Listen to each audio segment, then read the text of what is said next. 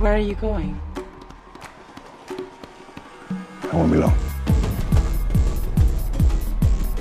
Bienvenue au podcast Premier Visionnement. In my business, you prepare for the unexpected. Aujourd'hui, nous parlons de Bond, James Bond, agent 007. Uh, just a drink. A martini, shaken, not stirred. This never happened to the other fellow. Petite mise en garde avant de commencer. Si vous n'avez pas vu le film discuté aujourd'hui, je vais le spoiler complètement. Your pardon?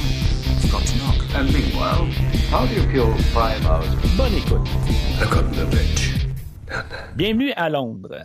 Aujourd'hui, nous parlons de Spectre, sorti en 2015 et réalisé par Sam Mendes, avec Daniel Craig, Léa Seydoux, Ralph Fiennes, Monica Bellucci, Ben Wishaw, Dave Bautista et Christophe Waltz.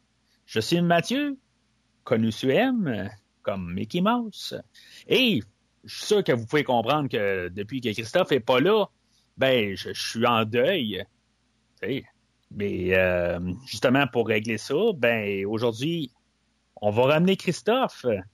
Salut Christophe. Non, t'aurais dû dire on va ramener C.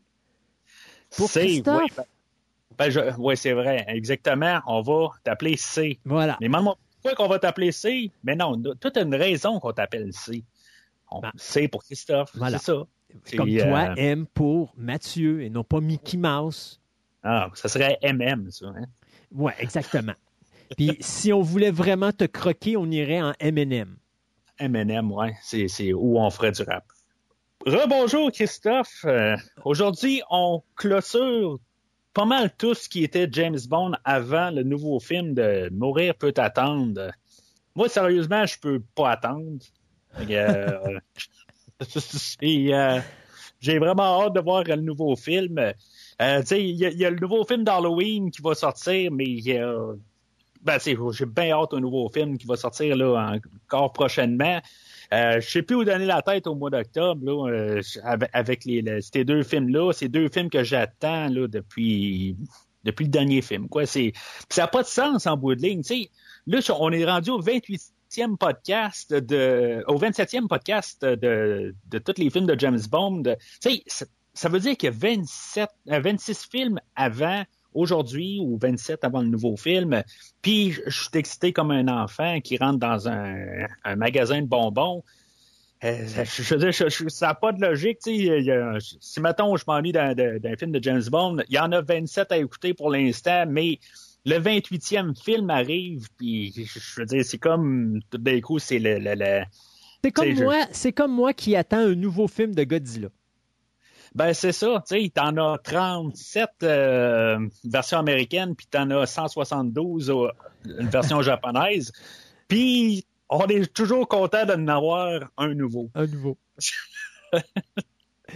Légère exagération de ma part, mais je pense qu'on comprend qu'est-ce que je veux dire. Ouais, et, et- et je te dirais, par exemple, en parlant de No Time to Die, faisant ça très rapidement, moi, il me fait peur un petit peu parce que c'est quand même un film qui a coûté 300 millions. C'est un film que ça fait plus de un an et demi qu'on reporte à cause de la COVID. C'est un film Mhm. qu'il faut absolument qu'il fasse plus que le milliard pour commencer à faire de l'argent. Euh, Et avec la, péri- la période où ce film-là va sortir, qui est la période de la COVID-19, où est-ce que les cinémas dans certains endroits du monde sont encore fermés, dans d'autres, c'est 50 de l'auditoire seulement qui peut rentrer, euh, c'est un film qui ne pourra pratiquement pas faire son budget. C'est un film qui va être perdant. possible. Ça, c'est c'est sûr et certain. Parce que tu Puis- vois, le film numéro un cette année, c'est Fast and Furious. Euh, Et je crois qu'il n'a même pas dépassé le 700 millions ou il est sur le bord de dépasser le 700 millions de recettes à dans le monde entier. Alors, de dire qu'un film va être capable de faire le milliard, il y a un film dans James Bond qui a fait ça. C'était celui qui venait avant ce- le, le film dont on va parler aujourd'hui, qui était euh, Skyfall, mais euh, pas le million, mais je veux dire le milliard. Donc, Mhm. c'était Skyfall. Et même Spectre est tombé en dessous. Donc, moi, personnellement, j'ai beaucoup peur euh, pour la franchise de James Bond parce que, euh, bon, c'est sûr et certain que il y a toujours des manières pour la production d'aller euh, remplir ses poches, que ce soit vendre sur un poste de streaming, que ce soit vendre des postes de télévision, que ce soit vendre de la publicité pendant le tournage. Euh, Mhm. Il y a toujours des manières d'aller rentabiliser parce que, veut, veut pas, James Bond, c'est quand même une grosse franchise. mais Mhm. il faut être réaliste. Ça va être difficile pour No Time to Die pour être capable d'aller chercher l'argent nécessaire pour produire d'autres James Bond par la suite. Et après ça, bien, c'est le dernier de Daniel Craig. Donc, euh, je pense qu'on va peut-être, dépendant le revenu, puis dépendant comment le film No Time to Die va performer euh, au niveau du box-office, ça pourrait signifier peut-être un arrêt pendant une certaine période si le film écrase effectivement à cause de la COVID-19. Mais qu'est-ce qui s'est passé dernièrement aussi? On a eu euh, Amazon qui a acheté euh, le catalogue des James Bond, Qui a acheté MGM, oui. MGM. Fait que moi, ce qui, qui me fait peur un peu en dérivé avec ce que tu dis, puis tu sais, il faut pas oublier aussi Spectre euh, que c'était les mauvaises critiques aussi qui ont probablement fait fort aussi sur le film qu'il a fait que euh, suite à Skyfall, ben c'est sûr que tu sais ils ont- sont allés chercher de- de- be- beaucoup d'argent justement avec Skyfall, puis Spectre ben tu sais était mal reçu, fait que tu sais ça, ça a frappé beaucoup le box-office. Il était rentable, mais pas autant que Skyfall, Mm. d'après moi, beaucoup à cause là, de la réception du film. Ça peut aider qu'il y ait un- une bonne réception à No Time to Die. Puis C'est sûr que la, la- la- la fois que ça soit, ça va être le, le dernier film de Daniel Craig, à moins qu'il décide de mettre l'argent sur la table. En tout cas, on verra qu'est-ce qui va se passer avec euh, ce film-là.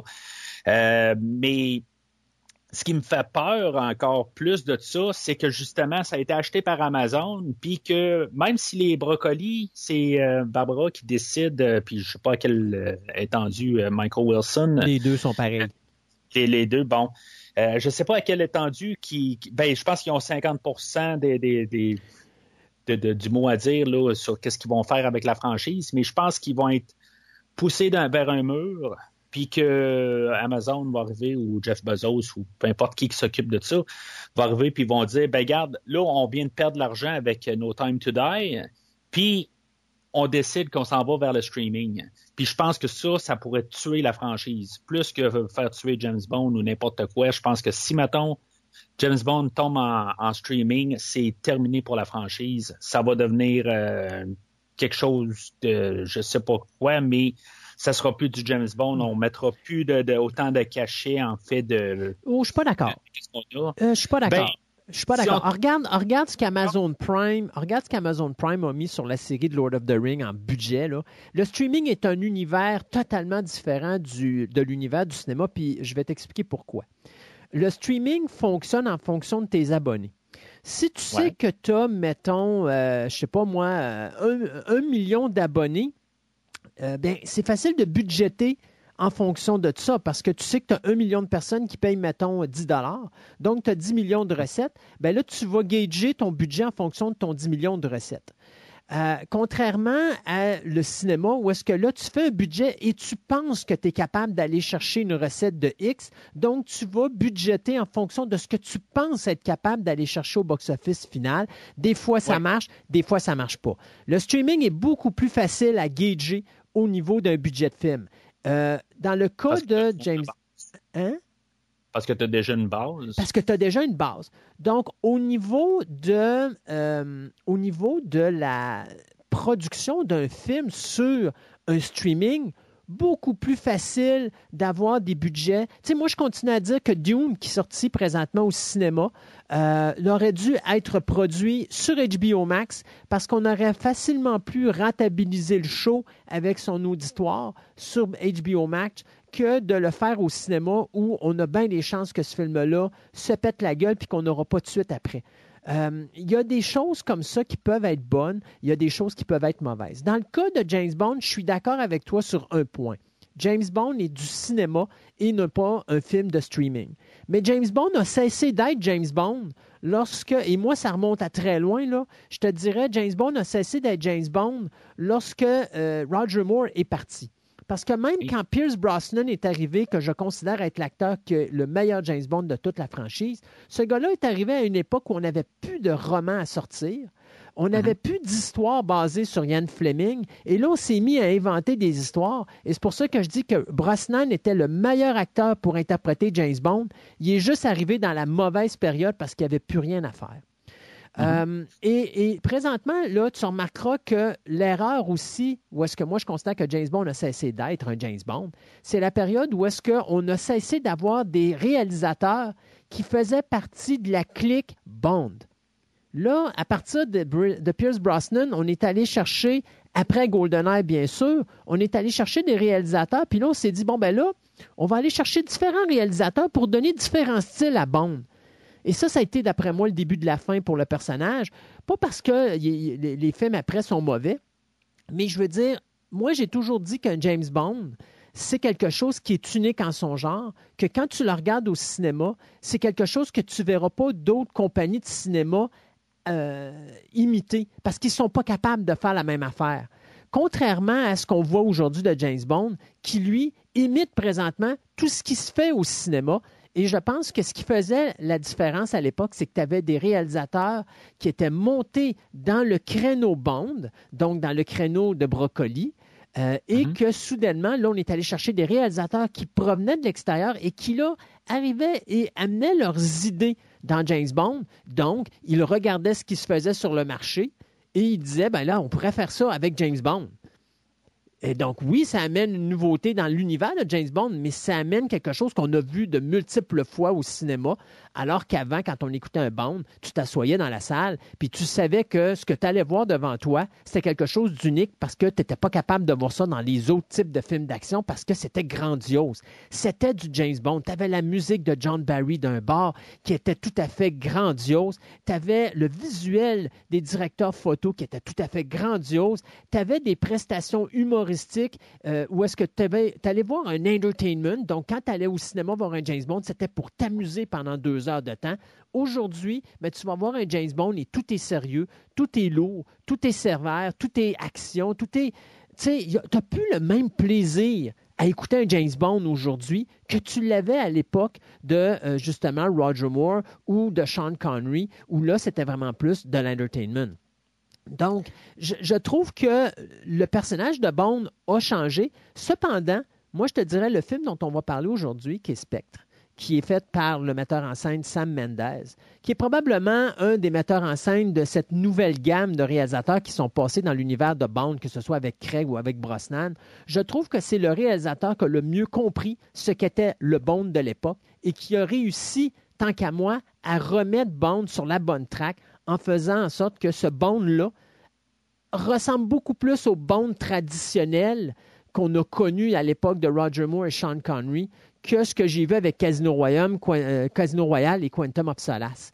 Euh, je trouve que Mendez a une approche qui est beaucoup plus rétro et qui m'a permis, surtout parce que pour moi, dans les Daniel Craig, Spectre est mon favori à cause de ce point-là. C'est que j'ai, pendant les deux premiers tiers du film, j'ai eu l'impression de revenir en arrière puis de réécouter un James Bond basé sur le vieux style de James Bond de l'époque et non pas où est-ce que tu regardes un film et que le personnage de Bond est tout simplement oublié pour faire place à un Jason Bourne ou à n'importe quel autre concept qui a déjà été fait dans d'autres films, mais qu'on a tout simplement transporté dans cet univers-là. je suis d'accord pour toi. Tu sais, que tu parles de Jason Bourne, puis euh, c'est ça, ça, a été beaucoup dans le temps de Casino Royale, puis de, je pense même surtout euh, Quantum of Solace, que c'est vraiment un Bourne. C'est vraiment le, style, la mise en scène, puis ça, ça fait vraiment le Jason Bourne. Euh, là, c'est sûr qu'on est rendu euh, six ans, euh, sept ans après Quantum of Solace. James, je pense que Bourne, on n'en faisait plus carrément. Là. je suis pas trop sûr où ce qu'on était rendu avec cette franchise-là, mais tu sais, c'était plus d'actualité. Mm-hmm. Je veux dire, dans la, première trilogie là, était, était pas mal en arrière. Euh, ce que, ce que euh, je pense qu'on n'est pas à, 100% d'accord là-dessus. Euh, pour le côté euh, fun, espionnage, c'était rendu plus dans la, franchise de Fast and Furious puis de Mission Impossible. Je pense que c'est plus eux autres qui ont qui ont pris le, flambeau du le fun en écoutant un, film d'espionnage. Je pense que c'est pas mal eux autres qui, ont, qui ont continué là-dessus. Peut-être même Kinsman euh, qu'eux autres, c'est devenu plus la les franchises pour avoir du fun en écoutant un film euh, d'espionnage. Euh, Bond a décidé de, partir un peu dans une autre direction. Puis je pense que ça, c'est une affaire aussi que je me suis comme un peu euh, dit, je, pense même en écoutant le film aujourd'hui, pourquoi que Bond est peut-être encore dans sa, catégorie à part, parce que il embarque pas dans le moule de Mission Impossible, de Fast and Furious, de Kingsman. J'avoue que Kingsman, j'ai pas vu les, j'ai vu un que le premier, là, mais euh, quand même pour qu'est-ce que j'ai vu de Kingsman? Puis tu sais, je suis pas en train de parler contre ces franchises-là, je les respecte pour qu'est-ce qu'ils sont. Euh, mais puis je suis pas en train de dire que Bond est mieux, puis euh, techniquement là, ben, moi je préfère Bond, c'est sûr. Mais je trouve que Bond il est encore dans sa sa catégorie à part parce qu'il fait justement, ben, peut-être que lui il est parti plus d'un côté sérieux. Tandis que quand tu regardes euh, Mission Impossible, que oui, tu vas dire c'est le Tom Cruise Show, mais il y a un certain plaisir pareil. Tu sais, il y a pas. sais, c'est pas sombre, c'est plus c'est plus un peu dans un air de Pierce Brosnan puis de ben, peut-être pas de Roger Moore, mais qui, qui ressemble plus un peu à un air de, Pierce Brosnan qu'on avait à l'époque, euh, euh, plus mise à jour, mais on a un peu le même ton. Euh, Fast and Furious, oui, c'est peut-être plus du Roger Moore, plus, plus à l'avance, mais c'est, je trouve que c'est plus eux autres qui ont avancé la, la, la, franchise. Ben, qu'est-ce qu'on veut aller rechercher sur la franchise de James Bond qu'on avait avant Daniel Craig. Mais tu sais, je te dirais la différence avec. Puis là, on, reste dans l'univers Daniel Craig. Là. Mm-hmm. Casino Royale, Quantum of Solace, Spectre et Skyfall. Moi, je te dis, Sam Mendes est un réalisateur James Bond. Euh, Spectre, c'est. Ben, il l'a prouvé avec Skyfall. Je, ça, je veux dire qu'il l'a prouvé avec Skyfall, qu'il est capable de trouver le juste milieu. Oui, et, et, Spectre, là, je te dirais, moi, visuellement, ce film-là, c'est un beau James Bond à regarder. La mhm. séquence d'introduction est tout simplement euh, débile. Euh, mhm. tu, regardes la façon que Mendes va filmer James Bond. Puis tu sais, tantôt, je te mhm. disais, j'ai l'impression de revenir dans les années 70, dans les années 60, dans les années 80, parce que tu vois que Mendes fait en sorte que quand il va filmer quelque chose dans Bond, tout est grandiose. Euh, la séquence d'introduction au Mexique est débile, mais c'est la mm-hmm. façon qu'il filme. Il, prend des grands plans, puis tu as vraiment l'impression de voir quelque chose de grandiose. Il manque juste la musique de John Barry pour soutenir ça, puis ça serait parfait pour moi. Mais Mendez, contrairement aux deux autres réalisateurs précédents, hein, que ce soit Casino Royale ou que ce soit euh, avec euh, Quantum of Solace, je trouve mm-hmm. que c'est le réalisateur, le premier réalisateur qui va revenir au traditionnel de ce qu'était Bond à l'époque. Et je pense que c'est la raison pour laquelle euh, Broccoli et Wilson se sont battus pour qu'ils reviennent. Parce qu'après Skyfall, Mendez était brûlé. Euh, il voulait rien savoir. Il y avait des contrats pour des pièces de théâtre qu'il devait monter. Donc, il ne pouvait pas revenir. Donc, il avait quitté le plateau de tournage de, de, James Bond. Il ne devait pas revenir pour Spectre. Et finalement, après quatre mois de, de travail intensif de la part de Broccoli et Wilson, on a réussi à convaincre euh, à convaincre Sam Mendes de revenir en disant écoute, voilà ce qu'on va faire, on va reporter d'un an la production du film pour que tu sois capable, toi, de finir tes engagements pour tes pièces de théâtre. Puis après ça, tu pourras revenir euh, à la réalisation de Spectre. Mais il tenait absolument à ce que ce soit lui parce que justement, il trouvait qu'au niveau visuel, il correspondait exactement à ce qu'ils avaient à l'époque avec des gars comme John Glenn euh, ou d'autres réalisateurs, Peter Hunt pour Her Majesty's Secret Service et des choses comme ça. Des gens qui ont travaillé sur le plateau de tournage de James Bond, qui étaient habitués à un certain roulement et de ramener ce roulement-là euh, avec Spectre euh, et Skyfall. Et effectivement, je suis d'accord, Mendez est un metteur en scène que je trouve qui est adéquat. Tant qu'à moi, j'aurais été je pense, beaucoup plus content de savoir que c'est lui qui aurait réalisé No Time to Die parce que euh, bien qu'il y des gens qui ont été déçus un petit peu de Spectre, moi, personnellement, je continue à dire que c'est mon favori dans les Daniel Craig. Euh, je pense qu'il aurait fait un, job au niveau du visuel qui aurait été époustouflant, malgré que les séquences que j'ai vues sur le trailer de No Time to Die me, me laissent penser aussi qu'on va encore s'attarder beaucoup au niveau du visuel. Mais la beauté de l'image, que Mendez nous donne et dans Skyfall et dans Spectre, c'est là et c'est quelque chose qui faisait du bien de revoir revenir dans l'univers de James Bond. Mais avant de commencer à parler là, de ce que c'était une bonne idée de revoir euh, Sam Mendes euh, pour euh, une deuxième fois, je vais revenir en arrière un peu. Euh, peut-être pas dans l'ère Roger Moore, dans l'ère Pierce Brosnan, euh, euh, mais revenir un petit peu plus tôt dans le podcast avant d'aller plus de l'avant. Est-ce que tu voudrais juste prendre deux minutes puis juste juste t'introduire proprement? Parce que là, ici, on le connaît comme C aujourd'hui, mais euh, juste avant qu'on continue dans, tout ça, je sais que je casse un peu le rythme. Tu, tu, casses notre délire en faisant en sorte que C doit se présenter. Alors non, je ne travaille pas pour Spectre.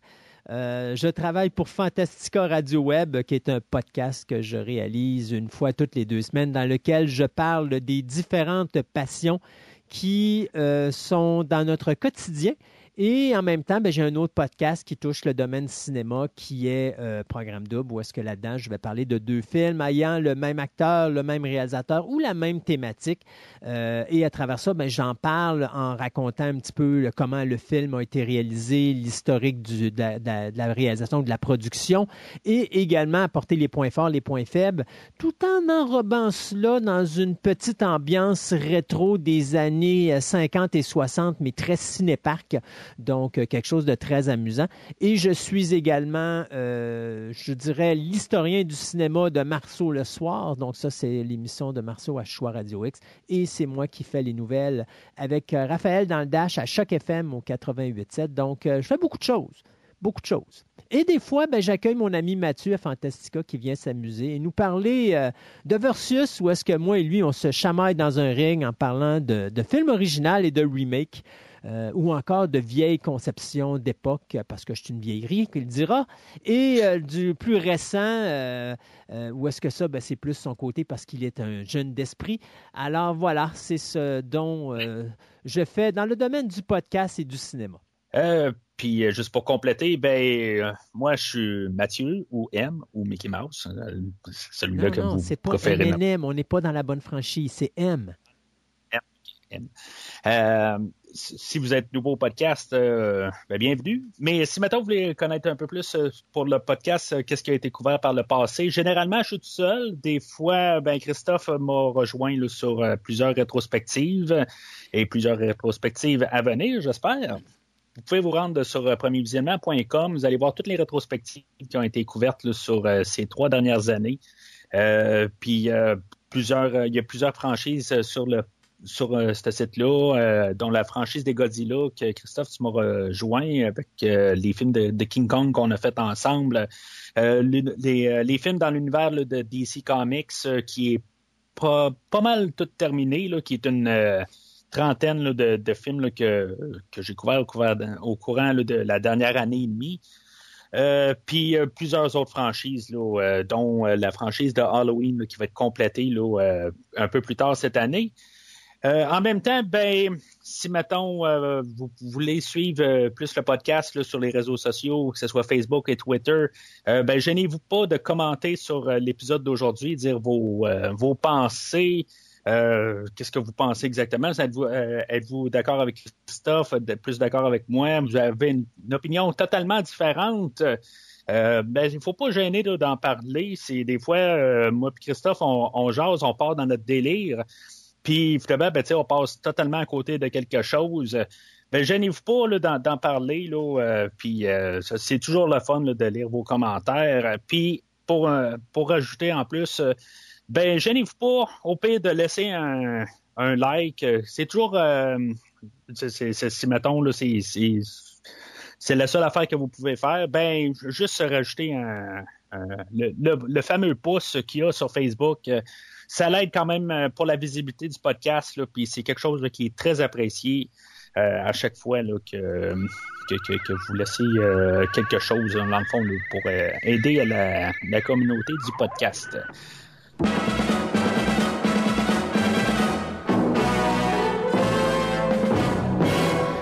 en fait, de thématique d'idées, ben tu sais, si, mettons, on se reporte au livre, euh, bien sûr, on n'a plus rien à, tirer là, des, romans de euh, Ian Fleming. on va tirer une scène quasiment totalement là, du livre de Colonel Son. La dernière fois qu'on a parlé de Colonel Son, Christophe, tu étais là. Dans le fond, il y avait eu plusieurs clins d'œil dans le film de Meurt un autre jour. Euh, qu'on avait eu le, même le, méchant, il s'appelait Colonel Moon, ben, c'était un clin mm-hmm. d'œil à Colonel Sun.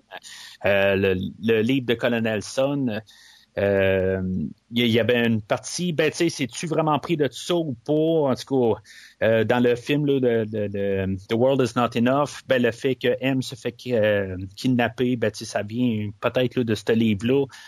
sais, je veux dire, c'est pas une idée qui est, qui est si dure à, inventer. Fait que ça vient-tu du livre Colonel Son ou pas?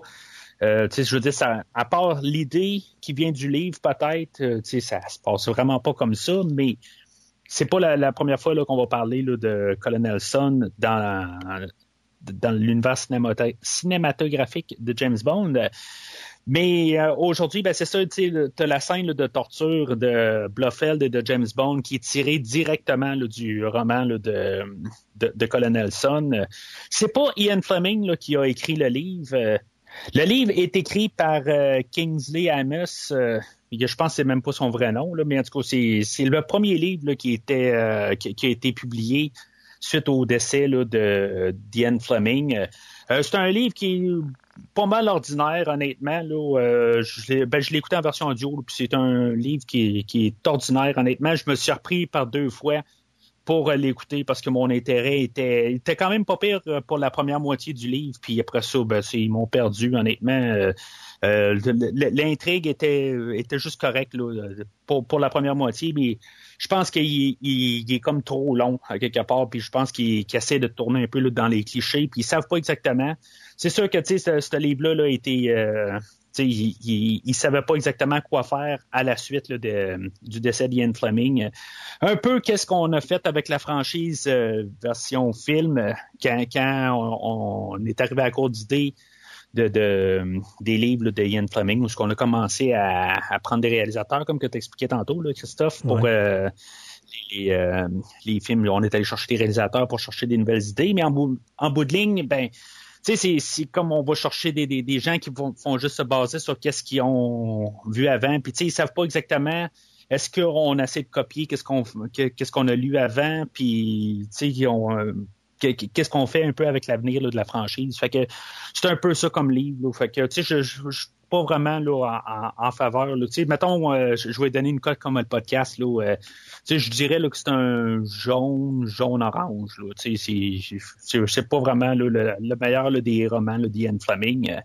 Mais pour, pour le film d'aujourd'hui, ben on n'aura pas euh, autant d'idées. Euh, je pense qu'il va jouer euh, au, niveau de, Skyfall, où ce qu'on avait joué sur plusieurs idées, là, comme la Renaissance. on avait joué sur plusieurs thématiques qu'on avait vraiment approfondies dans, dans le film de Skyfall. Aujourd'hui, on, on, va se lancer sur des idées que souvent on va comme couper ce cours. Euh, je pense que la plus grosse thématique que j'ai vue du film, c'était euh, de savoir quand on, doit faire quelque chose ou pas le faire. Euh, comme il y, a un bout tout ce que il y a, y, a, le personnage de M qui il dit dans le fond là, que la job de, de l'agent là, d'un agent là, double zéro, ben, c'est savoir quand on doit tirer la, ou peser sur la détente ou pas la tirer. Euh, puis c'est un peu quasiment l'idée qui va englober le, film. Euh, on va l'avoir notre personnage de James Bond que on, il, il est encore un peu perdu dans sa tête. Je pensais que c'était pas mal résolu ça dans Skyfall, mais on va ramener ça parce que je sais pas, il est, il est perdu. on va voir le personnage de Monsieur White qui va dire t'es comme un, un, un cerf-volant dans le vent, puis c'est que tu cherches encore, puis en tout cas, c'est, on va rejouer un peu avec les mêmes idées qu'on a joué dans, dans Skyfall. Euh, mais c'est peut-être l'étape suivante, mais c'est, pas mal là, un peu les, idées globales que, que j'ai pu voir dans le film. Euh, tu as quelque chose à rajouter là-dessus? Ben, moi, la seule chose, c'est que je te dirais Skyfall, euh, pas Skyfall, mais Spectre est important parce que c'est le premier film qui va se faire après qu'on ait finalement réglé toute cette situation entre McClory euh, et MGM. Euh, Donc, on, parle de l'époque que M. McClory avait acheté les droits, euh, ben, qui avait obtenu les droits en cours de Thunderball. Il avait fait le, remake qui était Never Say Never Again. Et McClory est décédé en 2006. Et puis finalement, avec la succession, MGM a réussi à racheter tous les droits qu'il avait concernant Thunderball et incluant le terme spectre. Parce que c'est la première fois depuis euh, je pense, euh, Never Say Never Again. Dis-moi si je me trompe. Ben, ça, on pouvait l'utiliser parce que Never Say Never Again est de McClory. C'est ça. Euh, sinon, dans l'univers de James Bond, je pense que la dernière fois, c'était quand on l'a vu avec Donald Pleasance dans. On Her Majesty's Secret Service? Non, je pense ah non, You Only Live Twice. Non, c'est l'autre film avant, c'est ça. Je pense que dans Honor Majesty Secret Service, on pouvait pas l'utiliser. Fait qu'on utilisait juste Bluffeld, mais pas de spec. Je suis pas, sûr. Là, euh, Donc, c'est You Only Live Twice avec Donald Pleasant c'est sa cicatrice. Ouais, c'est ça. Bluffeld, la dernière fois qu'on l'a vu, c'est. Euh, ben, officiellement, c'est Diamonds Forever. Ouais, puis euh, officieusement, c'est quand Roger Moore s'est amusé à le pitcher dans une cheminée dans For Your Eyes Only. C'est ça. C'est la dernière fois pour, pour ça. C'est juste pour que les gens comprennent aussi la, différence, la nuance entre Bluffeld, Spectre, puis euh, la, la, différence, c'est pas la même affaire. Puis il y, a des droits qui ont été perdus là-dedans. Justement, on ne pouvait pas utiliser euh, Spectre et Bluffeld. Bluffeld apparaissait quand même dans les dans les livres de Fleming.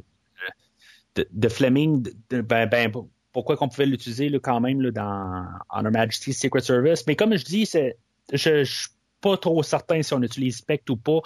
Euh, c'est plus une, une, quête solo de Bluffeld, de toute façon, dans, dans, dans ce film-là. Euh, c'est pas nécessairement rattaché à Spectre. Euh, je pense qu'on a fait un peu une, une déconnexion là. Euh, mais c'est ça. Puis dans, dans, Diamonds Are Forever, je pense non plus qu'on n'a pas parlé de Spectre. Peut-être toi et moi, on quand on a parlé de Diamonds Are Forever, euh, on a peut-être dit Spectre, mais je pense que dans le film, il n'y avait pas le droit de dire Spectre. je pense qu'ils sont allés dans une zone grise légalement là, pour pouvoir garder Bluffeld, parce que lui, il apparaissait pas dans le livre de Diamonds Are Forever, mais en tout cas. Mais le fait d'acquérir euh, ses droits fait en sorte que Spectre euh, au niveau de l'écriture euh, du scénario va permettre d'inclure tous les films de la franchise Daniel Craig ensemble. Il va les relier. Et si ce film-là n'existe pas, le lien entre chacun des films n'existe pas non plus. Euh, et ça, je trouve ça important dans le cas de Spec parce que c'est un film qui est important pour Daniel Craig dans ce sens que tout ce qu'on a vu depuis le début, à cause de ce film-là, a de l'importance. Parce que là, on se rend compte que tous, tous les vilains qu'il a eu, que ce soit dans Casino Royale, dans Quantum of Solace euh, et même dans Skyfall, sont tous euh, des gens qui travaillaient pour l'organisation Spectre. Euh, donc, mm-hmm. de signer cette, euh, cette acquisition du côté des MGM, c'est quelque chose d'excessivement important, surtout qu'on euh, a mis beaucoup euh, de travail là-dessus pour justement amener avec Spectre cette conclusion qu'on voulait faire, qui à l'origine devait être la conclusion de l'univers de James Bond avec Daniel Craig, mais que finalement, après avoir mis un camion d'argent devant la maison de, M. Craig, ben celui-ci va accepter de faire No Time to Die. Mais n'empêche que c'est quand même quelque chose au niveau de Spectre qui est extrêmement importante. Cette, cette, résolution et cette acquisition de MGM des droits en rapport avec euh, Thunderball et McClory. Oui, dans le fond, ce que tu dis, c'est euh, comme comme un parallèle avec la vie, dans le fond, euh, ben, avec le côté monétaire ou production, où ce qu'on a réussi à comme prendre tous les films puis les mettre sous une maison de Ion. Puis là, ben, dans le fond, dans le film, on, la, version euh, cinématographique de, cette histoire-là, ben, c'est de prendre tous les films de James Bond, euh, puis se dire que, dans le fond, c'est tout à cause de Spectre. Exact. C'est ce que tu veux dire. Ouais, c'est un, ben, bon que tu viens de faire, dans le fond. On parle vraiment de la. Euh, OK, parce qu'il faut s'entendre. James Bond, c'est une grande franchise, mais là, on parle du segment ou de l'arche Daniel Craig. Euh, parce que, euh, ben, avant... C'est encore drôle parce qu'on va faire des références à d'autres films quand même. Oui, mais là, on regarde vraiment Daniel Craig parce que Daniel Craig, quand il est arrivé dans Casino Royale, Il a reseté, On a reseté l'univers, on a rebooté l'univers. Donc, là, c'est comme si on aurait une nouvelle franchise James Bond et le fait de prendre cette acquisition-là fait en sorte que là, maintenant, on a pu tout mettre ensemble. Puis avant, on écoutait des James Bond, c'était des films anthologiques. Là, maintenant, ce sont des films qui se suivent. Donc, vous avez de James Bond numéro 1 à James Bond numéro 5, c'est Casino Royale jusqu'à No Time to Die. Tous les films sont reliés et c'est fait à cause de Spectre, parce que c'est Spectre qui est la colle qui va relier tout ça ensemble. Mais ça va être quand même bizarre pareil qu'on va comme euh, il faut pas trop penser pareil de, de nos côtés. Euh, tout ce qui va toucher l'Aston Martin DB5, dans le fond, qui a commencé avec euh, Skyfall, euh, pourquoi que on a l'Aston Martin de Goldfinger, puis dans le film d'aujourd'hui, ben il y a un genre de paradoxe là-dedans où ce que on va avoir Q qui va dire ben je me je me rappelle de t'avoir dit de la ramener en un morceau et non euh, de ramener un, morceau. ouais, de ramener un morceau, c'est ça. Tu sais, c'est c'est parce que tu sais, c'est quoi Goldfinger? C'est le seul film qui a eu lieu entre. Euh, mais il y a eu. c'est quand est-ce qu'il y a eu lieu là-dedans là, tu sais? Euh, James Bond a déjà l'Aston Martin avant de rencontrer Q dans le dernier film, puis dans le film d'aujourd'hui, ben tu sais, c'est comme si Q il a donné. tu sais, ils prennent qu'est-ce qu'ils veulent dans le fond là, dans les, 53 années de la franchise. Je pense que c'est ça. C'est là que ça devient un petit peu compliqué, puis on en parlait, puis on va probablement en reparler plus tard parce que je ne veux pas euh, embarquer sur ce sujet-là, mais tu sais, je te disais, j'ai des, des idées vers où on s'en va avec No Time to Die. Parce mm-hmm. que moi, présentement, toute l'arche la, Daniel Craig, oui, euh, tu as raison, euh, il y a beaucoup de clins d'œil à d'autres histoires qu'on a vécues. Donc, des mm-hmm. histoires, que ce soit Sean Connery ou que ce soit Roger Moore, qui sont intégrées dans ce segment de cinq films avec Daniel Craig. Mais moi, je trouve que dans l'univers de Craig, c'est vraiment de Casino Royale à euh, justement No Time to Die. Et mhm. cette colle qui permet de tout mettre ça ensemble, ben c'est Spectre. Et tu sais, d'un côté, j'en regardais, il y avait beaucoup de mauvaises critiques au niveau des médias qui disaient que c'était un film qu'on s'était pas forcé ben ben, que euh, tu sais, que c'était faible comme scénario, puis tout le kit. Et je, je regardais le film Spectre, puis je trouvais, il y a un segment qui est vraiment long, qui est probablement le segment que, comme disait tantôt, qui a été pris directement des romans d'Ian Fleming, qui est la séquence de torture euh, en Blofeld. Ben, non, c'est pas d'Ian Fleming, c'est de l'auteur qui a succédé à Ian Fleming. OK. Mais bon, OK. Euh, ben, de l'univers quand même de bande littéraire. Euh, et c'est cette séquence-là, moi, tant qu'à moi, qui fait en sorte que le film tombe un peu à plat, parce que c'est une séquence qui a, perd beaucoup de momentum, alors que depuis le début, on a un bon momentum dans le film de Spectre. Euh, cette séquence-là casse le rythme. Et je pense que c'est peut-être le moment-là que les journalistes n'ont pas apprécié, parce que pour le reste du film, sincère, moi, je trouve que Spectre est vraiment A1. Euh, que ce soit au niveau visuel, que ce soit au niveau de l'action, de la façon que le film est tourné, de l'intensité, euh, du rythme. Je trouve que jusqu'à ce qu'on arrive à cette scène-là, qui est à peu près euh, aux, deux, aux deux tiers du film, le film mhm. s'en sort excessivement bien.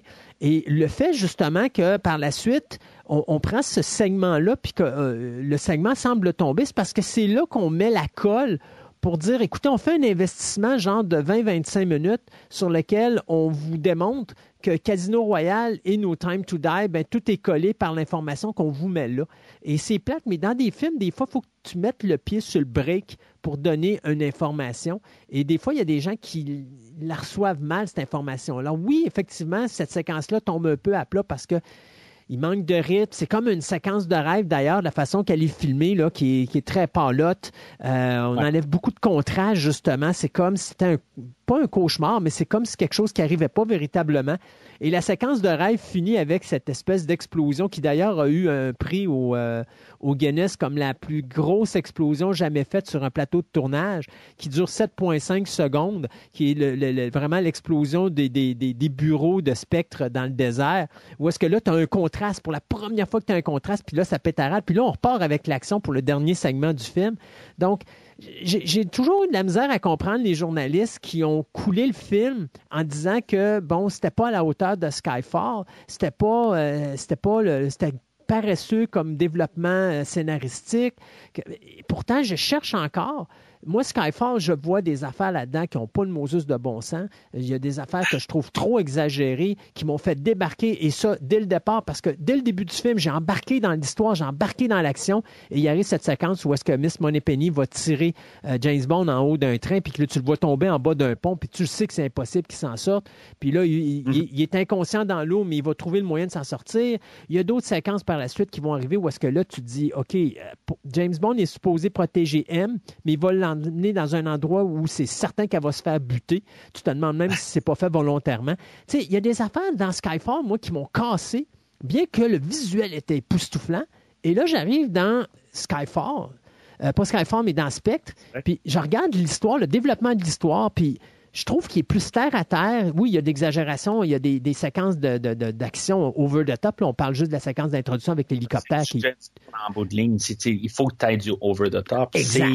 C'est exactement ça. Mais... Je pense que les critiques vont arriver beaucoup sur le dernier tiers. Ouais. C'est pas mal ça. Puis il va arriver beaucoup aussi sur le fait, là, de, je pense que ce qui a laissé beaucoup le goût amer, c'est d'essayer de faire le Joker au Batman euh, avec Blofeld, de le faire le Nemesis euh, ultime, où ce que tout d'un coup, on explique justement que Silva, que dans Skyfall, faisait partie de Spectre quand il y a absolument aucun lien. Je veux dire, ça vient de tirer de nulle part.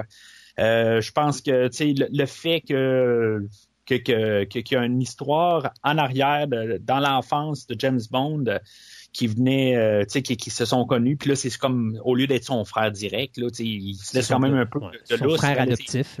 Ouais, c'est ça, tu sais, c'est comme à quelque part, puis là, en plus, euh, que Christophe Ross là-dedans, là, tu sais, il, il, met même l'emphase là-dessus, tu sais, je suis là depuis le, tout début, puis tu sais, que c'est à cause de moi, puis tout ça, tu sais, je veux dire, c'est comme... Mais c'est James, mais, mais soyons honnêtes, James Bond et Blofeld, c'est le Joker et Batman. Je suis d'accord. Je suis d'accord. Mais c'est, je trouve que c'est, la manière que Sam Mendes, que euh, Monsieur Oscar, que je veux dire, qu'il y a du style, que tu sais, dans, dans, Skyfall, j'ai pas grand chose à dire contre le film. Euh, je, comprends ce que tu as dit là, pour, euh, pour M. j'en ai parlé même au dernier podcast, que tu sais, pourquoi qu'il l'a pas arrêté dans un hôtel à quelque part, puis tu sais, il aurait pu à foutre ailleurs au lieu de l'amener dans une euh, dans une maison au milieu d'un champ. Il n'y a pas de logique là-dedans. Mais en tout cas, il faut laisser des choses passer. On en a laissé passer tellement là, dans toute la franchise que c'est un détail rendu là. Mais puis, puis euh, c'est le non-verbal qu'on avait dans, dans Skyfall aussi. Euh, que justement, on, on, en revient aux racines de James Bond, mais c'est James Bond va dire à peu près deux lignes pour parler de son passé, puis c'est parfait parce qu'en bout de ligne, euh, on comprend juste avec les deux lignes qui, qui va dire, puis qu'est-ce qui se passe à Skyfall, on peut tout comprendre qu'il reste de, son, son, sentiment envers son passé. Euh, on n'avait pas besoin de plus, mais on comprend qu'est-ce qu'il a ressenti, puis on l'a pas vu à l'écran. Ça laisse au pire la, chance pour un spin-off ou un, un prequel de prequel à, Casino Royale. Ça laisse de, l'espace, puis pas, c'est, on, est capable de, le remplir avec notre tête. Qu'est-ce qui s'est passé dans l'enfance à James Bond? Dans le film d'aujourd'hui, ben, on met ça, là, on met des noms, on met toutes des, choses qui se sont passées dans la vie de James Bond qu'on n'avait pas besoin de savoir. Dans toutes les 53 années de la franchise, on s'en est bien tiré sans aller dans, l'historique à James Bond. À chaque fois qu'on est allé en arrière de qu'est-ce qui s'est passé avant les films, que ce soit dans Demain ne meurt jamais, où ce qu'on parle de, du personnage de, Paris, là, euh, la fille qui joue dans Lois and Clark. Euh, oh, Terry Hatcher. Terry Hatcher. Euh, c'était des choses que, qui me laissaient un peu bof. C'est comme ça se tient pas dans, dans, dans vraiment dans l'univers. C'est correct. Mais on allait chercher quelque chose, des choses dans, dans, dans dans le personnage de James Bond qu'on on avait d'autres manières d'apporter ça dans l'histoire. Euh, puis, c'est tout le temps un terrain où ce qui est qui, a comme pas sa place, je trouve, dans la franchise de James Bond. Puis je pense que c'est ça aussi le problème qu'on a. Là. En plus, on, on essaye de, montrer que Blofeld a toujours été là. Puis de nous le dire, je pense que c'est un c'est comme amateur à quelque part. Tu sais, c'est c'est un, euh, le, réalisateur Sam Mendes, il a fait dans Skyfall, il, il a démontré qu'il était capable de, de servir beaucoup du visuel ou en, utilisant ces acteurs qu'on pouvait comprendre. Mais là, tu sais, de nous le garocher en pleine face, ce qu'on a euh, genre un 5 secondes, ce que Bluffeld, là, il nous le dit carrément, tu sais, je suis, j'ai toujours été là, puis tu sais, c'est à cause de moi que tout arrive, puis tu sais, c'est comme, c'est amateur rendu là, puis c'est pas du calibre de qu'est-ce qu'on peut s'attendre d'un film, de qu'est-ce qu'on a eu, surtout la dernière fois avec Skyfall. Puis je pense que c'est ça le problème avec Spec dans la dernière euh, le, dernier tiers du, euh, du, film. Mais je suis pas d'accord de dire que c'est amateur. Je pense que ça fait partie de où est-ce qu'on est rendu. Hein? Débutant, plutôt. Non, peut-être ben, plus le temps c'est parce que ça fait partie de. Tu sais, garde, euh, soyons honnêtes, là. Euh, tu, vas regarder, tu te rappelles à l'époque, ben, je ne sais pas si c'était dans ta génération, mais quand tu écoutais des séries télé, c'était de la série anthologique. Donc, tu avais un épisode, puis l'épisode qui suivait la semaine après n'avait aucun rapport avec l'épisode d'avant. Tu sais, où tu pouvais. Euh, les Batman des 60, ils offrent de. De ça. Tu n'as jamais un épisode qui suit un autre. Là. Tu sais, il peut arriver n'importe quoi, puis ils n'en tiennent pas compte. Aujourd'hui, mm-hmm. c'est romancé. C'est la même affaire au cinéma. Aujourd'hui, on doit tout romancer et je pense que James Bond n'y échappe pas. Là, on a fait avec Skyfall de quoi? C'était supposé être un film de Mendez. Mendez, on lui donne l'opportunité de revenir et donc de compléter ce qu'il a commencé avec Skyfall. Donc, il y a des réponses à donner à des choses qu'il a apportées qui devaient probablement être laissées euh, au prochain réalisateur mais lui a décidé de compléter cette information-là. Bon, puis là, il transforme bien sûr le personnage de Blofeld en un membre de la famille de James Bond. Bon, je suis tout à fait d'accord avec toi, on aurait pu s'en passer de celle-là, mais c'est l'univers dans lequel on vit aujourd'hui. Tous les personnages clés qui sont des personnages bons ont un, euh, un antagonisme qui soit a fait de quoi dans leur vie qui va transformer le bon? Pensons à, Batman et le Joker. Joker va tuer les parents du Batman, qui va faire en sorte que Bruce Wayne va devenir le Batman. Bon. Oui, Batman 89. Oui, exactement. Et par la suite, qu'est-ce qui se passe? Et, qu'est-ce qui se passe? Mais après ça, tu as Bruce Wayne qui va, euh, Batman, qui va essayer d'arrêter le personnage du Joker, mais le gars va tomber là, il va créer le Joker. Donc, tu sais, les deux se créent mutuellement et c'est exactement ce à quoi qu'on assiste ici. Tu as le personnage de James Bond et je conviens avec toi que ce n'est pas nécessairement nécessaire, mais on est dans cette époque-là où on doit expliquer les choses aux gens euh, parce qu'on n'aime pas laisser des portes ouvertes puis que les gens s'imaginent eux autres mêmes euh, ce qui doit arriver dans l'histoire. Donc, qu'est-ce qu'on fait? Ben, on dit, mettons, OK, euh, à l'époque, mon père a ramassé James, on l'a euh, adopté, on l'a élevé, sauf qu'en faisant ça, moi j'ai pris le bord parce que mon père s'est plus occupé de James que moi. Moi je suis bougon, alors à partir de ce moment-là, m'a détruire la vie de James Bond, il m'a devenir le vilain. Et par le fait même, James Bond, par la suite dans le film, qu'est-ce qu'il va faire? Ben lorsqu'il fait sauter la baraque de Spectre, va créer le personnage de Blofeld qu'on connaît nous autres à partir de justement You Only Live Twice. D'ailleurs, très beau clin d'œil au, euh, au, maquillage qui avait été mis sur le visage de Donald Pleasance je pense, en 65 pour ce, personnage-là. Euh, mais tu sais, il va créer le personnage. Donc, on revit exactement le Batman 89 dans Spectre, mais c'est pas du nouveau. Et c'est dommage, mais c'est parce que ça va toujours finir comme ça tu ne vois plus de héros, tu ne vois plus de franchise de films où ce genre de choses-là ne va pas arriver. Donc, oui, je ne dirais pas que c'est amateur, je ne dirais pas que c'est débutant, je dis tout simplement, c'est ce que les gens demandent parce que c'est la routine euh, habituelle. Les gens qui vont se dire, ah, oh, c'est son frère, vont voir un intérêt en disant, oh, ben là, je, comprends pourquoi ils font ça, puis je comprends, puis, hein, c'est donc bien sauté l'idée alors que c'est quelque chose qu'on a vécu plusieurs fois, mais c'est un concept qui est là dans tous les franchises que tu peux essayer de t'imaginer, tu vas toujours en venir à la même chose. Le héros va créer le vilain, puis veut, veut pas, le vilain va créer le héros. Et ça, ben, c'est une boucle qu'on vient de voir pour la première fois dans l'univers de Bond, parce que là, on assiste à une franchise dont la franchise Daniel Craig maintenant est une histoire qui se passe en cinq films. Donc, tu dois donner des outils à cette histoire-là pour qu'elle ait un sens et que probablement dans No Time to Die, on verra, mais que le personnage de Blofeld va être réutilisé à nouveau. Et là, on pourra voir probablement une conclusion entre la confrontation des deux, parce que maintenant, il y a une raison qu'il y ait une confrontation entre les deux, puisque c'est deux demi-frères. Mais on l'avait déjà. La, la, la. T'avais juste un... Non, mais tu avais, ben, quand même le créateur d'une entreprise ou d'une organisation qui veut tout simplement détruire le monde. Et James Bond, sa job, c'est de l'arrêter. Là, il y a une raison personnelle qui va être là. Et je pense qu'on va avoir une autre raison personnelle qu'on connaît, nous autres, parce qu'on va revenir à ça plus tard, mais quelque chose qui va venir dans les autres films par la suite, là, qu'on a vu dans les années 60, euh, qui va rajouter à cet aspect-là personnel.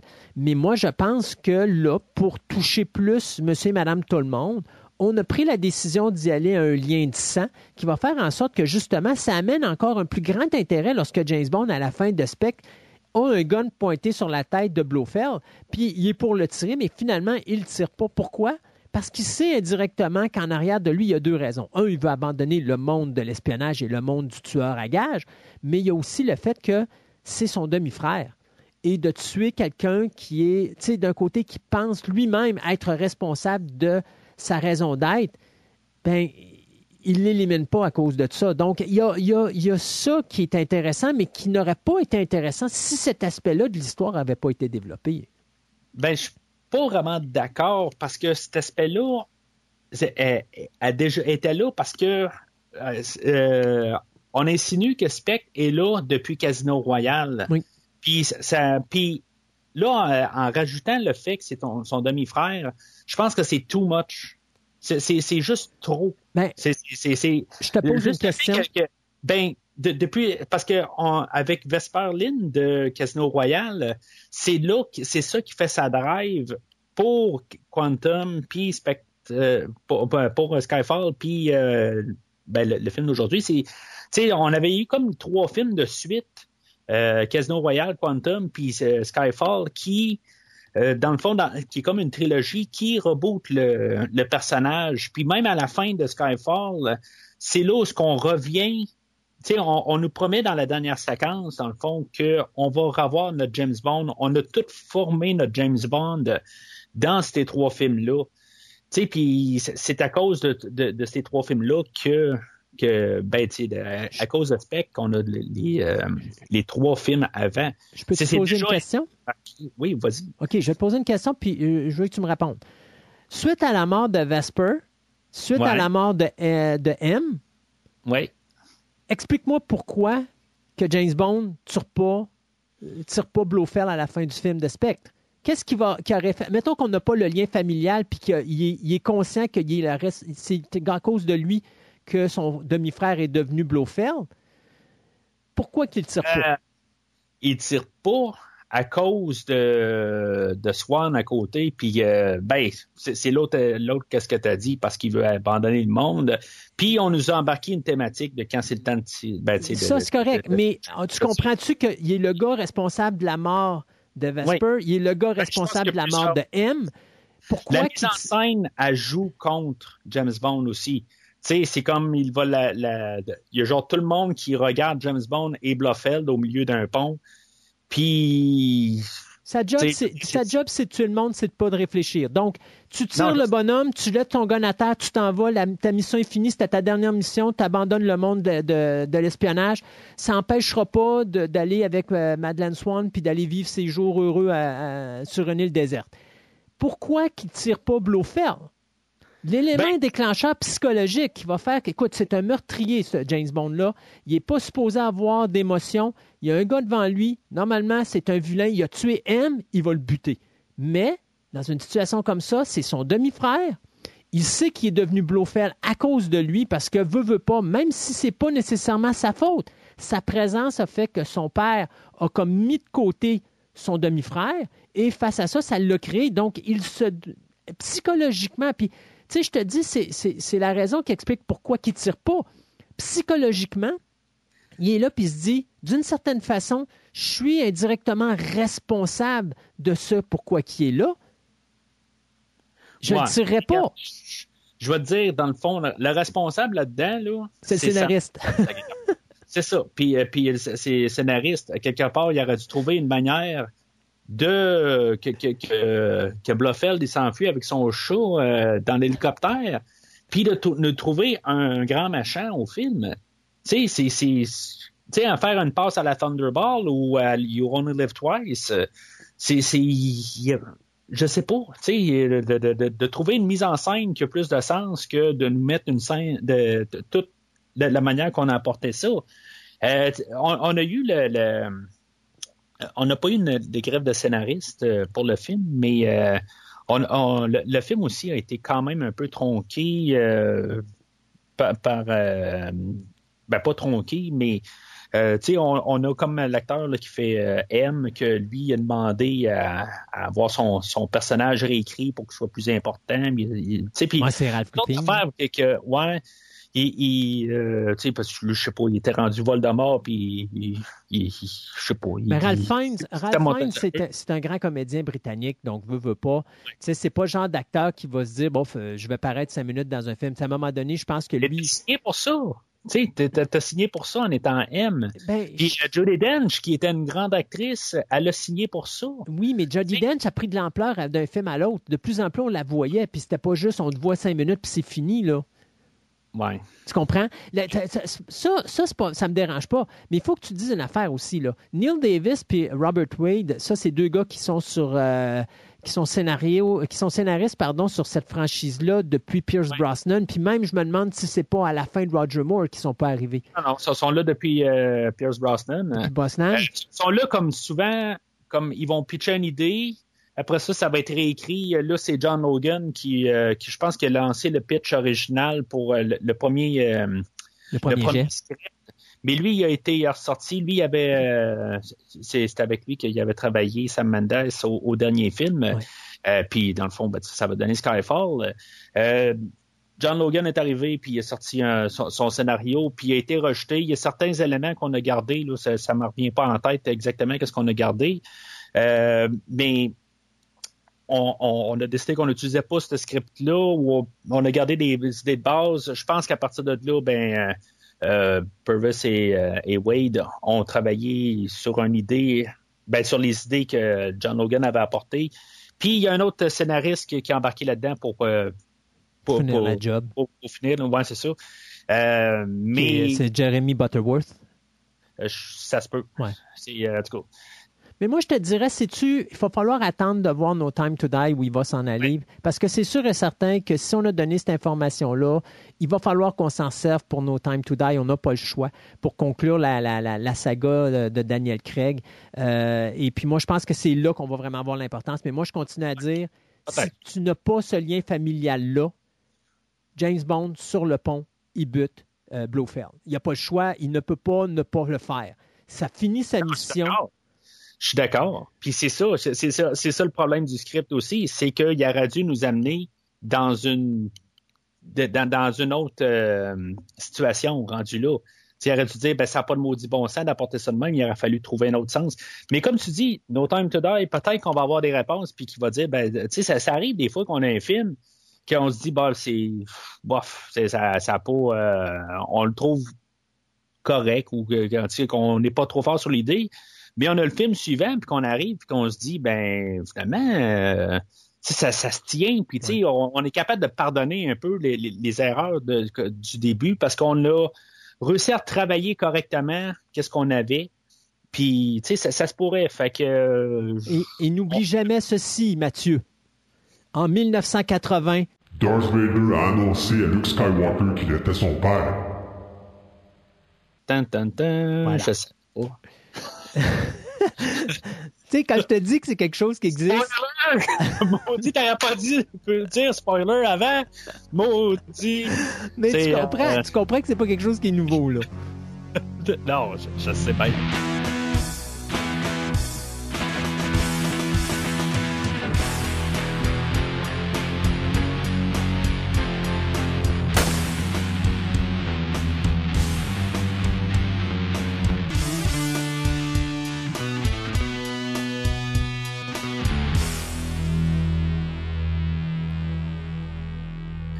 Alors, euh, avant de commencer à parler du film, c'est le premier film depuis euh, le, le, film qu'on a parlé, là, il y a ben, deux podcasts ensemble. Là, euh, le dernier film de Timothy Dalton, 13 ans en plus, ben, c'est le premier film qui est général, déconseillé aux enfants. Aux enfants? Euh, non, j'avais pas remarqué. Moi, pour moi, il était 13 ans, euh, 13 ans indicatif. Non, général déconseillé aux enfants. J'ai bien regardé sur ma boîte de, de, de Blu-ray avant de- d'écouter le film. Puis euh, c'est ça. C'est c'est général déconseillé aux enfants. Puis là, j'étais là comme est-ce qu'il y a des choses qui fait que Skyfall était plus violent que le film aujourd'hui? Euh, parce que lui, il était 13 ans. Je suis ressorti ma boîte de, de Skyfall. Je me suis dit, euh, puis euh, non, c'est tout, euh, c'est, tout du 13 ans en plus. Ah, t'as Puis, raison. on tombe dans du général euh, pour euh, le film d'aujourd'hui. Ça changera pas grand-chose. euh, tu sais, je, je- honnêtement, je vois pas vraiment de différence en fait de ton, euh, de, de violence. euh, je- c'est, c'est, je trouve que, je, je sais pas, c'est, ben, peut-être qu'il est un petit peu plus, euh, Il est peut-être plus soft. Ouais, ben tu sais, comme on a parlé, là, sur- surtout le premier deux tiers du film, est- un- il est beaucoup plus léger. Et on se ressent quasiment là, dans un film de Roger Moore, puis de Pierce Brosnan là, pour le premier deux tiers. Dernier tiers, on en reparlera tantôt. À mon avis, on verra plus là, dans, dans qu'est-ce qu'on a vécu là, les, euh, les deux premiers ou les trois premiers euh, Craig.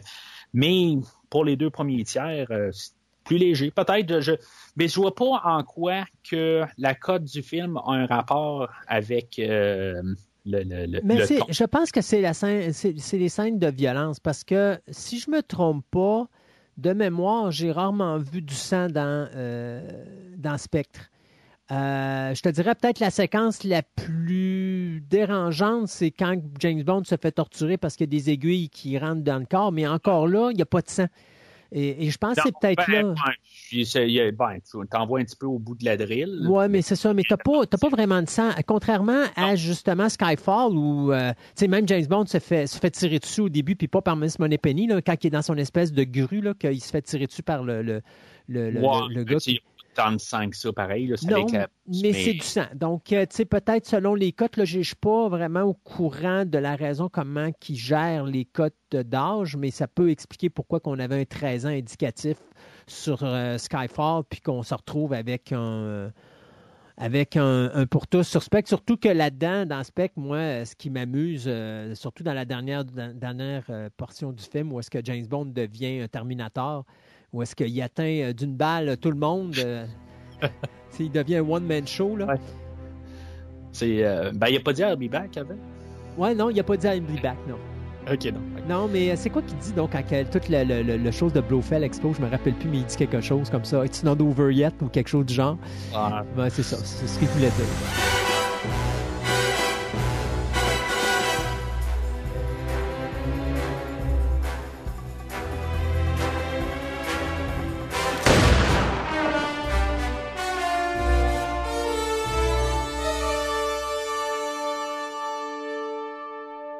Fait que euh, le film ouvre euh, avec l'œil du pistolet. On nous avait, comme j'ai dit tantôt, on, nous avait euh, promis là, là, que euh, on allait, qu'on avait tout fini l'histoire de, de, de ben, les débuts de Bond. Fait que on peut commencer un James Bond avec l'œil du pistolet. Ça, c'est- comme euh, moi le, le côté fan de moi-même euh, pour la, franchise de James Bond, ça doit commencer avec l'œil du pistolet. Ça fait trois films qu'on est privé de ça. Puis c'est comme si Sam Mendes il me pointait là, dans l'audience puis disait tiens savoure-le. Puis tu sais on a la musique qui commence puis ça prend même un bout avant que euh, on voit euh, tu sais on entend le puis normalement, on voit le, point blanc se promener dans l'écran, puis on voit un écran noir pendant que cette bout-là de la musique elle joue. Puis, tu sais, c'est comme il prend son temps pour tout à remontrer l'œil du pistolet euh, au début. Tu sais, c'est- comme, je pense que ça a été monté comme savoure-le, tu sais, je veux dire, elle est toute là dans toute sa gloire, euh, le grand retour de, de l'œil du pistolet au début du film.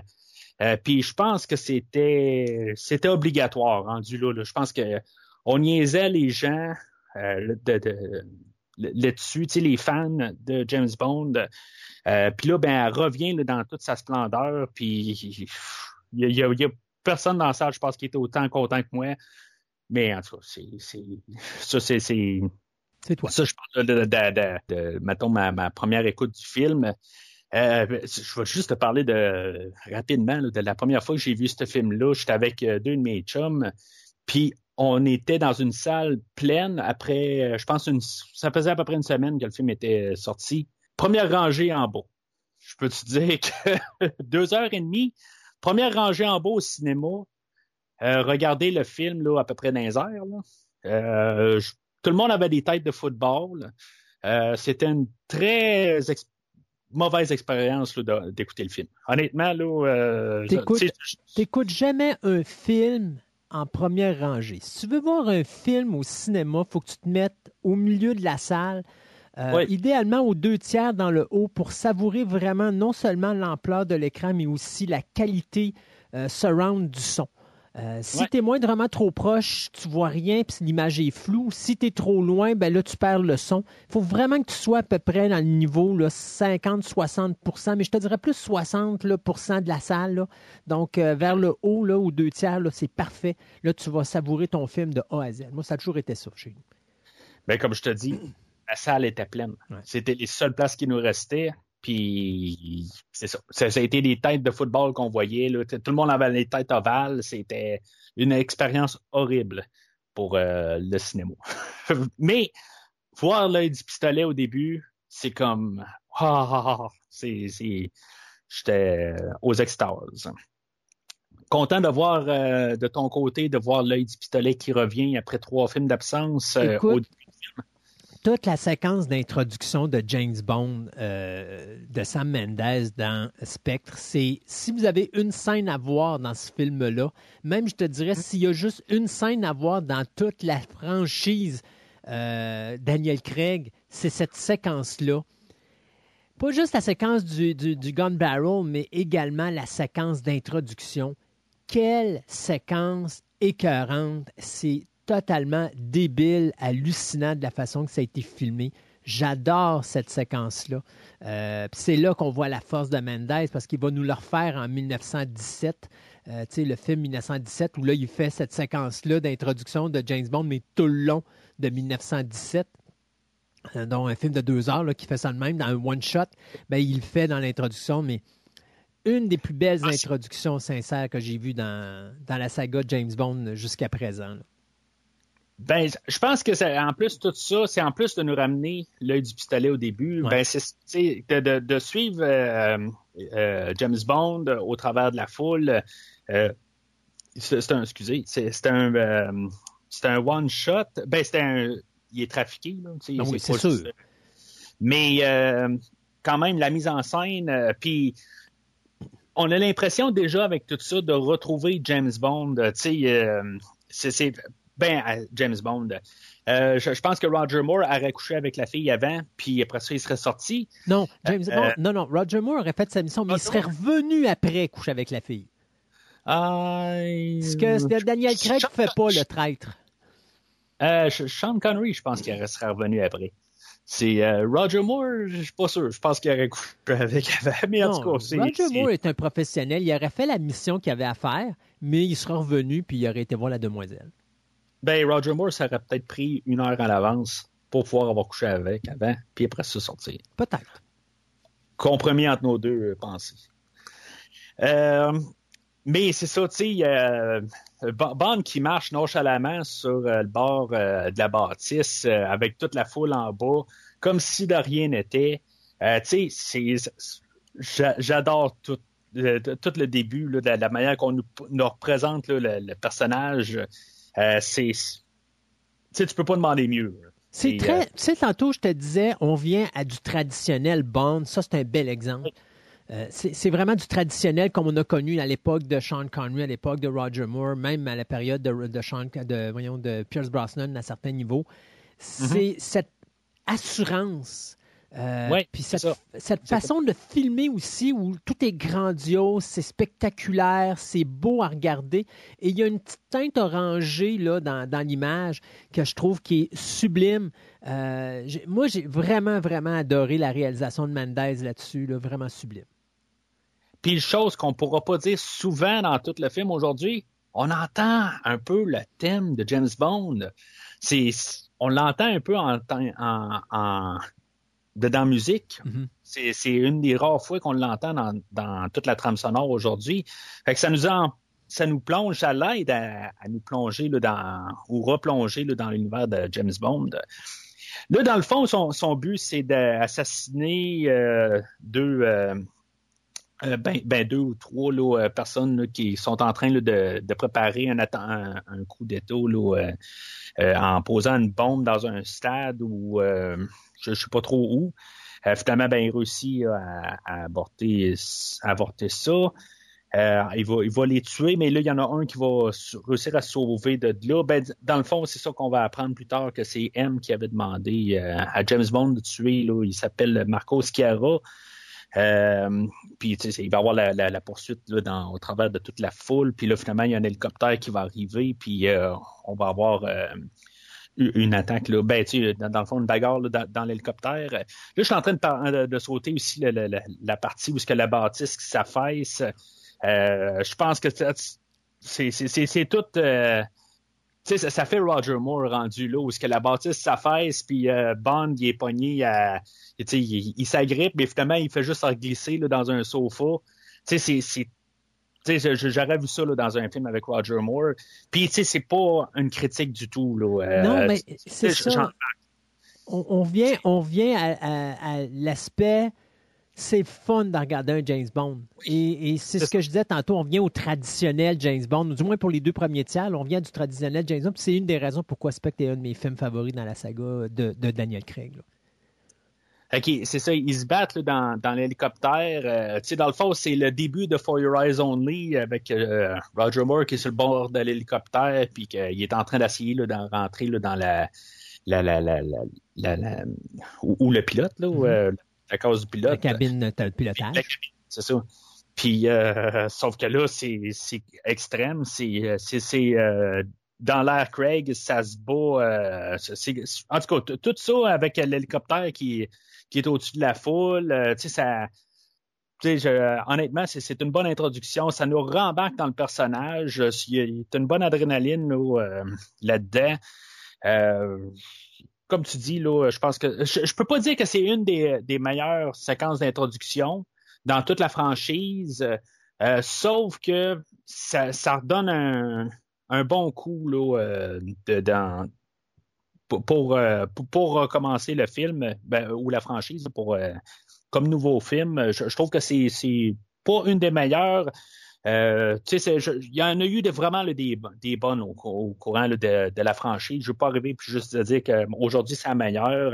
Dans l'ère de Pierce Brosnan, on a eu la course en, bateau qui reste une des meilleures, je pense, dans toute la franchise. Euh, je pense que ça y arrive. Ben, je veux pas dire que ça y arrive pas à cheville euh, parce que c'est bon aujourd'hui. Euh, dans les dans ceux-là de Daniel Craig, on a l'introduction dans Casino Royale en noir et blanc que pour ce film-là, je trouve que c'était une très bonne introduction. L'introduction de Quantum of Solace, c'est une poursuite de voiture qui était probablement la meilleure affaire qu'il y a eu dans ce film-là. Euh, dans Skyfall, euh, c'était quand même une bonne poursuite euh, sur le train, puis Bond en, motocross là, sur les bâtisses. ben moi, j'ai pas mal aimé ça quand même. Aujourd'hui, on rajoute l'œil du pistolet, puis c'est sûr que ça, fait quasiment pencher le pendule vers le film d'aujourd'hui. Mais mis à part l'œil du pistolet, ben je trouve que tu sais, c'est c'est correct pour euh, l'air Craig. Euh, ils ont tous le plus, le moins. La misère à dire, c'est quelle la meilleure. Fait que pendant que Bond se bat avec euh, sur l'hélicoptère, ben Sciara, il a la main grande ouverte, puis Bond réussit à, ramasser un anneau qu'il a au bout de son doigt. Tu sais, c'est comme c'est n'importe quoi rendu là pareil là où ce que tu même Bond essaie de pogner l'anneau tu sais il a le temps de mettre sa main alentour puis Scarra ferme pas la main à rien tu sais il, laisse Bond prendre euh, l'anneau. Euh, puis c'est ça qui nous amène dans le fond à notre euh, à notre générique d'introduction avec la chanson de Sam Mendes. Parce que là c'est ça tu sais c'est même curieux un peu là de de Sam Mendes d'avoir décidé de sais, Bond, une fois qu'il est rendu euh, aux, commandes de l'hélicoptère, il y a quand même quasiment une minute qui, qui, euh, qui passe où ce que Bond est juste en train de se promener en hélicoptère. Puis après ça, il, décide qu'il sort l'anneau, puis qu'il regarde l'anneau.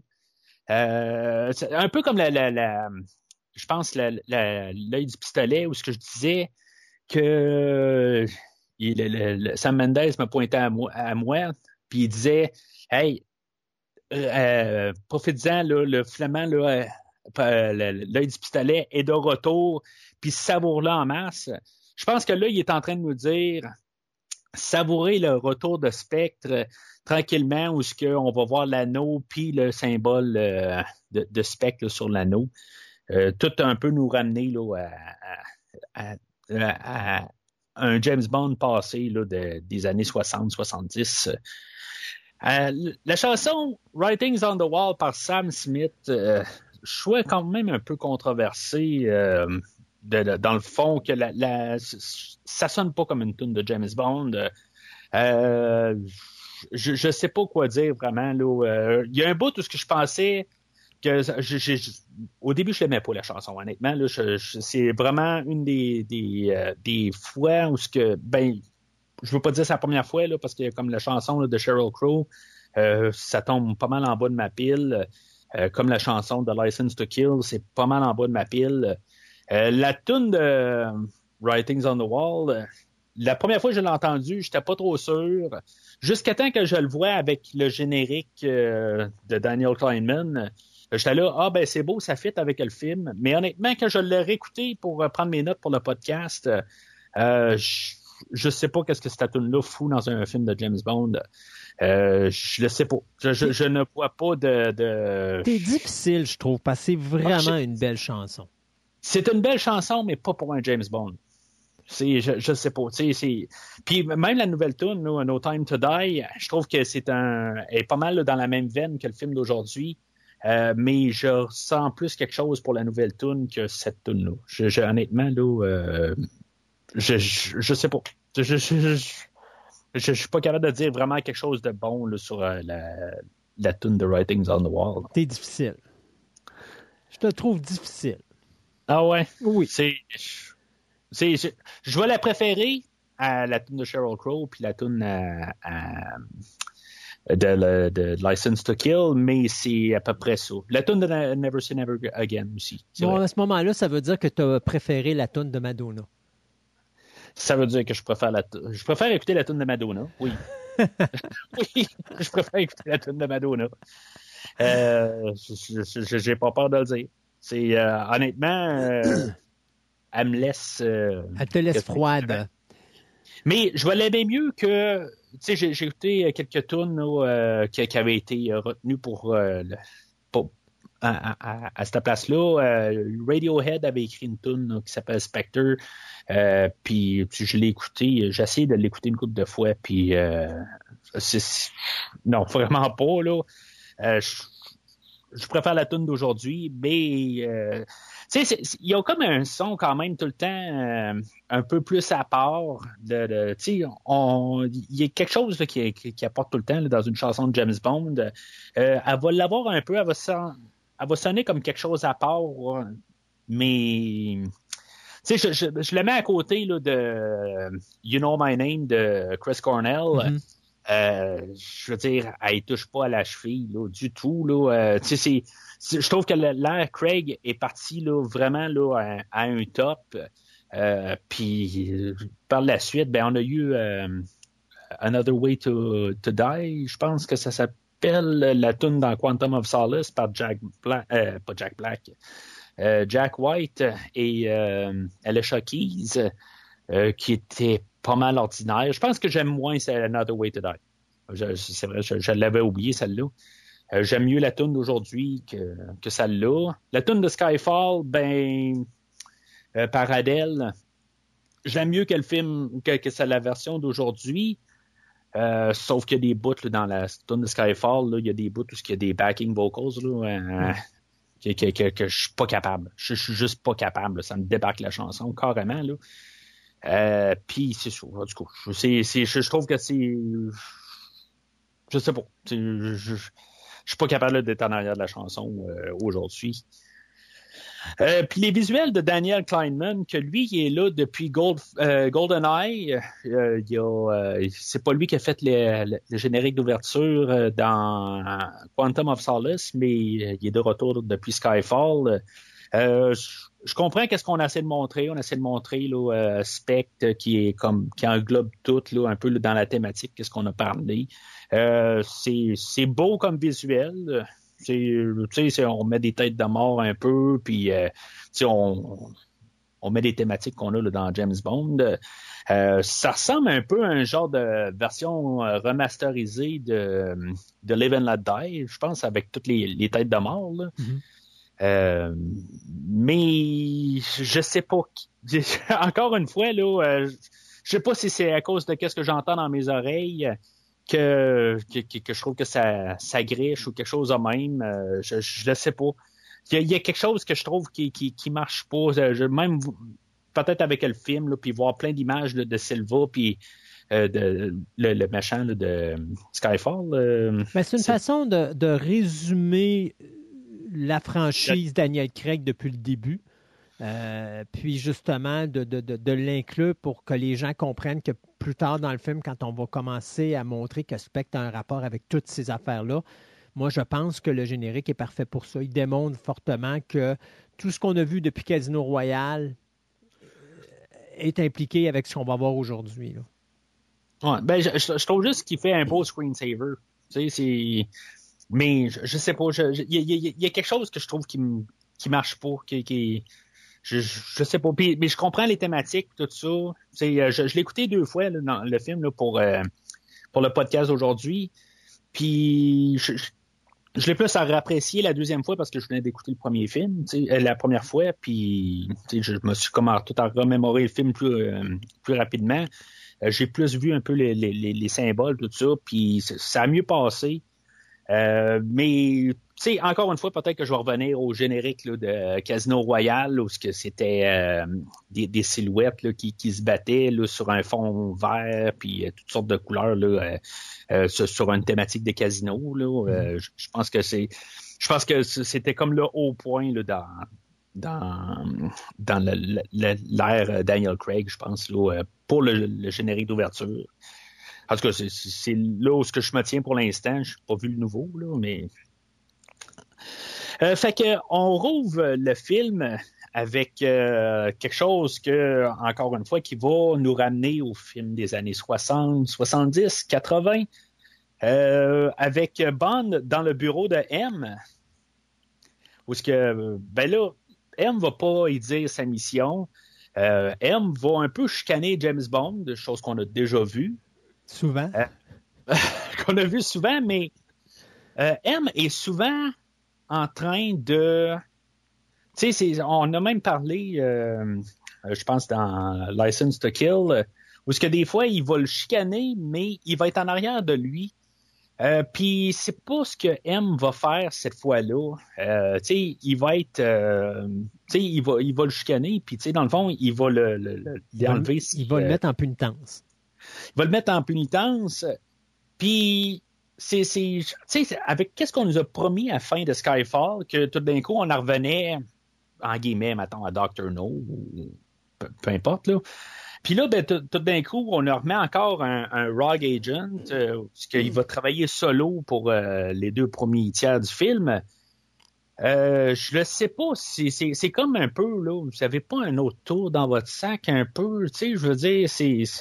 Je, je sais pas. Est-ce que moi, c'est ça qui, qui me Ben, passe en par... réalité, il n'est pas Rogue Agent, parce que ça donne l'impression au M actuel qui est Rogue Agent, mais en réalité, il suit il est sa mission qui lui est donnée par le M précédent qui est décédé à la fin de Skyfall. Donc là, lui, il continue une autre mission qui lui a été donnée. C'est juste que le M actuel n'est pas au courant. mais il n'est pas un rogue agent. Moi, en tout cas, je ne le vois pas comme ça. Ben, il n'a pas enlevé son, titre de 007. Mais pourquoi qu'il n'en a pas parlé? Ben, c'est parce que, tu sais, ça, ça là, c'est des affaires d'espionnage. Euh, lui, il a une mission qui est donnée par son supérieur à l'époque. Il continue sa mission. Quand sa mission va être terminée, son nouveau supérieur, c'est celui qui est en avant de lui. Puis d'ailleurs, il y a une réaction qu'il a eue qui, moi, m'a surpris. C'est le segment où est-ce qu'il se lève après avoir été mis en punitence. Il va se lever en avant de M, puis il reste devant, puis là, il commence à attacher son veston. Puis là, tu as la caméra qui revient vers M, puis là, tu te rends compte que là, c'est vraiment euh, il y a vraiment une confrontation entre Bond et M. Tu te dis, écoute, euh, euh, Bond, vas-tu le tirer là, tu sais? mais la, game, c'est ça, c'est parce que quand tu sais ce qui se passe après, la réaction, c'est, moi, en tout cas, la façon que je le vois, c'est, profite-en, t'es pas encore mon boss, je te dois pas encore le respect que je dois à l'autre. Boss qui présentement pour lequel je travaille. parce que tu sais, lui, il s'en fout un petit peu de ce que ce M-là lui dit lui, il a une mission qui a été donnée par son supérieur et tant que sa mission n'est pas complétée, le supérieur actuel n'est pas son patron, c'est celui qui a donné l'autre mission. Donc, lui, sa job, c'est qu'il faut qu'il finisse l'autre mission avant de dire que là, il va rentrer dans le créneau du nouveau M. Euh, fait que je pense même que si le nouveau M il aurait dit ben James Bond, je te donne une mission, je pense qu'il aurait trouvé une manière de ne pas la prendre. Puis de dire ben je pense que j'ai des vacances, je vais prendre mes vacances. Parce que justement, il y a une mission qui doit être faite par son ancien supérieur et tant qu'elle n'est pas faite, bien, cet agent-là, lui, ne peut pas embarquer sur autre chose. Mais pourquoi que on n'a pas fait ça un peu, justement, que, tu sais, il dit, bon, ben, garde, je te, donne, euh, je pense qu'il avait fait ça, euh, c'est pas dans Our Majesty Secret Service, c'est, euh, c'est dans, il y, en a un là-dedans qui arrive puis qui, il dit, bon, ben, tu vas faire à ta tête, c'est correct, euh, prends des vacances, puis Bond, il dit, ben, je vais me ramasser en... Je vais aller prendre des vacances à Cuba ou je sais pas trop où, là. C'était License to Kill? C'était License to Kill? Bon. C'est... Euh, tu sais, je, je sais pas pourquoi ils sont pas arrivés puis euh, ont pas fait une histoire de même un peu parce que je, je sais pas, je trouve que c'est craché un peu sur la fin de Skyfall où ce que justement c'est ça que la dernière scène c'est ça qu'on arrive. Tu sais, il nous montre que tu sais, Bond arrive, puis ça, finit de même où ce que, euh, il dit euh, M arrive, il dit Ben garde, j'ai un nouveau dossier pour toi. Puis tu sais, euh, Bond est là, il dit Bien sûr, M. Oui, sauf que. c'est ça qu'on nous promet à la oui, fin. Je comprends ça. Mais après ça, tu as ce vidéo qui va recevoir par la poste, qui vient le recevoir avant le début du film. Et tu as encore une mission qui est donnée par le M précédent. Donc, cette mission-là va par-dessus celle qu'il a commise au début du film. Donc, tout ce qu'il fait présentement, c'est en rapport avec l'autre mission qu'il a eue. Oui. ton employeur en ce moment, OK, il, change de main. OK, ben là, tu, vas y arriver puis tu vas dire Ouais, mais moi, mon ancien boss m'a dit ça, tu sais. Il m'a dit pas pareil. C'est pas pareil. Si, mettons un exemple, je travaille pour une compagnie, OK? Puis, mettons que moi, j'ai un poste très important où ma job, c'est m'assurer du bien-être de ma compagnie. J'ai un patron qui vient de mourir et j'en ai un nouveau qui vient prendre sa place, mais j'ai une donne qui m'est donnée par le patron qui est décédé qui fait en sorte que je peux sauver la compagnie.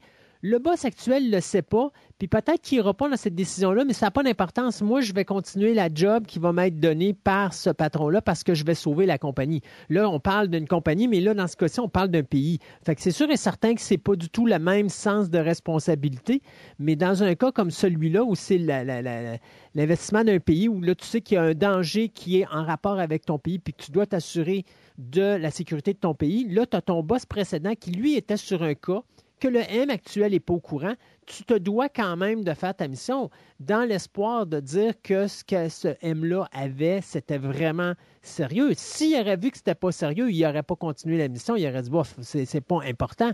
Mais là, il se rend compte rapidement qu'il y a vraiment quelque chose d'important derrière de ça, puis il va la poursuivre.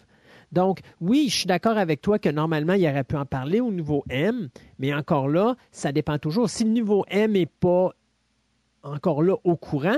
Là, tout ce qu'il va faire, c'est peut-être diluer la chose et risquer de perdre cette mission-là parce que je pense que d'un côté, comme il est responsable de la mort de ce M-là, il se sent redevable de faire cette dernière mission-là pour, pour elle en son honneur. Donc, tu sais, il y, a- tout l'aspect psychologique aussi qui embarque là-dedans en ligne de compte. Donc, c'est la raison pour laquelle je pense qu'il garde la mission et qu'il ne s'occupe pas du nouveau M. Parce que il- ça revient encore avec ce qu'on a vu à la fin du film. Quand il arrive pour tuer euh, Blofeld puis qu'il ne le fait pas, il est redevable parce qu'il se dit OK, Blofeld est là à cause d'eux. Bien là, je pense que c'est la même affaire. Ici, il se sent responsable de la mort de M. Donc, M lui arrive avec une mission. Je vais la faire, même s'il faut que je sois. euh, éliminé de- de- du, du programme 007 parce que je suis redevable à ce, à ce, à ce personnage-là qui est mort à cause de moi. Donc, c'est la raison pour laquelle il bypass toute la, toute la, la situation euh, avec le nouveau M et tout ça. Penses-tu qu'il aurait pu juste au moins arriver et dire, y dire? Non. Puis, ben, si le nouveau M arrive et dit, non, regarde là, euh, je, je vais mettre quelqu'un d'autre, je vais mettre Exactement. euh, 06 là-dessus. Puis Bond, il aurait dit, ben, ouais, ouais, c'est beau, c'est quoi ta mission? OK, ouais, oui, ben, j'ai dit, oh, j'y vais tout de suite, tout de suite, tout de suite.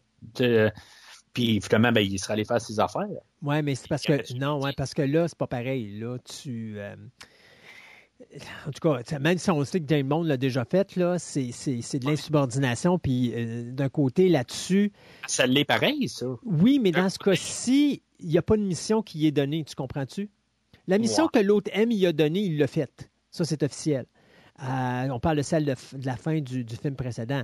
Là, là-dessus, présentement, il travaillait à son compte, d'où la raison pourquoi il se fait gronder, parce que pourquoi tu as fait ça, puis qu'est-ce que tu faisais là, puis sans savoir que là, James Bond a une autre mission d'un autre, d'un autre supérieur, qui était le, former M. Maintenant, euh, lui, il va continuer cette mission-là. Donc, il se fait suspendre, mais tu remarqueras qu'on lui a pas donné d'autres missions. Donc, lui, ça lui laisse libre choix à faire la mission qu'il est supposé faire là. là. C'est sûr que, tu sais, M arrive puis il dit, je- officiellement, je te mets en punition. Tu sais, c'est- il, il fait- puis ils font vraiment le, le, le plan pour, tu sais, qu'on le comprenne. là. Tu sais, il, dit, il met en dialogue, officiellement, je te mets ça. Fait que là, l'autre côté, comme tu dis, il donne pas d'autre chose à faire. Mais tu lui, il n'a pas le choix de quand même faire ça officiellement, c'est fait.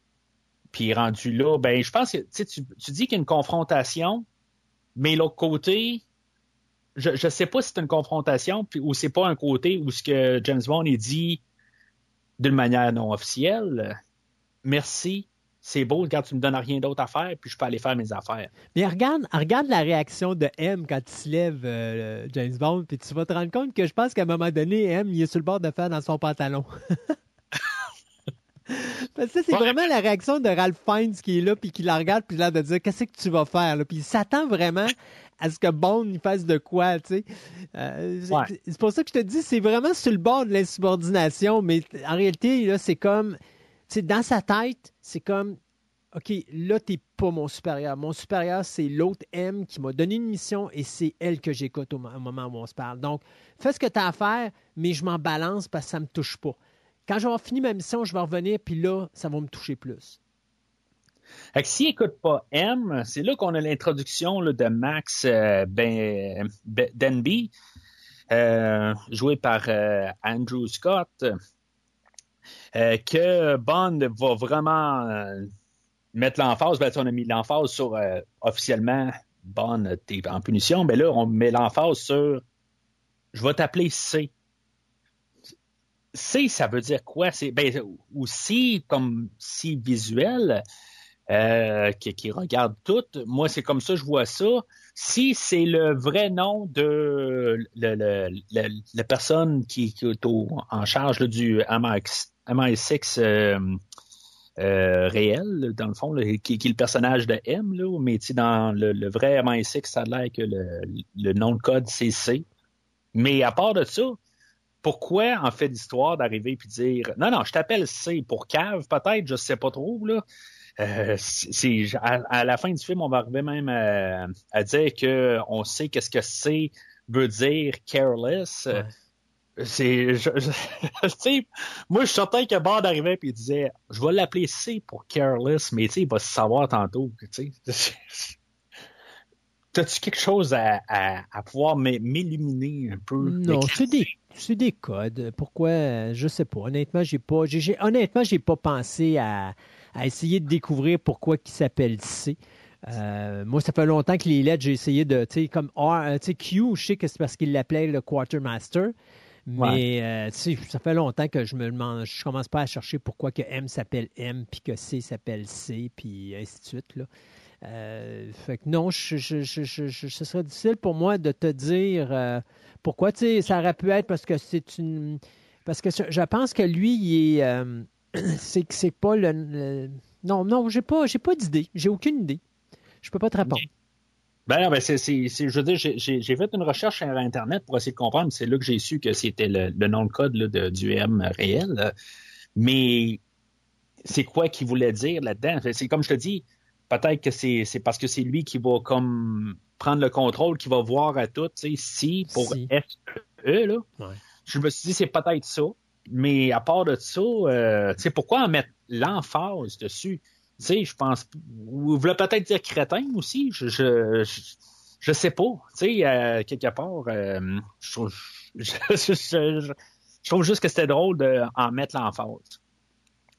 Euh, fait que on a Money Penny qui revient, Naomi Harris dans la version Craig. Euh, qu'elle elle va y apporter une boîte euh, qui a été, euh, dans le fond, quand Skyfall a brûlé au dernier film, ben, qu'est-ce qui reste de, des, des, des, de Skyfall? Skyfall. il reste pas de briques. on sait qu'il a resté une partie là, de la Aston Martin, puis une boîte avec des photos dedans. puis c'est là où on, on, va voir une photo qui est brûlée, juste correct pour pas voir la face à, à, à Christophe Waltz qui a été euh, qui a été euh, toute rajeunie. Là. En tout cas, c'est. Je suis même pas sûr qu'on aurait pu reconnaître là, euh, Christophe Waltz. J'ai de la misère à reconnaître Daniel Craig en, petit garçon là, dans, dans, cette photo-là, mais en tout cas, c'est, je, je, trouve juste que point, point, de vue narratif, je comprends pourquoi on a fait ça. Puis tu sais, dans le fond, pour boucler l'histoire à la fin de, du film. Euh, bon, il va demander à Moneypenny, ben tu sais, regarde, donne-moi pas ça là, viens chez moi pour me donner la boîte. Puis c'est là ben, que justement qu'on a euh, que, que, que Bond explique qu'il a reçu une vidéo de un vidéo, un DVD clé, USB, tu penses? Euh, c'est une... Oh mon Dieu, je m'en rappelle pas c'était quoi? Ouais, j'ai pas. Honnêtement, j'ai pas porté attention parce qu'il ouvre la télévision puis ça joue. Fait que moi, d'après moi, ça doit être un DVD. Là. Ouais. Ben, ça répète un courriel, mais il a dit dans, dans, dans sa boîte postale. J'ai reçu, je, je, je, sais pas qu'est-ce que. Euh... Parce qu'il ouvre, il ouvre sa télévision, puis le, ça part automatiquement. Fait que, ou bien il y avait une clé USB, euh, justement, sur laquelle euh, je jouais le, le, document automatiquement. J'ai aucune idée. Je, je, je, je, dire ça. Moi, je me dis, c'était peut-être stocké dans le cloud à quelque part, rendu là, euh, 2015, mais en tout cas. Euh, c'est vraiment aucun rapport à ce que, où ce que je, je, je m'en vais, là, mais c'était juste ton opinion. Que, que aucun but là-dedans. Euh, tu penses-tu que dans No Time to Die, on va trouver une manière de ramener Judy Dench? Oui, parce qu'elle est là depuis GoldenEye. Euh, peut-être dans le générique d'introduction. Ouais, tu... puis là, c'est ça. En plus, on a trouvé une manière de la ramener, mais tu sais, je sais pas, tu sais, non, je pense. au, pire, au pire, on va montrer une photo d'elle quelque part, hein, pourquoi pas? Ouais, il va avoir pris une photo d'elle. Euh, avant d'avoir sorti à la fin de la bâtisse, là, il va avoir pris une photo sur le mur de, de, de M, puis il va être parti avec, puis il va dire Ah, ben, tu sais, c'est ce que j'ai gardé du, euh, de l'ancienne bâtisse du MI6. Ouais. Ou encore, il va avoir un flashback où est-ce qu'il va voir les images des personnes euh, très importantes dans sa vie. Il fera partie de ça, M. Avant de mourir, peut-être? Peut-être je sais pas, euh, avant de mourir, puis il va voir euh, genre euh, M qui va l'accueillir. Mais hey, écoute, Julie Dench est là depuis Pierce Brosnan. Ouais, Donc c'est GoldenEye. Ouais. Fait ça, ça m'a toujours amusé. Hein. Quand ils ont parlé de refaire un reboot avec Daniel Craig, j'ai jamais compris pourquoi ils avaient gardé Judy Dench parce que je trouvais Il y a des paradoxes. Il y a plein de paradoxes, comme l'effet de l'Aston Martin. Il y, a, il y, a, beaucoup de paradoxes. Puis c'est ça qui fait que les James Bond restent quand même un peu un côté anthologique à chaque film aussi. Tu sais, c'est qu'on garde des éléments, mais on, on va de l'avant, mais on garde des éléments. Puis tu sais, c'est-tu un reboot? C'est ça un peu que ce film-là arrive, puis dire, c'est-tu un reboot? On est-tu dans un reboot? On est-tu dans une continuité?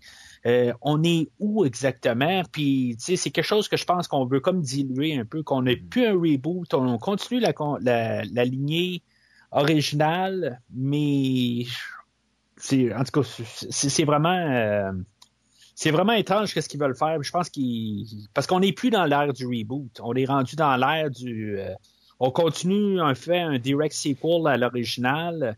On est dans l'ère du multiverse. On est dans l'ère du, euh, mais c'est ça pareil. Hey, on pourrait avoir ça. James, James Bond, multiverse, puis là, tu aurais tous les James Bond qui joueraient à côté de l'autre.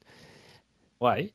On pourrait bien. faire comme, euh, je sais pas si tu as vu le film là, des Ninja Turtles, euh, qui euh, Teenage Mutant Ninja Turtles Forever, où ce que tu as les Tortues Ninja qui se promènent dans tous les univers, puis ils rencontrent la version sur papier.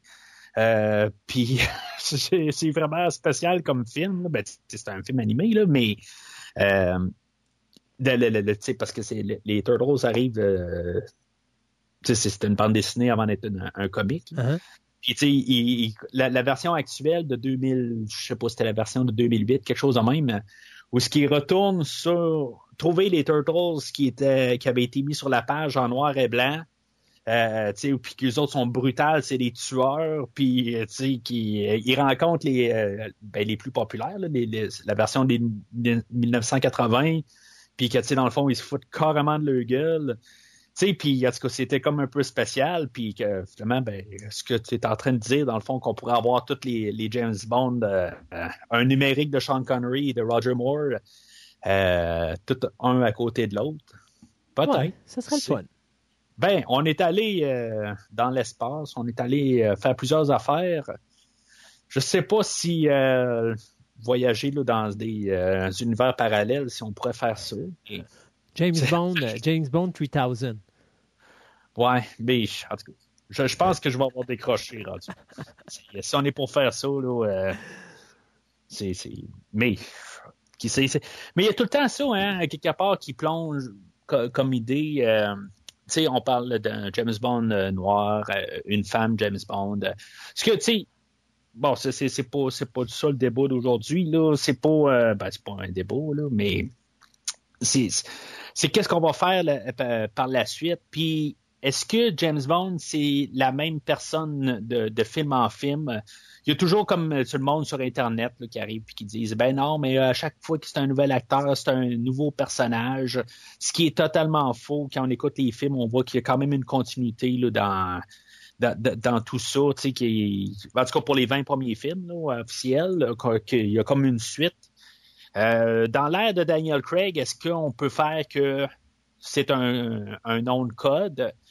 Euh, ça, c'est ce qui me fait peur, honnêtement. Ça, je, je, trouverais ça dommage que qu'on décide qu'on amène un nouvel acteur, puis qu'on dit, bon, ben, euh, 007, ça vient avec le titre de James Bond aussi. Ouais, tu sais, c'est ben, c'est ça, mais encore là, est-ce qu'on qu va aller vers ça? Euh, moi, je suis confiant pour le nouveau film, puis pour euh, le film qui va succéder. Euh, je, que, que les Brocolis et, et uh, Wilson vont faire le bon choix.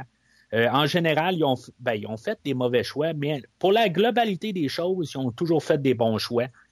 Euh, puis, je pense qu'ils vont faire le bon choix en tant que tel. Je pense qu'ils vont s'arranger pour que, que pour faire le plus d'argent. Puis le fait de, mettre un, une femme au lieu d'un homme, dans le personnage titre, je pense qu'ils savent qu'ils vont se casser la gueule en faisant ça. Euh, je pense que c'est rayé. Le fait de, mettre euh, quelqu'un euh, de peau noire, je, je sais pas. peut-être trouver le bon acteur, comme qu'ils ont trouvé le peut-être le bon acteur. Tu n'es pas à 100% d'accord pour Daniel Craig. je pense que pour l'ère de Daniel Craig, je pense qu'on a trouvé le bon acteur, moi, de mon point de vue. Euh, de, de ben, ça dépend aussi de qu'est-ce que tu fais avec le, le, le, personnage rendu là. Il faut aussi que, point de vue sur papier, euh, qu'il soit anglais, il faut que qu'il ait des choses qui restent, que c'est le personnage de James Bond, euh, qui, là, qui soit carrément là, ailleurs.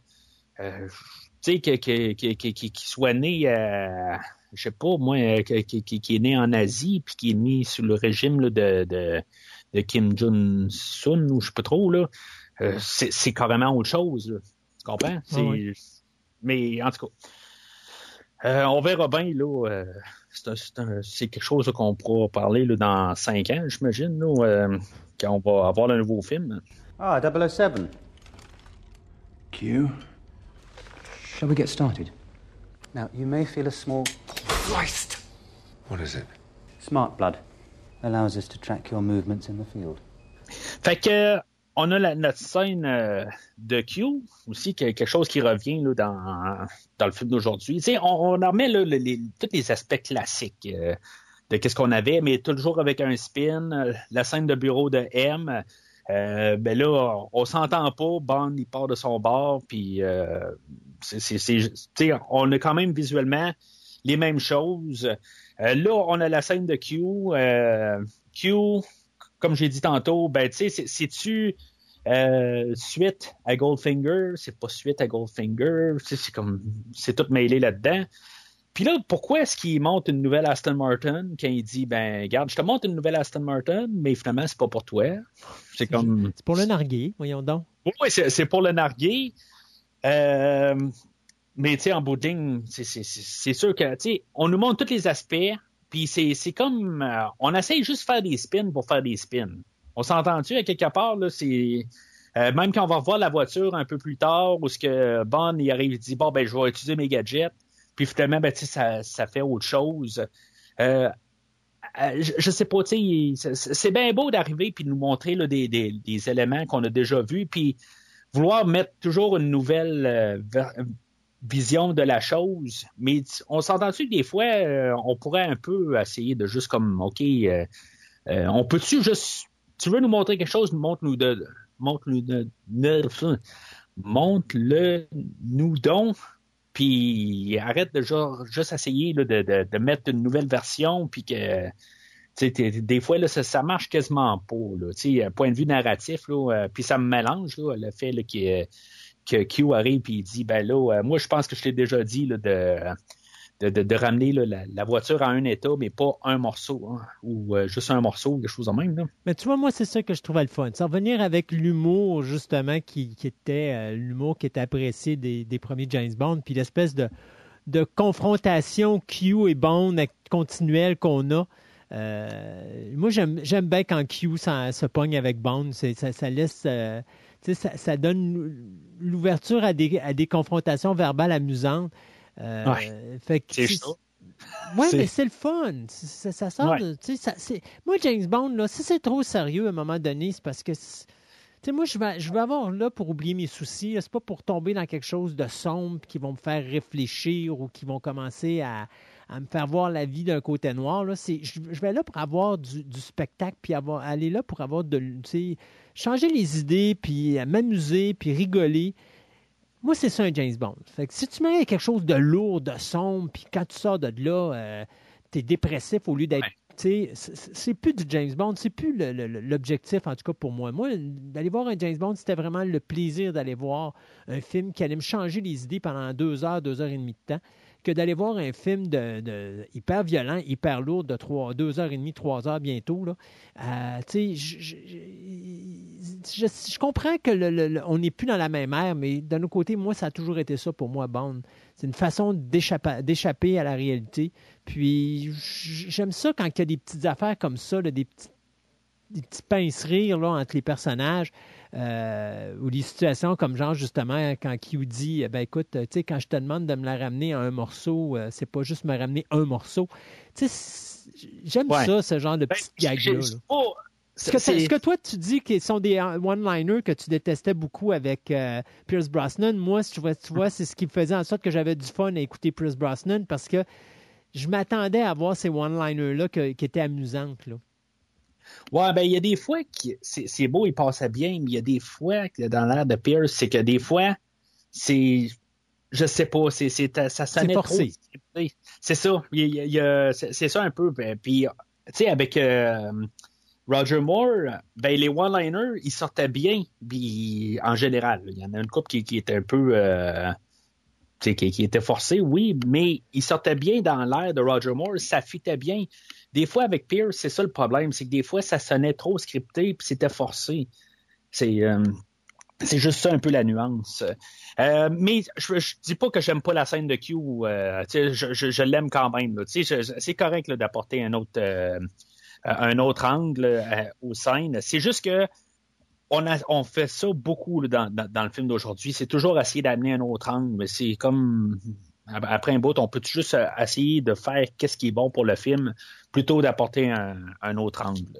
Mais c'est correct au début. Euh, on, nous a ramené quand même la, scène de Q, puis euh, c'est léger. Puis, comme j'ai dit tantôt, ben, je pense que j'ai dit tantôt, euh, le premier deux tiers du film, le ton, euh, il me ramène beaucoup dans l'air de Roger Moore. Puis euh, moi, je suis bien à l'aise avec ça. Euh, je, je, trouve ça quand même le fun. Il y a, il y a quelques petits points où ce que j'accroche. Euh, je vais en parler là, quand, quand on va y arriver. Euh, mais pour, pour la générale, là, puis, puis je suis pas en train de dire là, que le dernier tiers, là, je vais m'emmerder, puis je vais être fâché, puis tout ça. C'est, c'est pas ça que je suis en train de dire. Euh, mais tout ce que tu dis là, en fait, de, de plaisir, tout ça, puis c'est, c'est ça que je trouve qui est le fun. On a eu la trilogie juste avant de Casino Royale, Quantum et de Skyfall qui, oui, est un petit peu plus sombre. Euh, peut-être que euh, tu voulais aller prendre une caisse euh, de 24 après, puis ou carrément là, une bouteille de whisky direct, puis tu sais, aller pleurer un peu. C'était une trilogie de films pour créer le personnage de James Bond, puis c'est comme ça que, ça que je pense que ça doit se tenir. Le ton est quand même assez constant pour les trois derniers films, puis je pense que ça doit être juste ça. Là, on a créé le personnage de James Bond, ça finit à la fin de Skyfall. Ils nous ont dit, là, c'était la création de James Bond. On va de l'avant, puis c'est ce qui, ben, ce qu'on nous a promis à la fin de Skyfall, puis c'est ça qu'on fait au début du film aujourd'hui, c'est qu'on va rechercher le personnage que qu'on a qu'on a eu depuis 53 euh, ans. Alors Bond se ramasse à Rome euh, sous la directive de Judy Dench, l'ancien M. Euh, puis euh, il, se ramasse à un enterrement. Euh, c'est là qu'on a le personnage de, joué par Monica Bellucci. puis il va apercevoir Christophe Waltz là, de dos à, à, cet endroit-là. Pourquoi qu'il n'est pas comme aller le, voir quasiment, juste comme pour dire qu'est-ce que tu fais là ou quelque chose de même. Là, juste s'approcher pour y voir le visage, quelque chose de même, là, juste pour être sûr. Ben, il n'y a pas eu le temps parce que notre, notre, personnage l'a vu, fait qu'il savait qu'il était présent vu qu'il sait tout. Alors, euh, ouais, mais ça ne veut pas dire que c'est la veuve qu'il fallait qu'il voie. Peut-être que M voulait insinuer que, tu sais, ramasse-toi là. Peut-être que tu vas, tu vas réussir à rencontrer euh, euh, ben, Franz Oberhauser. Uh-huh. C'était pas écrit que c'est la, la, la, veuve qu'il fallait qu'il rencontre. elle, M, elle a dit rentre, euh, va juste te rendre au funérailles, puis c'est tout. Ouais. sais, fait que euh, pourquoi il n'a pas suivi euh, Oberhauser? Parce qu'il ne sait pas qu'il a besoin de le suivre. Ouais, faut mais pas, c'est faut pas que ça soit trop évident non plus quand même. faut que tu te mettes à la place. Là. Le gars, ça, ça ramasse un, un, un, enterrement puis il sait pas qu'est-ce qu'il y a là. Puis de toute façon, soyons honnêtes, c'est quoi qui est intéressant pour James Bond? Un gars de dos ou la dame qui est là qui est rendue veuve? Ben, je sais pas, la scène d'introduction, il, euh, il était pas pressé euh, à revenir. Ben justement, là. raison de plus. Il, écoute, il était en manque, pauvre petit. Touché. Puis là, en plus, si tu tapes la, la, la bonne girl la plus. Écoute, il y avait, il y avait signé dans le contrat de Mme Bellucci qu'elle serait la Bond Girl la plus âgée de toute la, la, la, la, franchise. Alors écoute, il y a un devoir à accomplir pour qu'elle devienne la Bond Girl la plus âgée de la franchise. Il n'y a pas le choix. Alors, pauvre petit, donne-ça un peu de break. Là. Il, y a, il, il, il est il y a un contrat de signé avec Sony puis avec Warner, euh, pas avec Warner, mais avec euh, MGM là, pour faire ça. Là. Fait que, il faut, faut qu'il faut qu'il aille à ses obligations. OK, OK, c'est correct. Euh... Là, euh, Monica, elle, je pense qu'elle avait déjà. Euh, c'est pas la première fois, je pense qu'elle avait été approchée. Pour... Non, elle avait déjà été approchée pour euh, jouer une Bound Girl dans un film précédent, mais je me rappelle plus c'était sur quelle production. Ça, ça m'en revient pas. C'est peut-être même dans l'ère de Pierce. Mais en tout cas. L'important, c'est qu'elle est là aujourd'hui. Euh, Puis, tu sais, justement, je pense que ça, ça, ça va bien. Euh, justement, les deux acteurs ensemble, ils ont euh, oui, c'est la plus vieille des, des, euh, des Bond Girls. Euh, même si M avait peut-être ce rôle-là dans le dernier film, c'est elle qui suivait James Bond tout le long du film.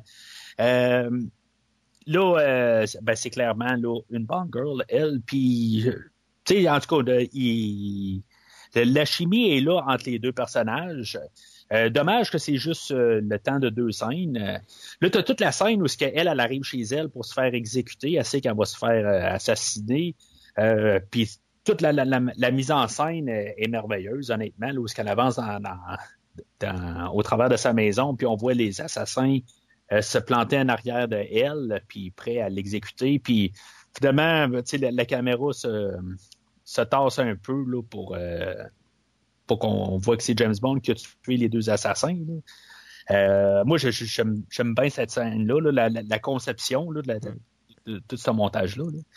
Puis là, ben, bien sûr, ben, qu'est-ce qu'un film de James Bond serait sans que James Bond couche avec euh, euh, une, une, dame attirante? Ben écoute, en plus, pauvre est marié, puis là, il est obligé de faire ça pour, à cause de son contrat signé. Fait que, tu sais... C'est pas facile, pour pauvre Daniel Craig, là. Non, c'est sûr. C'est euh, fait que c'est elle qui dans le fond qui va les euh, qui va l'envoyer là à euh, ben, qui, qui, va le mettre sur le chemin là, pour trouver l'organisation de Spectre. Juste avant, là, dans, dans, dans, le fond, lui, il va l'envoyer sous la protection de, de Felix Leiter. Oui. on verra pas Felix Leiter dans le film d'aujourd'hui. Est-ce que Sash il va revenir là, dans No Time to Die? Mais tu sais, je me dis, pour boucler les idées, pourquoi que on la revoit pas à la fin du film? Quand on voit Blofeld qui dit, garde, euh, je vois tout, puis qu'à quelque part, ben, qu'on, qui, qui, euh, qui arrive pas, puis qui dit, garde, je vois où ce qu'elle est, elle, puis que, tu sais, qui, euh, tu sais, Bond qui arrive, puis qui dit que, que, qui va la, qui peut la faire protéger, mais qu'on nous martèle pendant tout le film que Spectre est partout, puis que pourquoi ils n'ont pas réussi à la faire tuer. C'est sûr que ça pourrait dire, ben là, euh, Felix Fighter, euh, là-dedans, il, est-tu traite? Euh, il n'y a rien qui dit qu'elle n'est pas morte déjà, de toute façon. Là.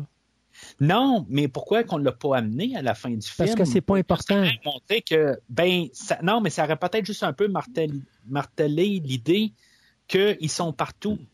Tu sais, juste à, ramener. Euh, t'as pas besoin de ça. a été. Ben. T'as pas besoin de ça. T'as la séquence finale, là, quand on est dans les. Euh, dans les bureaux de, de, de, de Spectre, là, que tu le vois, qui sont au courant de tout, puis qui voient tout. Écoute, ils sont même dans les bureaux de, du MI6. Alors, tu n'as pas, pas, besoin de ça. Tu le sais. Puis de toute façon, je trouve que Christophe Waltz là-dedans fait tellement une job incroyable. Moi, je l'adore en Blofeld parce que il est tout le temps calme, tout le temps relax. Puis tu sais, il a de l'air d'un gars, tu te dis, voyons, c'est pas, c'est pas un ennemi redoutable pour Bond. Et pourtant, dans son calme, il y a une façon de jouer, une assurance de jouer qui est que ce personnage-là est probablement le personnage le plus dangereux de tout l'univers de James Bond, mais il n'y a aucun moment il va avoir un geste d'agressivité ou quoi que ce soit. Il est toujours, il est toujours posé dans ses dialogues,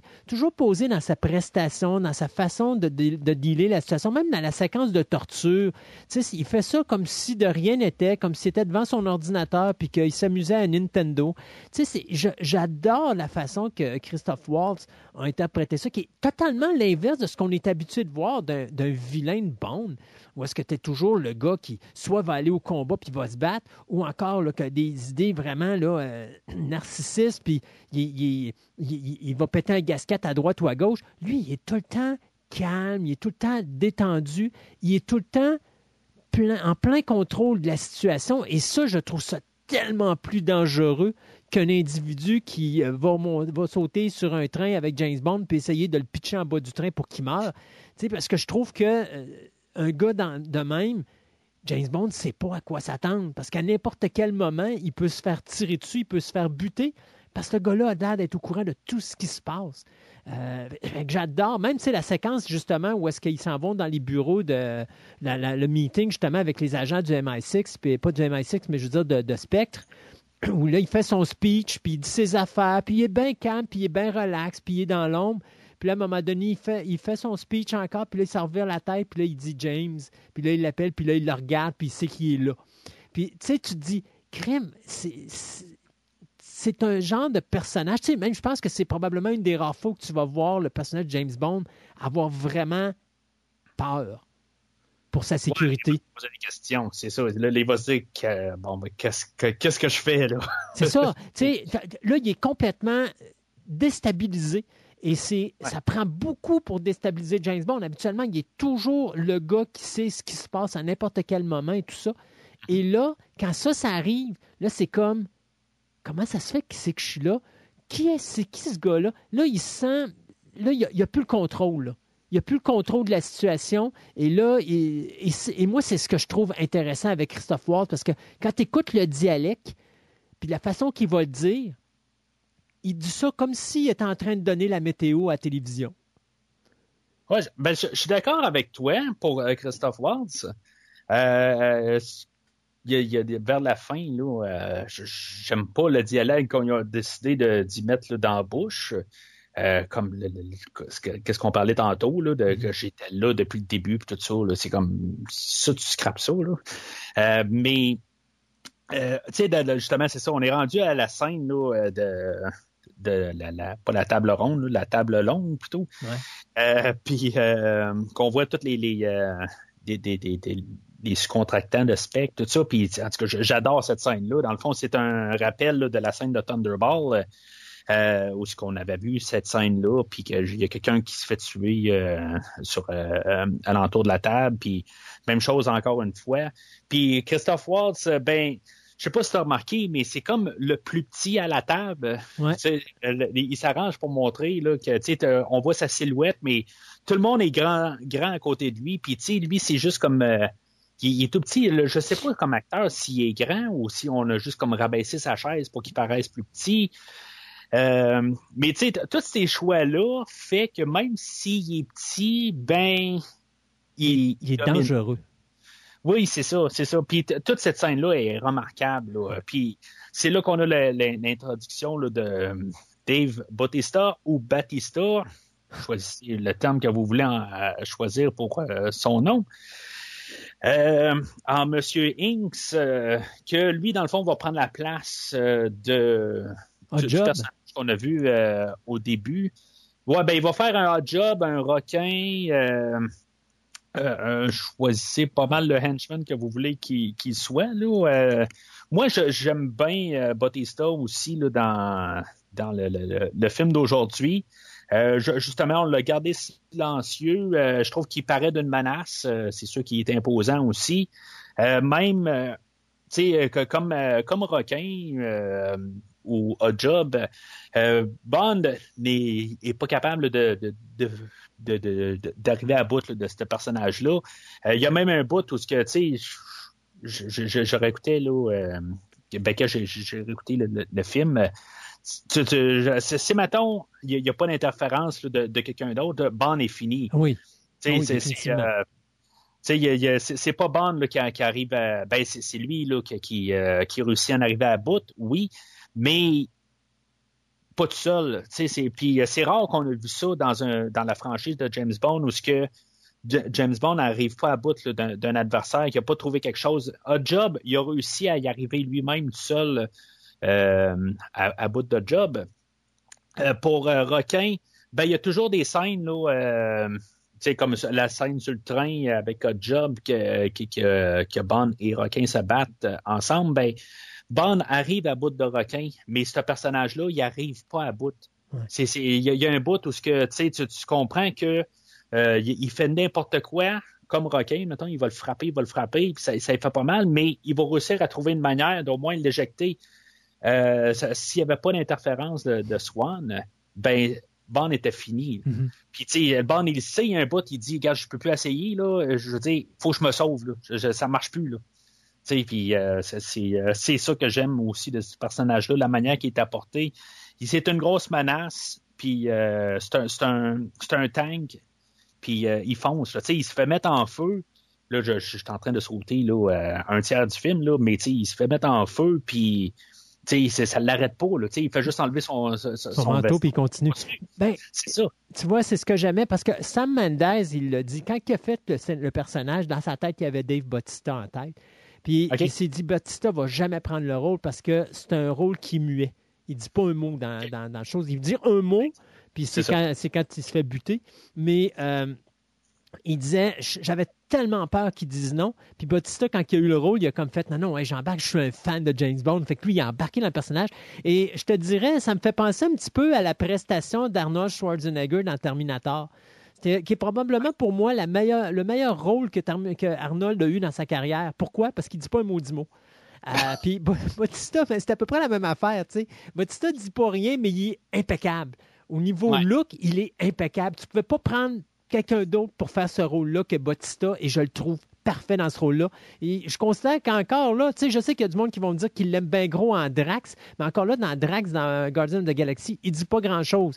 Fait que quand il parle, c'en est amusant parce que, justement, il n'y a pas grand-chose à dire. Mais c'est pas un acteur, Dave Bautista, c'est un armoire à glace.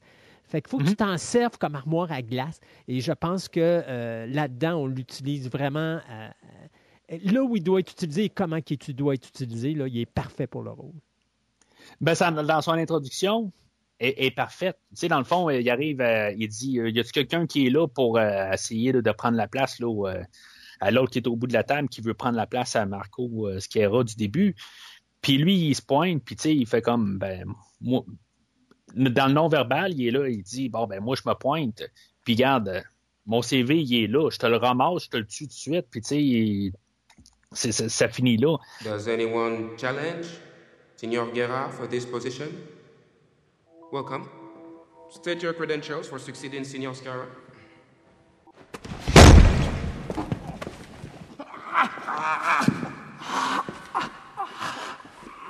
Tu sais, dans tantôt, tu parlais là, que tu voyais pas de, de sang vraiment là, dans le film. Euh, ben, il y a du sang sur les mains là, de, de, de, de Inks.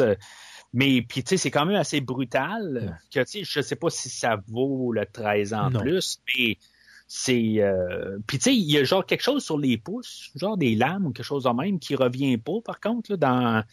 euh, comme personnage, c'est juste, je sais pas, c'est, étrange qu'on, qu'on a décidé de le dire, d'y mettre genre des lames ou quelque chose de même. Euh, je pense que justement, ça aurait été quasiment plus efficace que justement, tu sais, avec juste ses mains, il renfonce le- le- le- les, yeux de, du, bonhomme en question. mais ça, c'est quand tu regardes très clairement, là, t'es- vraiment, tu es, très attentif là, à ce qui rentre dans les yeux, là, parce que tu peux vraiment le manquer là, si tu regardes pas euh, précisément ses pouces.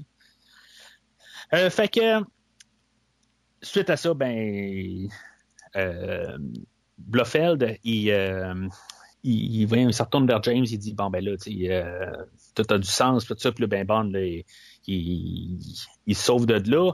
Puis c'est là où on se prépare pour une grosse scène à la poursuite euh, dans, le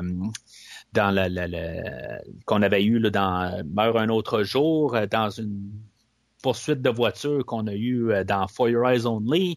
Euh, une grosse scène spectaculaire. Puis finalement, ben, on a Bond qui est poursuivi par Bautista. C'est tout bien beau, mais Bond va euh, essayer ses gadgets. Finalement, il va se ramasser au téléphone avec Moneypenny. Euh, je, je sais pas, tu sais, c'est vraiment une drôle de, poursuite. Euh, je, je sais pas, c'est comme il y a des bons aspects visuellement. Je trouve que c'est apparaît bien là, co- comme, tout le film, comme comme as parlé tantôt. Euh, je, trouve que c'est visuellement et c'est une très belle poursuite, mais il manque un peu d'adrénaline. Je sais pas, moi j'ai pas. Moi je trouve que c'est une poursuite en voiture. C'est sûr et certain que euh, c'est pas la poursuite de voiture qu'on est habitué de voir. Là. Oui, il y a, y, quelques cascades, mais tu t'es tard le soir, puis tu te le quittes. Euh, fait que c'est, c'est plus une genre de poursuite pour, un, aller chercher une information, parce que là, James Bond a eu, euh, a eu l'ouverture sur quelque chose, puis là, il peut continuer. Fait qu'il demande à Miss Moneypenny de le faire. Puis il essaie de s'échapper de la situation dans laquelle il se trouve.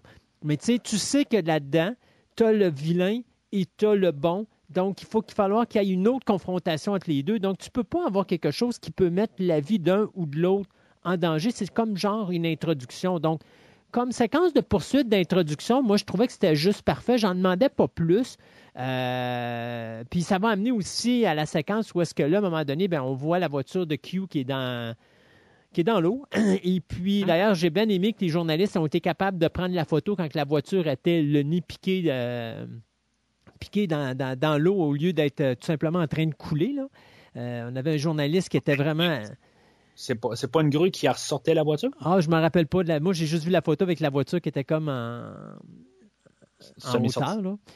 Ouais. Euh, mais, mais anyway, tout ça pour dire que, tu sais, c'est- Ça, ça va amener justement à M à se demander, ben là, euh, est-ce que James Bond est vraiment encore à Londres ou il est encore parti faire ses, ses galipotes puis il, a- il a décidé de ne pas respecter sa punitance? Euh, mais, tu sais, moi, c'est une petite séquence comme ça. J'ai, j'ai- bien filmée. Euh, est-ce qu'elle manque d'adrénaline? Non, parce que ça va avec le concept de c'est une séquence pour s'amuser. Tu sais, d'ailleurs, il essaye les gadgets de la voiture, puis il n'y a pas un maudit gadget qui fonctionne, excepté le lance-flamme euh, qui va finalement. ben, ça. Ça, Je trouve que ça, ça a de l'impact rendu là. Euh, mais pourquoi pas, tu sais, avoir. Ben, je- C'est parce qu'il ne faut, pas- que ça soit trop over the top. Dis-toi que si c'est trop over the top, tout le monde va savoir, OK, James Bond, il est là-bas. Il n'est pas chez nous. Euh, il fallait quand même garder la poursuite un peu sais, normale. Puis, comme je te dis, tu ne peux pas avoir de décès dans ça. Donc, tu ne peux pas te débarrasser de Bautista de cette manière-là. Il faut qu'il y ait une confrontation entre les deux. Donc, c'est une poursuite sans être une poursuite. Je ne sais pas si tu comprends ce que je veux dire. Là. ouais. C'est- c'est- ça Mais peut, ça pas être over the top trop. D'autres, euh, d'autres henchmen, une autre voiture qui les poursuit, puis. euh, Mais encore là, ça aurait fait trop de dommages. Puis là, à ce moment-là, ben, M aurait été le premier à dire Ouais, je pense que James Bond, il est plus. euh, Ouais, il ouais, puis, ouais. tu sais.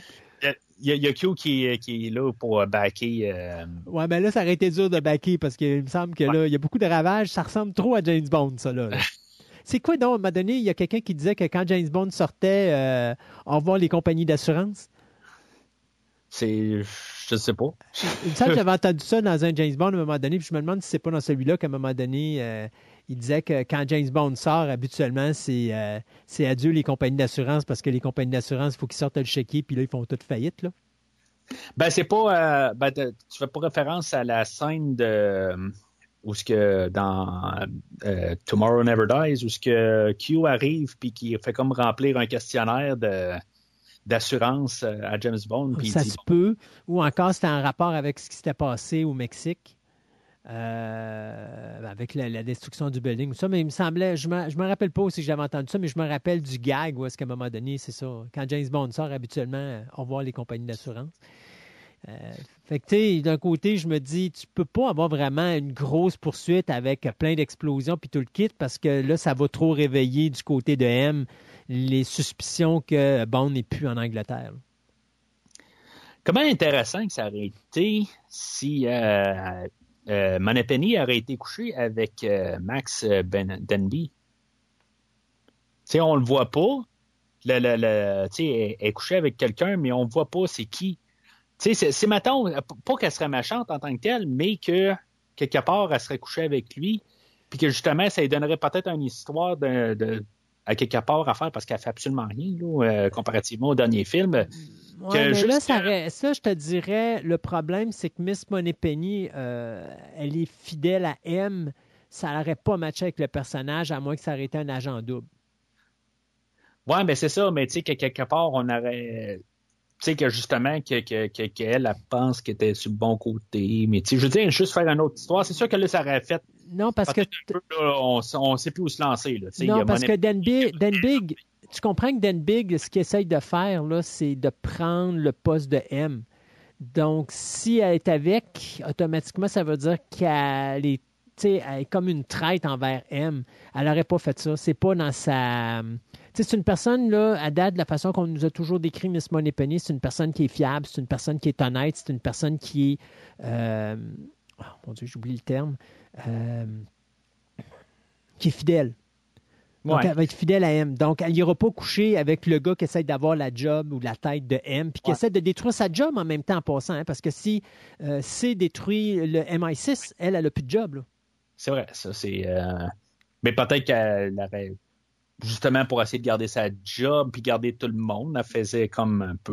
Euh, je, je sais pas, tu sais, c'est une histoire parallèle, mais peut-être ça aurait fait trop aussi. là. Ça aurait, ouais, non, ça aurait pas matché. Tu sais, puis euh, en tout cas, c'est- c'est- je, je faisais juste lancer l'idée, tu sais, parce qu'on ne voit pas c'est qui, puis on n'a pas besoin de le voir, mais tu sais, c'est c'était peut-être aussi justement une idée qu'on ne sait pas c'est qui, puis que, tu sais, ça va te revenir plus tard dans le film ou quelque chose de même, en tout cas. Évidemment, ça, ça va nulle part. Là.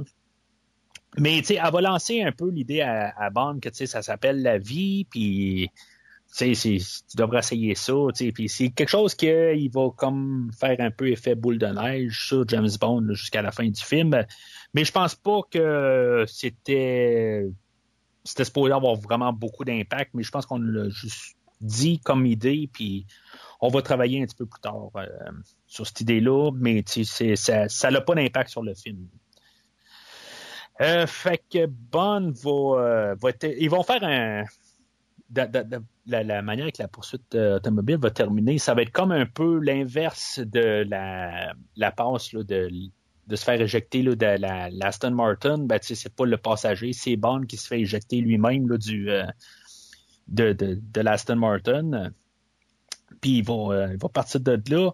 Euh, puis c'est ça, t'as, euh, qui confirme à M que euh, Bond est toujours en Angleterre, mais Bond est rendu en Autriche. Il est à la poursuite, dans le fond, du Pale King.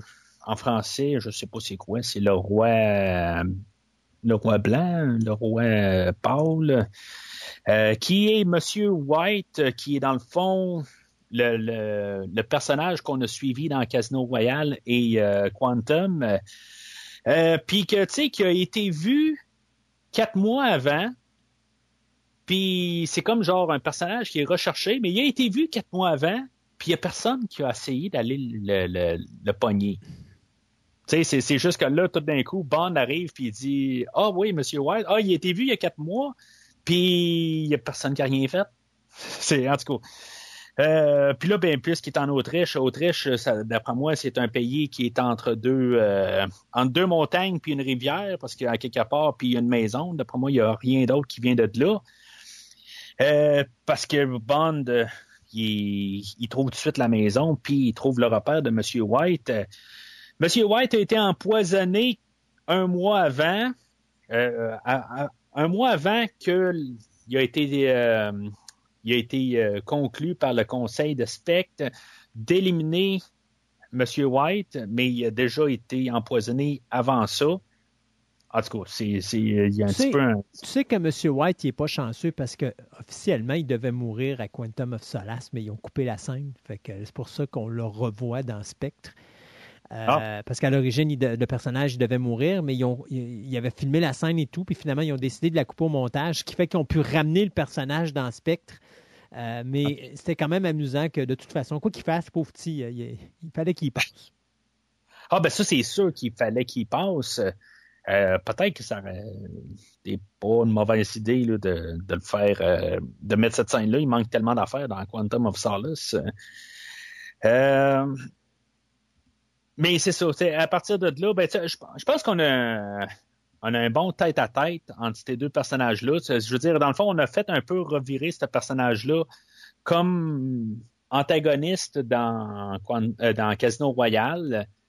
Euh, puis Quantum, puis là, tout d'un coup, on c'est que Bond, tu sais, on, on, comprend que pareil que c'est des euh, c'est des rôles qu'ils ont à faire, puis c'est pas nécessairement personnel. Euh, J'aime beaucoup cette idée-là à quelque part, tu sais, puis que Bond va comme un peu comprendre un peu la, position de Monsieur White. Euh, puis, tu sais, dans le fond, euh, Monsieur White, sa fille est protégée, mais en bout de ligne, en, en parlant à James Bond, ben ça, ça la met à découvert.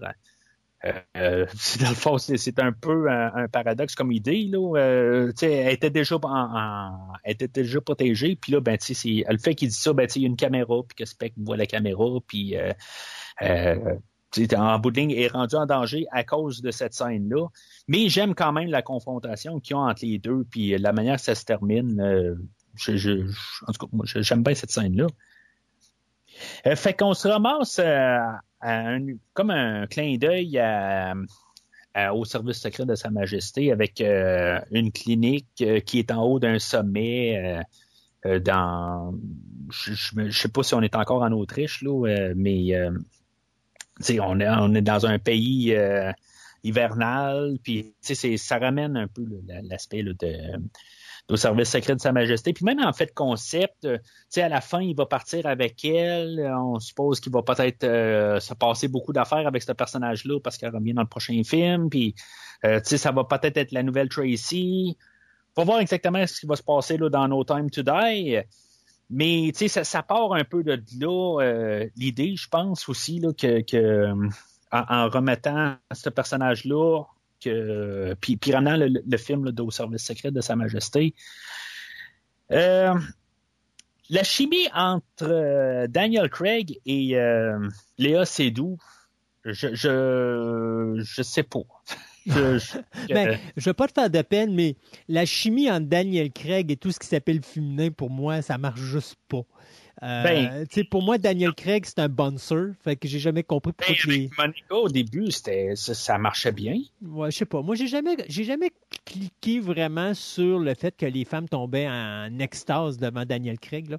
C'est sûr que je suis pas, euh, je suis pas aux hommes, alors c'est difficile pour moi de comprendre pourquoi que l'aspect bestial de l'individu attire les femmes tant que ça. Mais tu sais, je peux comprendre Pierce Brosnan, je peux comprendre Roger Moore, jusqu'à un certain point, je peux comprendre Sean Connery, mais je comprends vraiment pas Daniel Craig.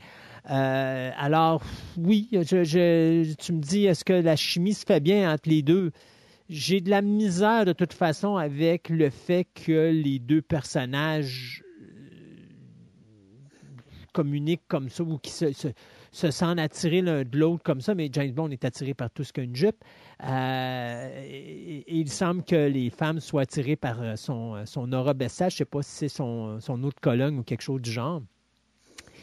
Mais c'est ça. Non, je suis pareil que toi. J'ai, j'ai pas, j'ai pas cette clic-là ou ce, déclic-là qui fait que c'est crédible que James Bond s'amourage de cette femme-là? Pourquoi elle? Pourquoi pas d'autres? Qu'est-ce qui fait d'elle quelque chose de différent?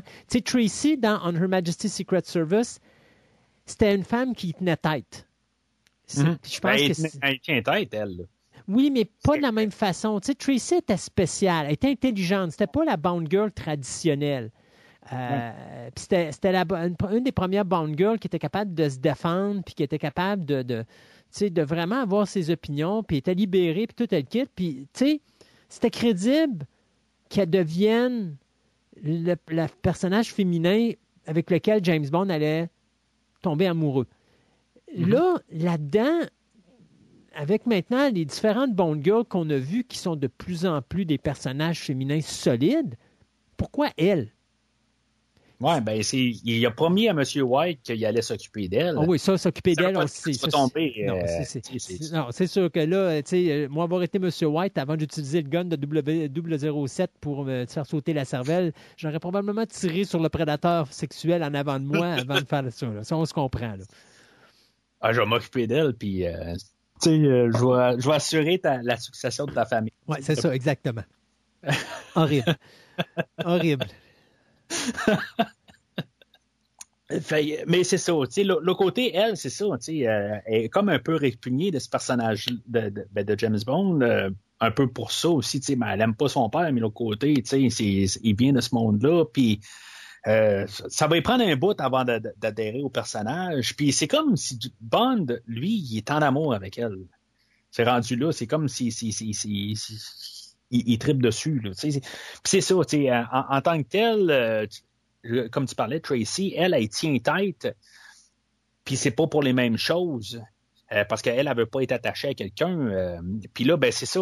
L'autre, elle, c'est pas qu'elle veut pas être attachée à quelqu'un, c'est qu'elle veut pas avoir affaire à ce monde-là. Elle a oublié ce monde-là, elle veut plus être dans ce monde-là, sais. Puis là, ben lui, il, rapporte ça à sa porte, puis il dit, ben là, regarde, tu, dois rentrer là-dedans, tu sais. Euh, puis tout, dans le fond, toutes les situations qui arrivent, c'est à cause que Bond a rencontré son père. Puis dans le fond, elle n'aurait pas eu cette situation-là si, mettons, Bond n'aurait pas été là. Mm-hmm. Euh, fait que elle, va se faire euh, kidnapper là, par M. Hinks pendant que ben il y a Q qui va se pointer. Euh, puis on va avoir un peu de, de, de, relâchement de tension, là, euh, où ce qui va, euh, il va se commander un, un breuvage, c'est tout un peu pour jouer un peu avec le, traditionnel vodka martini, puis là, il vendent, ils vendent pas d'alcool sur, place, puis c'est juste juste des choses qui sont bonnes pour la santé. Euh, mais pas bon pour la santé mentale à James Bond. Euh, mais euh, c'est ça, fait que elle, Swan a dit, garde, t'as 10 minutes pour sortir du site, puis quand finalement, ça fait pas euh, ça- 10 minutes plus tard, il est encore là. Elle appelle la sécurité. J'adore juste la, la réaction là, de quand Bond il se rend compte que Swan est en train de se faire kidnapper. Il va se, il va ramasser un des gardiens de sécurité, puis le deuxième, il va dire, Whoop, arrête. Puis le gars, il va comme rester Ouais. figé. Il va juste. J'éclate de rire à chaque fois. C'est comme c'est tellement soudain que tu es tellement habitué de voir Craig foncer dans le tas puis ramasser le monde. Mais c'est comme il a pas le temps de faire ça. C'est comme oh arrête. le gars il reste saisi là puis Bond s'en va puis ça finit là. Mais tu vois, ça, c'est ce que j'aime de Craig. C'est dommage parce que, comme agent secret dont la licence est de tuer, Craig est parfait pour le rôle. En tant que machine à tuer, il a la face pour ça. Moi, je toujours dit Daniel Craig, c'est un bouncer. Mhm. Mais pour dire que c'est un personnage attachant, parce que là, c'est le personnage de James Bond que tu es supposé à trouver attachant, puis tu es supposé avoir du plaisir à le regarder, puis avoir du fun et tout ça.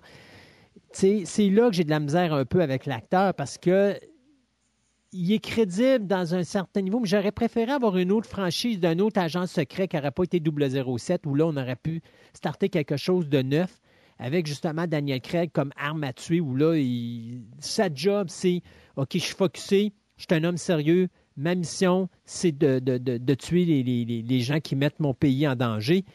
Pour ça, moi, il aurait été parfait. J'ai juste, tu à partir du moment qu'on commence à aller chercher de l'humour, malgré que dans celui-là, il est plus, tu vois qu'il y a plus d'aisance dans son personnage, que il est plus capable de le faire, mais il y a des limitations à ce qu'il peut faire, là, face à ce que normalement les autres comédiens avant lui avaient pu faire. Là. Ben, je pense qu'on a, on a trouvé vraiment le, le juste milieu pour son James Bond. Ouais. Honnêtement, c'est- juste correct. Il, il lance pas trop de, de, de lignes que tu fais comme ouais, ça ne pas tout à fait. Là. Euh, moi, je pense qu'il- c'est parfait. Tu sais, comme justement, la manière c'est apporté, c'est c'est un peu comme Timothy Dalton, où ce que c'est pas lui qui fait nécessairement l'humour. Tu sais, c'est euh, dans, euh, License to Kill qu'on a parlé, ben c'est c'est les autres personnages alentour qui font alléger le ton. Puis mes Bond, il reste euh, la, la version de Timothy Dalton reste un personnage qui est quand même assez assez dur. Puis euh, tu sais, puis c'est ça. Quand il arrive pour lancer des lignes, ben tu sais, il va te le cracher au visage plus que vouloir te faire rire avec. Euh, mais tu sais, comme quand il arrive, puis justement, il arrête le gardien de sécurité, tu sais, c'est pas vraiment, un- c'est pas un one-liner, là, on s'entend, s'il fait juste dire arrête, mais la situation a fait quand même que la manière c'est apporté, ça fait rigolo pareil. Ouais. Euh, fait que Bond va les, poursu- va, va les poursuivre, mais en avion. Je sais pas si c'est le meilleur véhicule pour les rattraper. Ben, pour les rattraper, OK, en fait, vitesse, OK. Euh, mais euh, c'est pas le, le véhicule le plus euh, agile, je pense, pour rattraper une voiture. Tu sais. Je, je, je le sais pas. Là, mais ça fait très Roger Moore. là, on s'entend. C'est, Ouais. comme je, j'aurais vu ça là, dans, dans, dans For Your Eyes Only, dans Octopussy ou quelque chose de même. Puis il y a même Daniel Craig il va arriver à côté d'eux autres. Puis euh, il va juste comme y envoyer la main, puis ça fait très Roger Moore. Tu sais, c'est, Roger Moore qui aurait fait ça. Euh, c'est, sa marque de commerce où ce que il y a, il y a, toute une voiture qui arrive à côté de, ça arrive à deux trois fois euh, pendant la franchise euh, quand Roger Moore était là puis qu'il y a une voiture qui arrive à côté puis ben, Bond est tout d'un coup il se retourne de bord puis il fait euh, il, il penche la tête un peu ou comme une salutation quelque chose de même puis c'est, un clin d'œil à ça je pense qu'on voulait faire justement tu sais euh, là c'est Daniel Craig qui envoie la main à à, à Monsieur Inks euh, tu sais, pour lui dire regarde je suis là tu sais euh, avec mon avion en tout cas j'aime beaucoup cette scène là honnêtement tu sais, autant ridicule que ça peut être euh, tu sais, qui poursuit en avion, en bout de ligne, tu peux ils ont juste à comme dire, bon, ben, on va revirer de bord, on va faire un 180 n'importe quand, on va se cacher entre deux arbres, puis Bond, il peut rien faire, tu sais, mais c'est- du James Bond, puis il va les poursuivre en, en avion. Euh, Inks, il y a un genre un, un méga fusil là, euh, sur lui, là. Ça tire comme un 12, mais c'est juste un fusil. Là. Mais les balles passent à travers le métal. Ouais, c'est. En tout cas, euh, ben, c'est du James Bond en bout de ligne. C'est euh, la version fusil de Monsieur Inks. C'est, euh, c'est très dévastateur. Pourquoi que Bond a pas pris son fusil rendu là pour la, scène de fin? C'est, on pourra parler de la scène de l'hélicoptère tantôt. Euh, mais finalement, ben, c'est ça. Bond va cracher avec son avion pour ramasser les, euh, les autres voitures. Parce que les voitures, à quelque part, ben, quand ils voient l'avion en arrière, ils font pas juste un 90 degrés puis euh, laisser Bond partir. Ils, ils restent alignés puis euh, Bond réussit à. à- à- en tout cas, il- tout le déroulement Ouais. fait que. Ça me faisait penser à For You Eyes Only. Tu sais, avec Ouais, quand, ben. Quand Roger Moore avait sa petite. euh, mon Dieu, c'était quoi ça, sa petite. Citroën, là. Ouais, la la- petite Citroën, puis qui descendait la côte, là. Oui, ouais, ouais.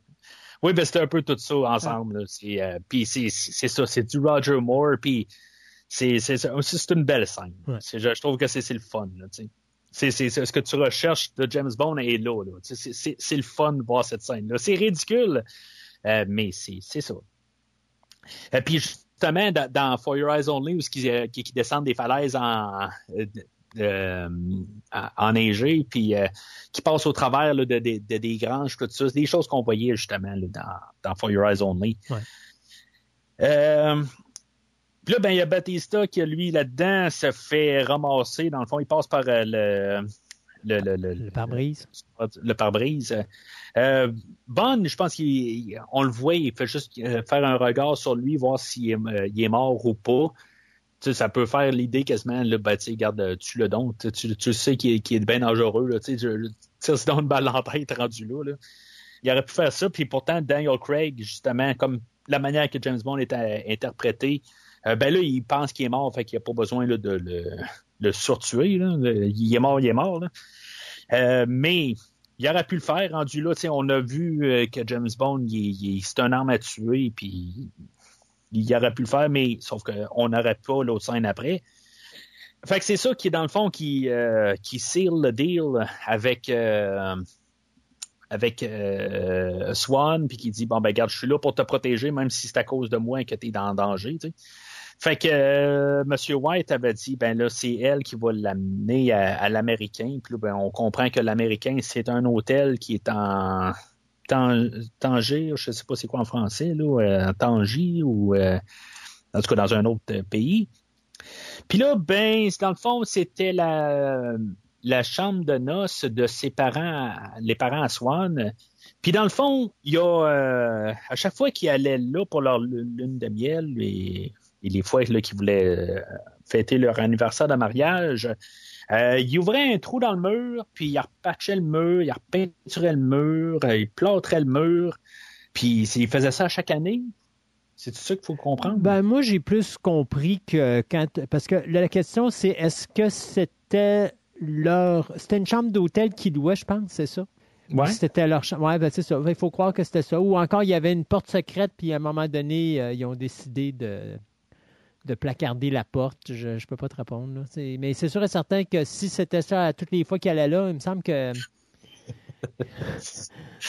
Tu es en train de dire que M. White, ce serait pas un bon plâtrier? Ah, euh, ça- ben, c'est peut-être pour ça qu'ils l'ont appelé White, hein? Ouais, peut-être. C'est. euh, Mais, tu sais, t'as-tu vu, on a bouclé la boucle de, un peu plus tôt, juste avant le, le, le, le- le meeting de Spectre? Non. Non, OK. Quel- quel- Mais t'as la souris à terre qui dit Hey, mais qui Mouse, m'a te montrer où aller. Ah, mon Dieu. N'importe quoi. N'importe quoi. Puis ça, c'est en parler là, de la- que, que Bond est en train de défaire les murs, puis que finalement, il trouve une, une bouteille là, de, de, de scotch ou de je sais pas trop quoi, puis il commence à boire dedans.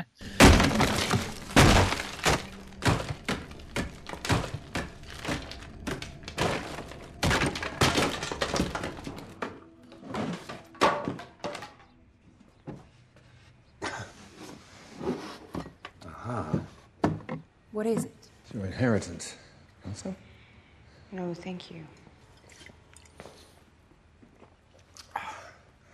c'est tellement con que, tu sais, si, mettons, euh, ben Bond est un alcoolique, puis on le sait, euh, mais tu sais, c'est un moment qui peut être Roger Moore-esque pareil, qui est tellement ridicule rendu là. Tu sais, il trouve une bouteille dans le mur, puis bah, ouais, c'est bon ça, puis tu sais, il continue.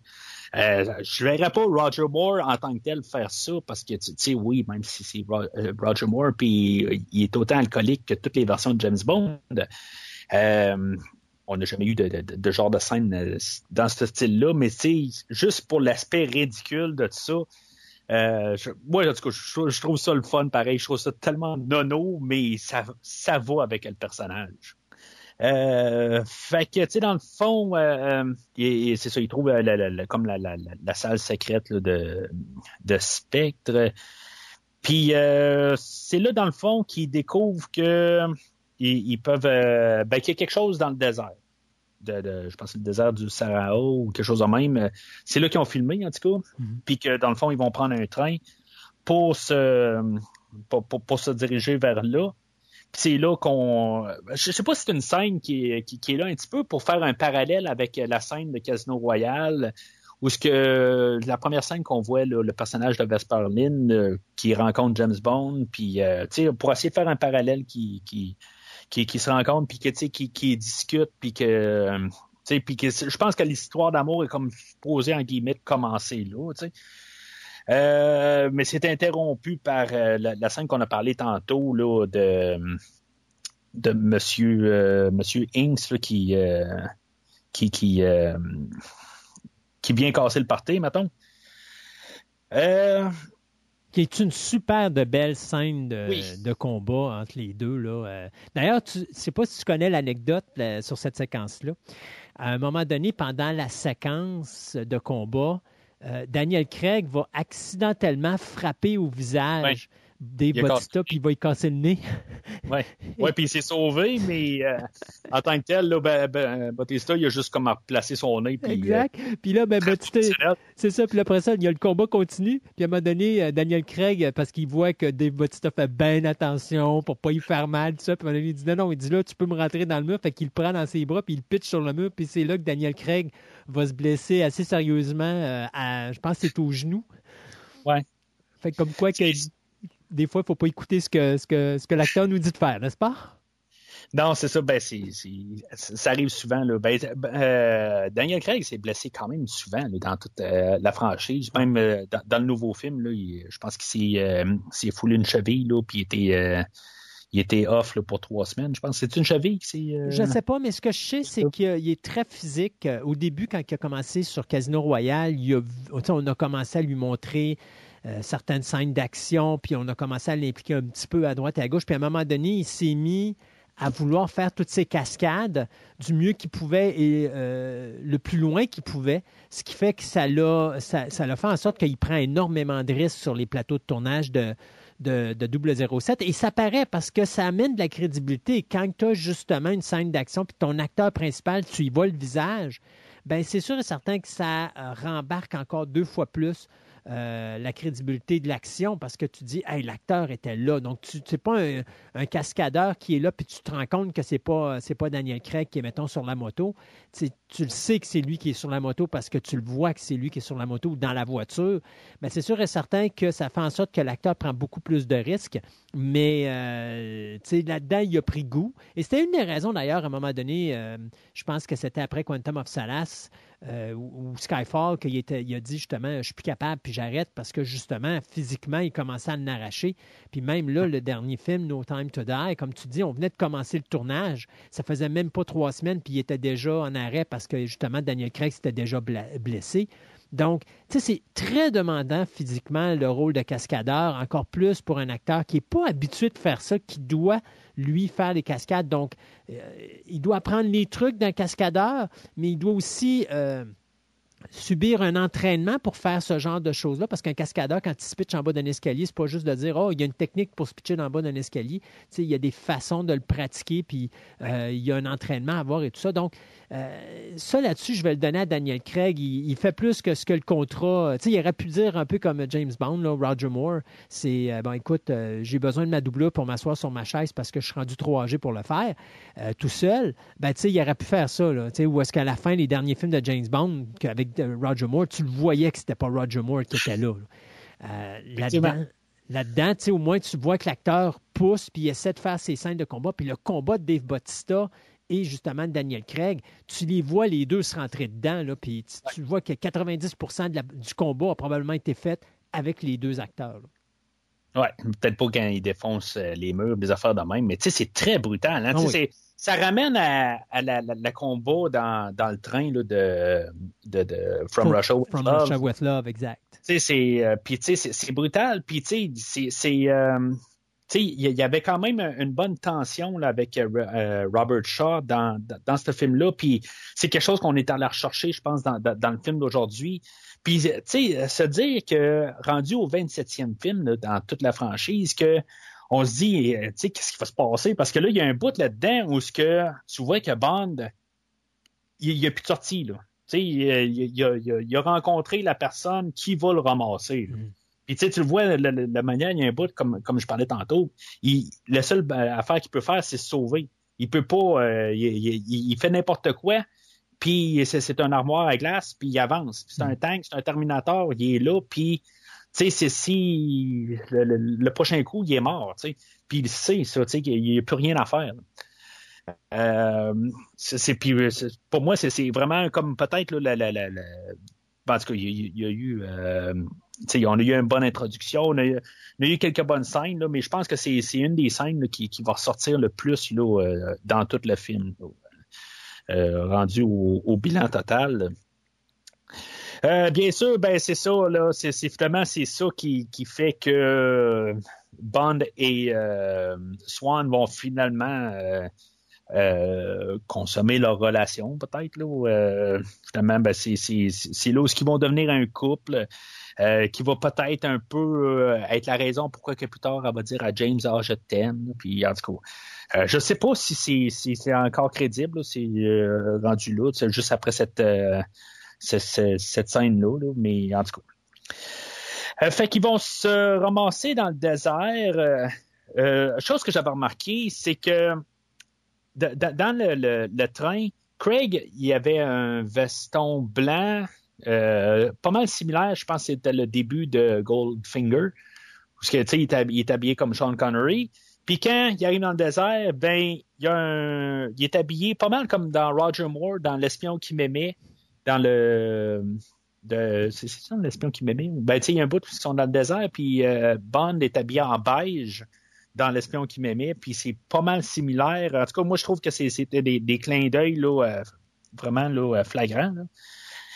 puis ils attendent une voiture qui rappelle beaucoup une des voitures dans Doctor No. Euh, je sais pas si c'est la même voiture, mais en tout cas, c'est flagrant comment que c'est- c'est juste comme un clin d'œil sur clin d'œil. Euh, puis cette voiture-là va les amener directement à la base de Spectre, euh, où ce que Bluffel les attend, puis il est prêt à donner euh, tout son grand plan, tout ça, il va tout dire ça à James Bond, puis comment ils sont plantés un peu partout. Euh, je, je trouve qu'à partir de là, autant que le film devient sérieux, je trouve qu'il devient plus Austin Powers. Mhm. Euh, je, je trouve que là, le film vient de faire un tournant. Euh, il est parti avec M. Hinks euh, en dehors du train.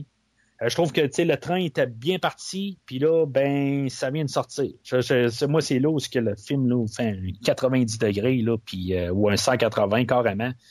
Il perd, là, il, il, il, il, il, il- il- il a perdu ses tracks. Là. Pas que je- j'aime pas Christophe Waltz, je l'ai dit tantôt. Il y a des choses là, qu'il dit là, que, que j'aurais juste enlevé, j'aurais coupé juste ces petites scènes-là, juste l'édition un peu. On n'a pas besoin de nous le marteler, là, que, qui est là depuis le, le- le- la, la conception de James Bond, tout ça, juste avant Casino Royale, puis tout ça. Puis ça, on en a parlé tantôt. You came across me so many times and yet you never saw me. Le chiffre, green, silver, All dead. that's right. You interfered in my world, I destroyed yours. Me. It was all me, James. It's always been me, the author of all your pain. Euh, puis là, ben, c'est là aussi que là, on peut savoir, dans le fond, que c'est euh, qui dans le fond que lui, il était comme ben c'est il travaille pour Spectre, mais pas au même niveau. Tu sais, je veux dire, c'est comme un, un, contracteur, dans le fond. C'est pas nécessairement un agent de Spectre. C'est ça que je peux comprendre, dans le fond, de la manière que c'est apporté. Euh, parce que là, c'est ça, en, parallèle, ben, on a toute l'histoire avec M, puis euh, le, le, le, MI6, puis plusieurs pays, là, qui est le, le, service secret vont fusionner ensemble pour faire le, le, le projet. Là, euh, le, Night le, Night Eyes, je pense qu'il appelait ça. Nine Eyes, comme neuf yeux, mais c'est huit pays. Je ne sais pas c'est quoi le neuvième. Spectre. Ah, ouais.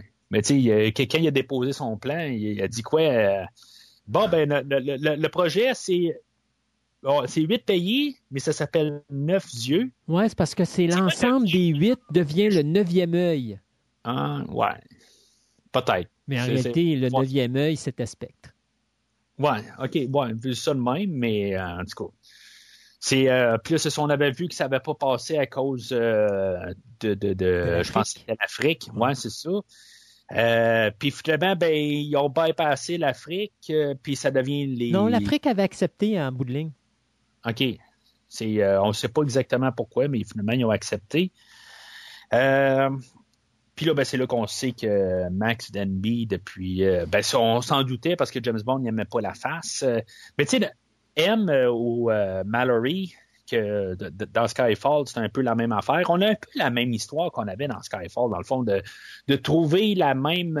tu sais, c'est où est-ce que les, les, les, les agents secrets, c'est quoi leur place dans le monde en 2015?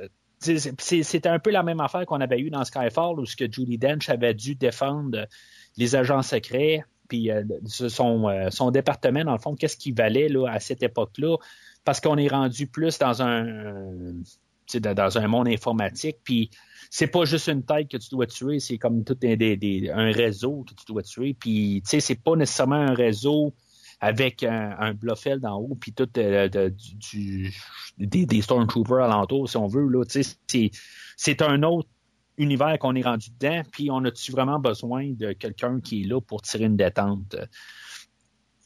Puis euh, c'est ça, fait que, tu sais, on, comprend là, que, que, que Spectre est en arrière de tout, puis de tout, dans tous les aspects de la vie à James Bond. Je, ne le martèle pas assez, je pense. Tu l'as-tu compris, je pense? Oui, oui, j'ai compris. fait que, euh, il va mettre de James Bond dans une, dans une chaise de torture, puis là, c'est je parlais tantôt qu'il est tiré là, de, du roman là, de, de, du colonel Son, puis euh, dans le fond, Bond, euh, il, dit qu'il va peut-être, comme il, il effacer la mémoire, mais Bond, dans le fond, en s'agrippant la, la montre, c'est tout ça qui fait comme le garder dans la réalité. C'est, en tout moi, c'est comme ça que j'ai vu ça, un peu, que c'est pour ça qui, qui, ça, fait ça, je te dirais, ça, c'est peut-être la séquence que j'aime le moins. Euh, parce que euh, avoir la façon que la machine, puis surtout Blofeld, est précis dans sa façon d'aller euh, justement là où il envoie la machinerie torturer James Bond. Il est très précis dans ce qu'il fait. Alors, pourquoi est-ce que, tu sais, en réalité, là, c'est que là où est-ce qu'il va, c'est vraiment l'endroit où il va déconnecter le personnage de Bond de la réalité, mais pas parce que euh, il a besoin d'un objet pour le garder dans la réalité. C'est juste parce que l'endroit où est-ce qu'il va va le déconnecter tout simplement. Sauf qu'il l'a comme manqué c'est comme si euh, Bond, en réalité, là où il a été, il a peut-être été un petit peu en dessous ou à côté, ce qui fait que Bond n'a pas, pas été. Euh, il n'a pas réussi à aller couper ce qu'il avait besoin, mais c'est pas la montre qui fait qu'il est, il est, sur la réalité ou pas. C'est juste que ah. Blofeld a manqué à job. Ah, OK. OK, moi je pensais en bout de ligne aussi, c'était Swan qui arrivait et qui disait Ah ben je t'aime. Puis que là, tout d'un coup, ça, ça la reconnecte le fil ou quelque chose de même. Non, pas vraiment, non. OK. Ben, c'est, ça aurait pu tout un peu un dans l'autre. Il y a euh, le, le, le, bout où ce que, tu sais, c'est. Euh, Puis c'est un peu ça aussi euh, qui, qui, qui, me dérange un peu sur euh, le, personnage. Pas l'acteur, je parle du personnage de Blofeld. tu sais que là, bon, il donne le nom là, de Franz Haberhauser. Euh, puis là, ben, il dit non, ce personnage-là est mort il y a 20 ans, puis là, ben, il s'appelle Ernst Avo Blofeld. Ça, ça me fait penser à Star Trek 2000. Euh, euh, je pense que justement, c'était en 2011-2012 où ce qu'on avait eu le deuxième film là, dans le, la, série Reboot. Ouais. qu'on avait rapporté le personnage de Khan. Puis, tu sais, c'est comme ça tombe. C'est, le problème, c'était pas Benedict Cumberbatch. Le problème, c'est que tu essaies d'amener un personnage que tu as donné. Tu sais, que, que tu, tu, me dis qu'il s'appelle Khan, mais j'en ai rien à foutre. Tu, tu peux t'appeler euh, euh, Jodassin si tu veux. Tu, tu peux t'appeler n'importe comment. Je m'en fous. Tu t'es pas Khan. Puis là, ben, t'es en train de me dire que là, tu, dans le fond, tu as créé un personnage qui est le demi-frère à James Bond qui s'appelle Franz Oberhauser. Puis pour moi, il va rester Franz Oberhauser. Euh, là, tu, là, lui arrive, il dit juste pour la formalité, tu vas m'appeler Ernst Tableau Boffeld. Mais je sais pas, tu sais, c'est comme une formalité. Mais pourquoi il s'appelait pas juste Bluffeld euh, depuis le début? Tu sais, pourquoi commencer à mettre euh, euh, le, le, le, Oberhauser là-dedans? Tu sais, je, je sais pas. Je, je, trouve que le, fait qu'il arrive à côté de, de, de, James Bond pour dire que, de l'appeler Bluffeld, je trouve que c'est juste pour nous parler à nous autres, puis pas à parler à James Bond. Ouais. Tu, tu, comprends, je veux dire? Ouais, ouais, c'est, c'est pas euh, comme dans Star Trek, comme je te disais, c'est comme il, il, dit ça pour nous autres là, qui s'appelle Khan. On s'en fout. Là. Ça n'a pas rapport dans l'histoire de nous dire ça. C'est, euh, fait que je trouve que ça tombe, ça tombe à plat. Euh, on voit son chat, euh, qu'on avait comme pas le choix, je pense. Euh, peut-être pour ça que tu es fan de lui. Euh, fan de qui? De Blofeld. Je ne suis pas un fan de Blofeld. Je suis un fan. J'adore le travail de Christopher Watts pour le rôle de Blofeld dans le film. Son chat, il meurt-tu dans l'explosion? Hmm, le chat de Blofeld, il a neuf vies. Alors, ah, même okay. s'il meurt, il va revenir. Ah. Oh, c'est un lien, Nine Eyes. Ouais, nine voilà, eyes. voilà. Euh, fait que c'est ça. Ben, le, le, le Bond, euh, c'était comme euh, dit euh, ça, ça, pas directement. Là, quand Q il a donné la montre, il a dit ben c'est euh, la montre aussi a, fait un réveil brutal là, quand tu mets le timer. Puis évidemment, ben, ce qu'il fallait comprendre, c'est que évidemment, ben, c'était une bombe. Bond, il voit même pas sa montre, mais il sait que il la tourne pour une minute. C'est exactement le nombre de clics puis tout ça. C'est un vrai pot de la montre. Fait que euh, il la donne à, à, à Swan, à Swan puis euh, elle, Swan, elle, elle pitch à côté là, de, de, de, de, de Blofeld ou d'Oberhauser. Puis évidemment, ben, ça y ressaute d'en face. Puis en tout cas, là, on pense qu'il est mort, mais on sait bien qu'il est pas mort. Euh, puis euh, ben, en tout cas, fait, fait que Bond sort de là, puis comme tu dis, ben il sort de là, puis c'est tout, euh, il, il tue tout le monde un par un, là, tout le monde qui se pointe, puis on a la grosse explosion. Euh, c'est quand même assez spectaculaire, mais ben, tu sais, dans le fond, c'est juste un, one-shot. Dans le fond, je pense que c'est ça qui est, le, qui est le fun. Dans le fond, c'est qu'on voit pas euh, tout euh, exploser à l'intérieur. On voit vraiment ça exploser là, dans sa globalité. Puis il nous le montre. Là, euh... Faut pas que tu manques la shot, hein? Non, non, c'est clair. C'est clair. Faut pas que tu manques la shot. Là. Mais tu sais, ça aurait pu être fait en miniature, n'importe quoi. Tu sais, c'est ouais, ça. Le fun du... c'est pour ça que tantôt je disais, ça revient, ça revient à du traditionnel. Le record ouais. Guinness est toujours impliqué dans un James Bond quelque part. Et ça, c'était le record Guinness de ce film-là. Ouais, c'est. Ouais, rendu là. Fait qu'on s'en ramasse à Londres. Euh, ils vont trouver comme une vieille bâtisse abandonnée ou une shop abandonnée qui s'appelle Hildebrand, qui revient à la, la, la, la, courte histoire de Hildebrand Rarity, euh, qui avait été apportée en livre euh, dans euh, Permis de tuer, qui était l'histoire de Milton Crest, euh, puis c'était un peu son histoire, tout ça. Tout cas, c'est juste un, clin d'œil à ça. Euh, puis là, ben, le, le, MI6 a été... Euh, il n'y a, a, plus là, de section de, de double zéro, puis dans le fond, on sait là, que c'est s'est rendu le grand machin. Euh, tout le monde l'appelle C, dans le fond. Hein? C'est comme euh, James Bond, tu l'appelles C, ben on va tout l'appeler C parce que toi, tu as décidé qu'on va l'appeler C.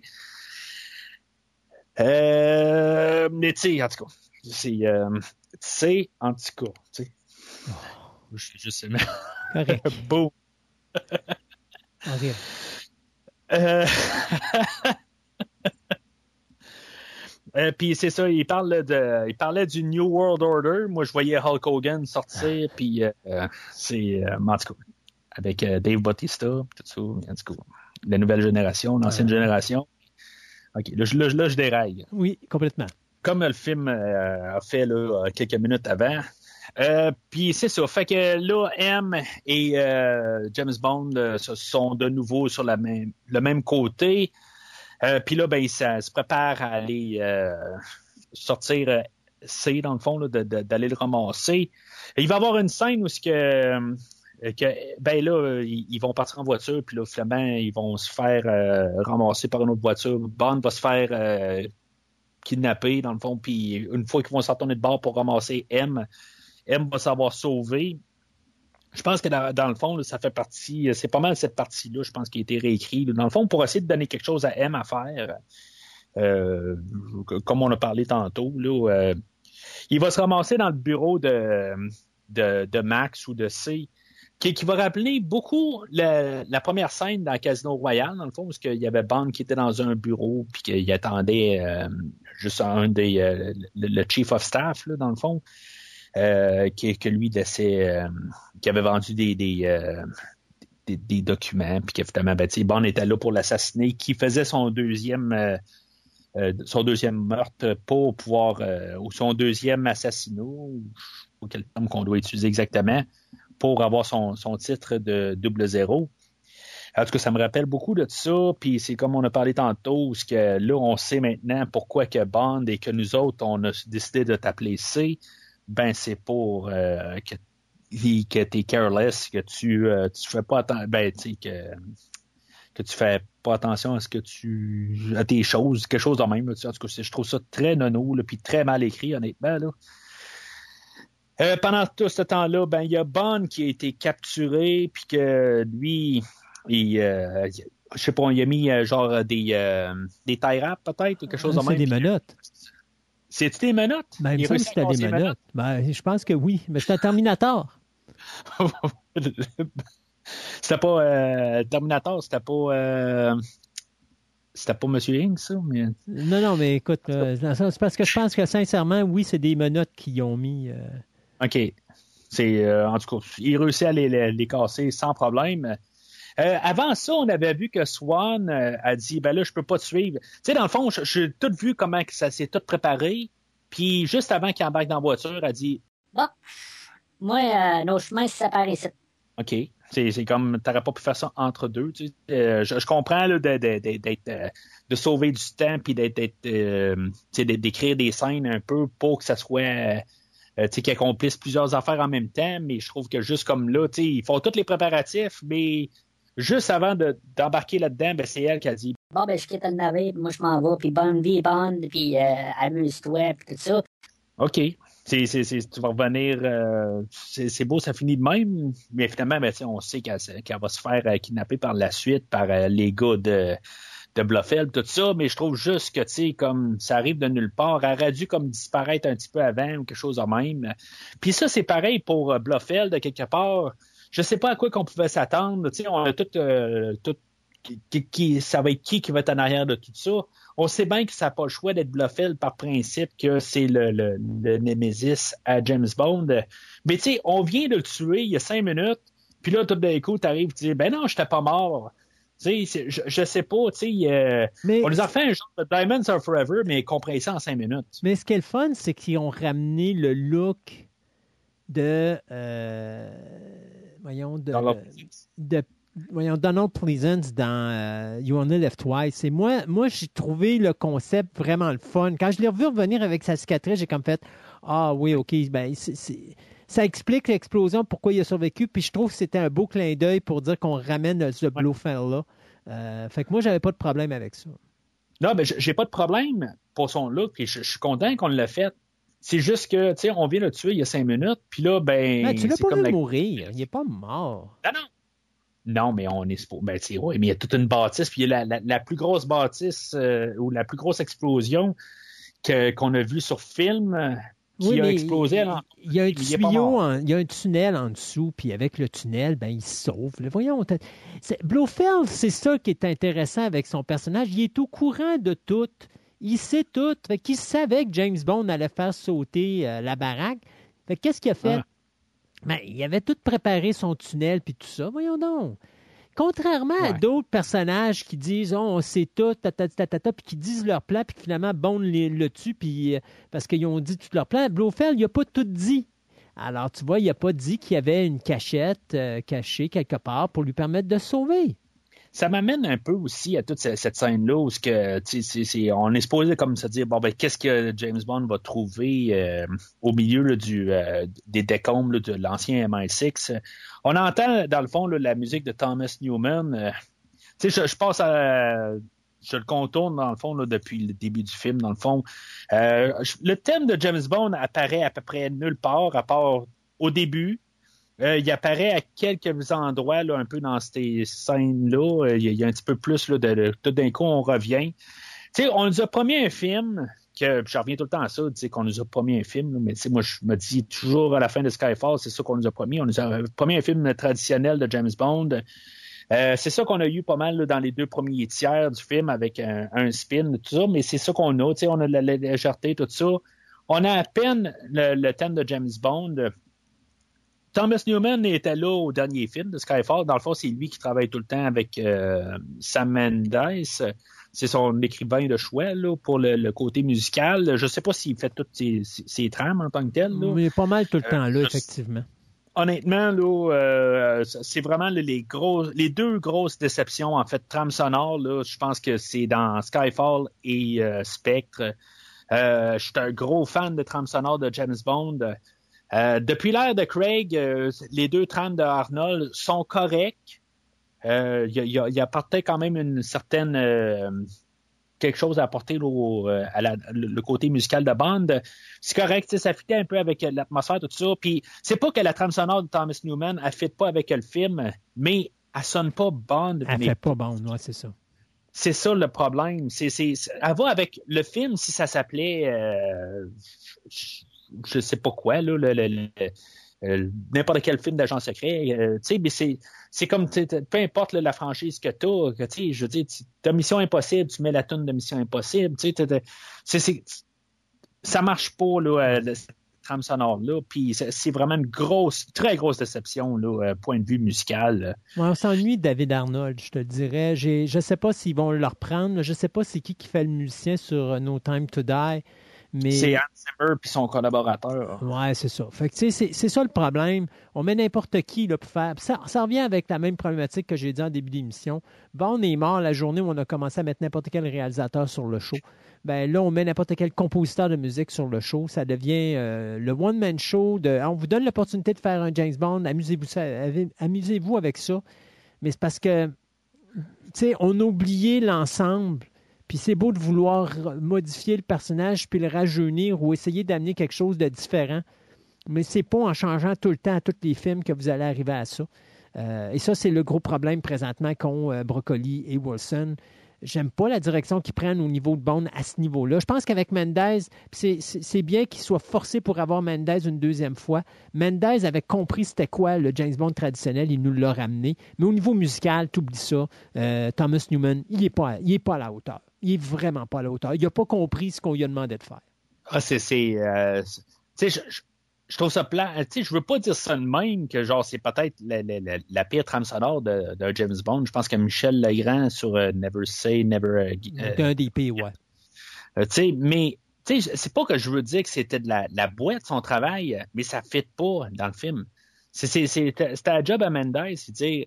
Tu sais, euh, je t'aime beaucoup, Na- Newman, tu sais, puis tu vas travailler toujours sur mes, projets, mais tu peux-tu juste rajouter un peu de Bond là-dedans? Tu sais, ça se dit, tu sais, c'est-. En tout cas, c'est- ça, je pense, qui, qui manque.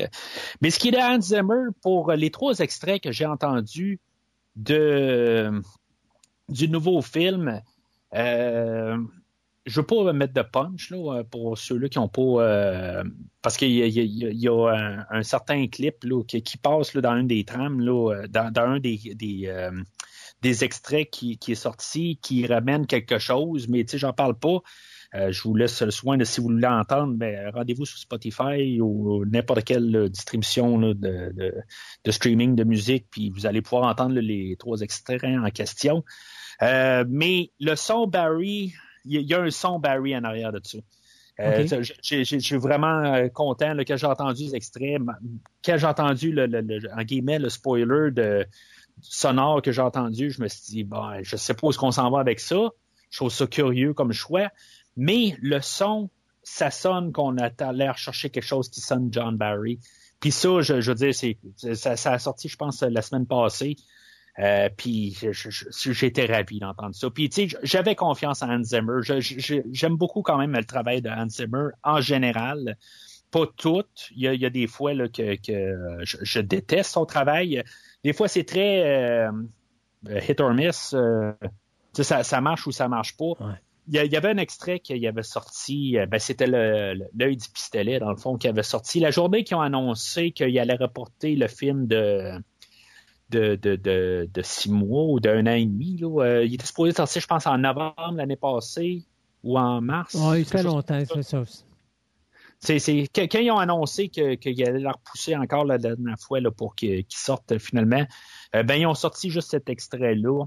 Puis, tu sais, juste le côté, euh, ça sonne Hans Zimmer totalement, même si c'est avec un collaborateur, mais ça sonne Hans Zimmer, le, le, genre de son euh, orchestré euh, doublé, là, qui, son son, quoi. ça sonne comme ça, mais ça, ça, ça, va sonner. En tout cas, moi, j'ai une très grosse espérance qu'on va avoir vraiment une meilleure trame sonore que les deux derniers films. C'est ça, Bond, il se, promenait alentour de le, vieux, la vieille bâtisse de, du MI6. Puis là, c'est l'idée de tout ramener là, les, euh, les, histoires ensemble. il voit les photos de M, il voit une photo de Vesper. Il n'y a pas de photo, rien qui ramène à Quantum. Par contre, euh, on l'a vu sur le personnage de Dominic Green. Euh, on l'a vu sur un des ben, sur, les ordinateurs un peu plus tôt, mais c'est pas plus, là. Puis c'est correct en bout de ligne, là, pas besoin de, de, se faire rappeler de Quantum of Solace. Euh, mais tu sais, Silva, la manière que ça avait. Euh, tu sais, ça, ça, avait l'air plus d'une histoire personnelle. Honnêtement, de le ramener dans, dans, dans, dans Spectre, euh, je pense.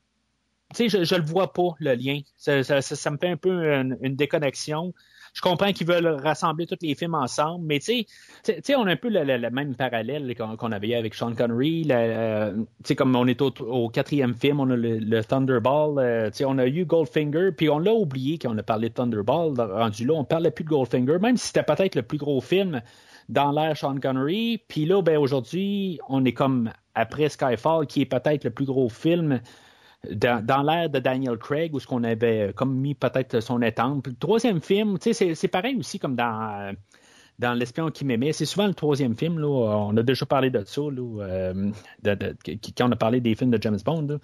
Euh, mais c'est ça, tu sais, on aurait pu arriver puis pour parler de Silvo, euh, puis juste comme dire que c'est globalement, là, on, on unit les films, mais comme tu dis aussi, on veut peut-être juste comme pour ceux-là qui n'ont pas nécessairement suivi l'histoire, euh, ben, qui l'ont suivi, mais qui sont allés au cinéma euh, trois ans avant, ça rappelle pas nécessairement des détails. Puis je pense que, tu sais, comme à revenir un peu dans un genre de format anthologique, qu'on se dit, bon, ben ça, ça s'est passé de même. Euh, tu sais, qu'on la garde pas comme une suite directe, tu sais, que, que, que, qu'on peut laisser du lousse puis dire, bon, ben c'est on va dans le format anthologique, qu'est-ce qui s'est passé, ça s'est passé, puis tu sais, ça s'est passé pour ça, mais c'est pas nécessairement dire que ça se passe la suite de Skyfall. Je, je sais pas ce qu'on pense que je veux dire là-dessus, là, de, de, de, tu sais, comme on englobe, juste pour dire que c'est, euh, on, conclut un peu qu'est-ce qui s'est passé là, dans les autres films, puis c'est, c'est correct, là, mais tu sais, il y a des problèmes, là, je pense, qu'il y a de, de film en film. Euh, fait que Blofeld se sauve de la bâtisse de MI6 pendant qu'on sait que Swan, finalement, ben, même si elle avait voulu quitter euh, tout ce, ce- ce- cet univers-là, ben, finalement, elle s'est fait rattraper, puis euh, est rendue la, la, la, la la demoiselle en détresse que Bond va trouver, ben, va chercher au travers de tout le, le- le- vieux MI6. Puis dans le fond, dans toute la bâtisse, il y a trois minutes pour chercher, la trouver. Puis, maudit, ça tombe tellement comme par pur hasard que il tombe carrément à côté d'elle une fois que. que- que- je- il, il crie après son nom, puis ben, il crie Ben, son en nom. réalité, puis c'est parce ben, qu'il il se met à la place de Blofeld. Qu'est-ce qu'il aurait pu faire? Puis il se dit, bon, d'après moi, elle est au dernier étage. Fait qu'il monte jusqu'en haut parce que c'est une tour, si tu te rappelles le bâtiment, là. Alors, il monte au dernier étage, il reste une pièce en haut. Fait qu'il n'y a pas le choix. Si ça n'avait pas été là, ben là, elle n'aurait pas été là, puis lui serait mort aussi. Donc, moi, la game, moi, c'est pas ça qui m'amuse. C'est le filet qui est en bas qui m'amuse. Parce que quand il part d'en haut puis qu'il se pitch en bas, il y avait un filet qui les attendait. Puis moi, honnêtement, j'ai dû manquer une image quelque part, mais je me rappelle pas d'avoir vu ce Moses de filet-là. Ah, ben non, il est là, mais c'est comme pour montrer que est- tout est interrelié. Puis c'est dans, dans, dans la salle de photo. On, euh, dans le fond, il retombe juste à côté. Où est-ce qu'il où est-ce qu'il a rencontré Blofeld? Ouais. C'est juste à côté où il y avait des fils. Là. Mais il y a ça, mais il y a aussi quand il est rentré, il regarde vers le haut, puis euh, on voit le filet. Fait que je- ça se peut que ça soit pas exactement ça. Ça se peut que ça soit aussi le- à l'autre place, là, mais euh, je- c'est un peu n'importe quoi rendu là. Euh, mais c'est ça, mais, euh, mais tu dis c'est une tour, c'est pas. Ben, c'est une tour, c'est une tour très élargie, là. C'est pas. Oui, euh, mais sauf qu'en haut, de- c'est juste une pièce. Si tu regardes, là, c'est c'est- c'est, la façon que le bâtiment est fait. Là, dans le haut, il y a juste un, carré, donc tu as une pièce. Fait que lui, il pénètre dans cette pièce-là. Fait que s'il n'est pas là, il est quelque part ailleurs, puis lui, il a, pris, il a risqué le tout pour le tout. Il l'a foutu en haut complètement. Donc lui, il a monté, il a monté, il a monté. Puis euh, il n'y avait pas le choix. C'était c'était là qu'il fallait qu'elle soit. Là. On s'entend-tu plus, c'est une pyramide. Ouais, OK, on peut dire ça de même, une pyramide. Euh, mais en tout cas, il y a trois minutes pour partir d'en bas puis monter en haut. Je sais pas si c'était assez, là, mais euh, C'est on sait James que Bond, Craig est est, très en forme. C'est puis- ça. Ouais. Euh, fait qu'il réussit à se sauver en, en, en bateau. Il y a un bateau qui était resté là, il faut croire, dans la bâtisse. Ils ont tout vidé, mais ils ont laissé un bateau très fonctionnel euh, dans les sou- souterrains de, ce MI6-là. Euh, puis Bond, ben, avec juste son Walter, c'est ça que j'ai checké. Je, je dit, c'est-tu bien son Walter? Parce qu'il y, a- une place où il est en train de parler à Swan, puis il, pa- euh, est en train de dire là, que qui, qui est pas le Walter, c'est un SIG, quelque chose, je sais pas trop, je m'y connais pas en arme à feu. Euh, ben, tu je me suis dit, c'est-tu cette arme-là qui est si précis que là, il est carrément euh, genre à 300 mètres de l'hélicoptère, puis il est capable de, tirer correctement sur euh, l'hélicoptère pour faire sauter le moteur, puis que finalement, le- l'hélicoptère doit, euh, doit ben, s'écrase.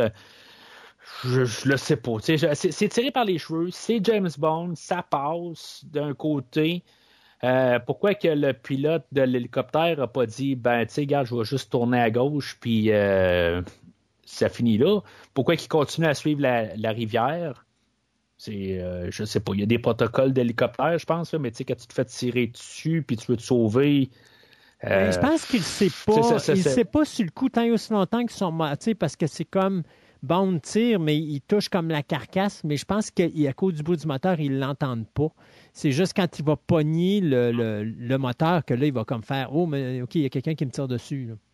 Parce que Ah, tu vois, tu vois Blofeld qui est dans, ok. qui est dans l'hélicoptère, puis lui, il bouge même pas. Ça fait que dans sa tête, il n'entend pas les coups de balle qui arrivent.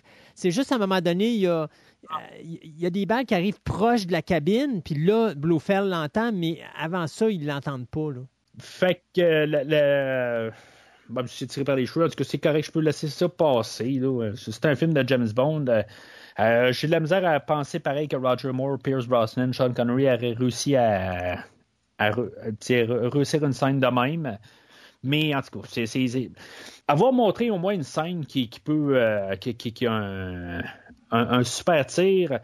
Euh, ça, ça aurait peut-être juste euh, aidé. Là. Euh, tu sais, Puis au pire, prendre euh, le canon que Bond, on, on le voit, là, quand il rentre dans la scène de Q, il prend un canon dans ses mains, puis juste avoir au pire ce canon-là, puis que Q aurait dit hey, c'est un canon qui est super précis. Puis les affaires de même, je pense que ça, ça, aurait peut-être mieux passé que juste son Walter, là, rendu là.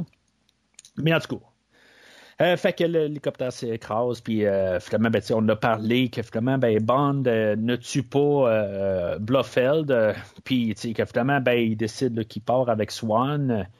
Ben, je sais qu'ils peuvent pas tuer Blofeld parce que c'est l'ennemi juré, comme, comme que, que, dans, dans, Batman, euh, ils peuvent pas tuer le Joker. C'est jamais arrivé. Ben, il, aurait tué Blofeld, il, aurait il aurait tué Blofeld, ça aurait été le dernier film de Daniel Craig.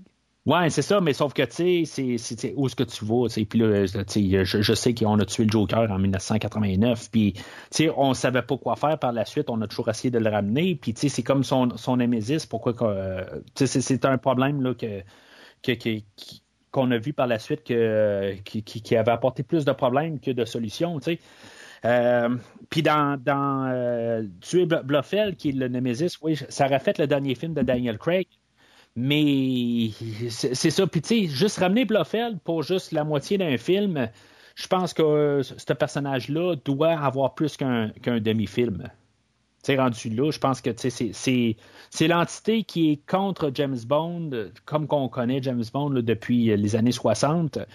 Puis juste régler ça en un film, je sais pas. Il y, y, a euh, peut-être au moins une trilogie ou quelque chose de même. Là, ça a l'air qu'on va avoir juste un, film pour peut-être juste clore euh, cette partie-là. En tout cas, je ne sais pas qu'est-ce qui va se passer là, pour euh, Bond 26. Est-ce qu'on va ramener Daniel Craig, on va y mettre plein d'argent sur la table? je ne sais pas, ça va dépendre toujours de ce qu'on va faire avec No Time to Die.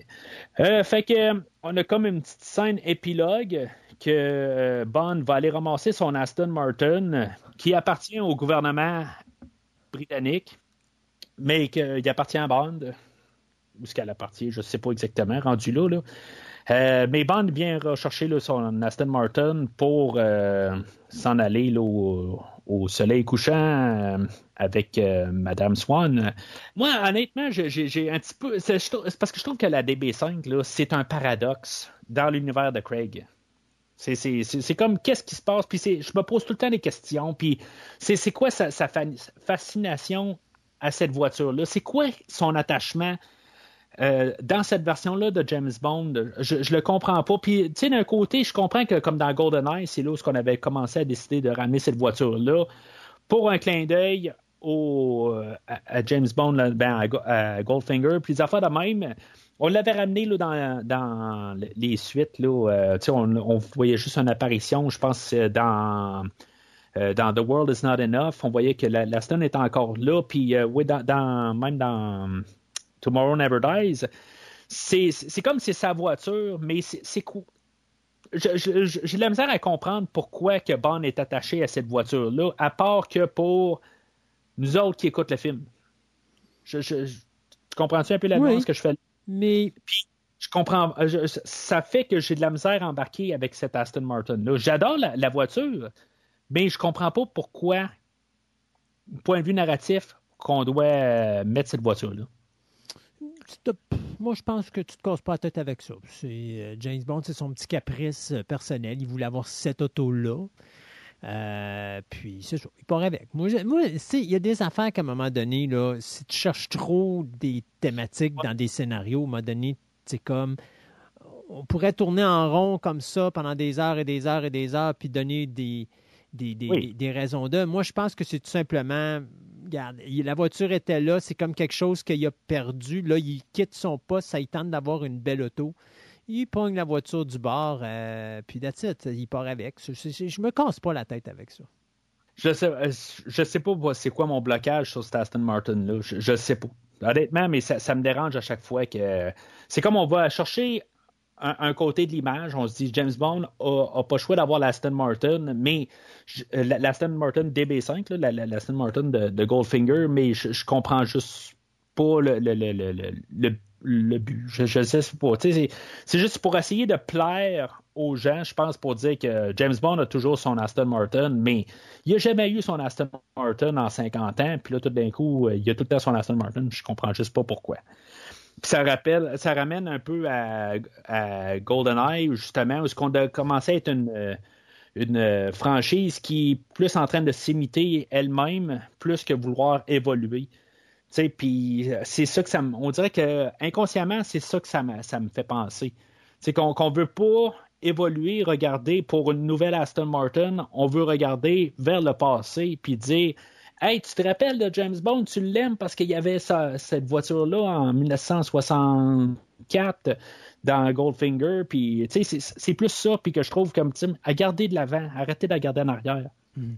Fait que, bien sûr, aussi, ben, c'est là qu'on va avoir euh, le, thème de James Bond qui, euh, qui va euh, dominer le, générique, en tout cas pour rentrer dedans. Là, ça aurait été le fun d'avoir le thème de James Bond bien avant le, générique de fin. Mais tu sais, on l'avait fait dans Casino Royale. On a à peine mis la, la, la, thème de James Bond, puis on l'a ramené juste dans le générique de fin. Mais il y avait une raison dans Casino Royale, point de vue thématique, parce qu'on était au début, début de James Bond, puis il n'était pas le James Bond, puis là, ben, à la fin, ben, c'est là où qui arrivait, puis il disait Bond, James Bond, puis thématiquement, ça terminait un peu, le, c'était le meilleur endroit pour le, ramener, mais de, comme on a parlé tantôt, ben, ça aurait été le fun de l'avoir peine avant, que juste euh, à la toute fin.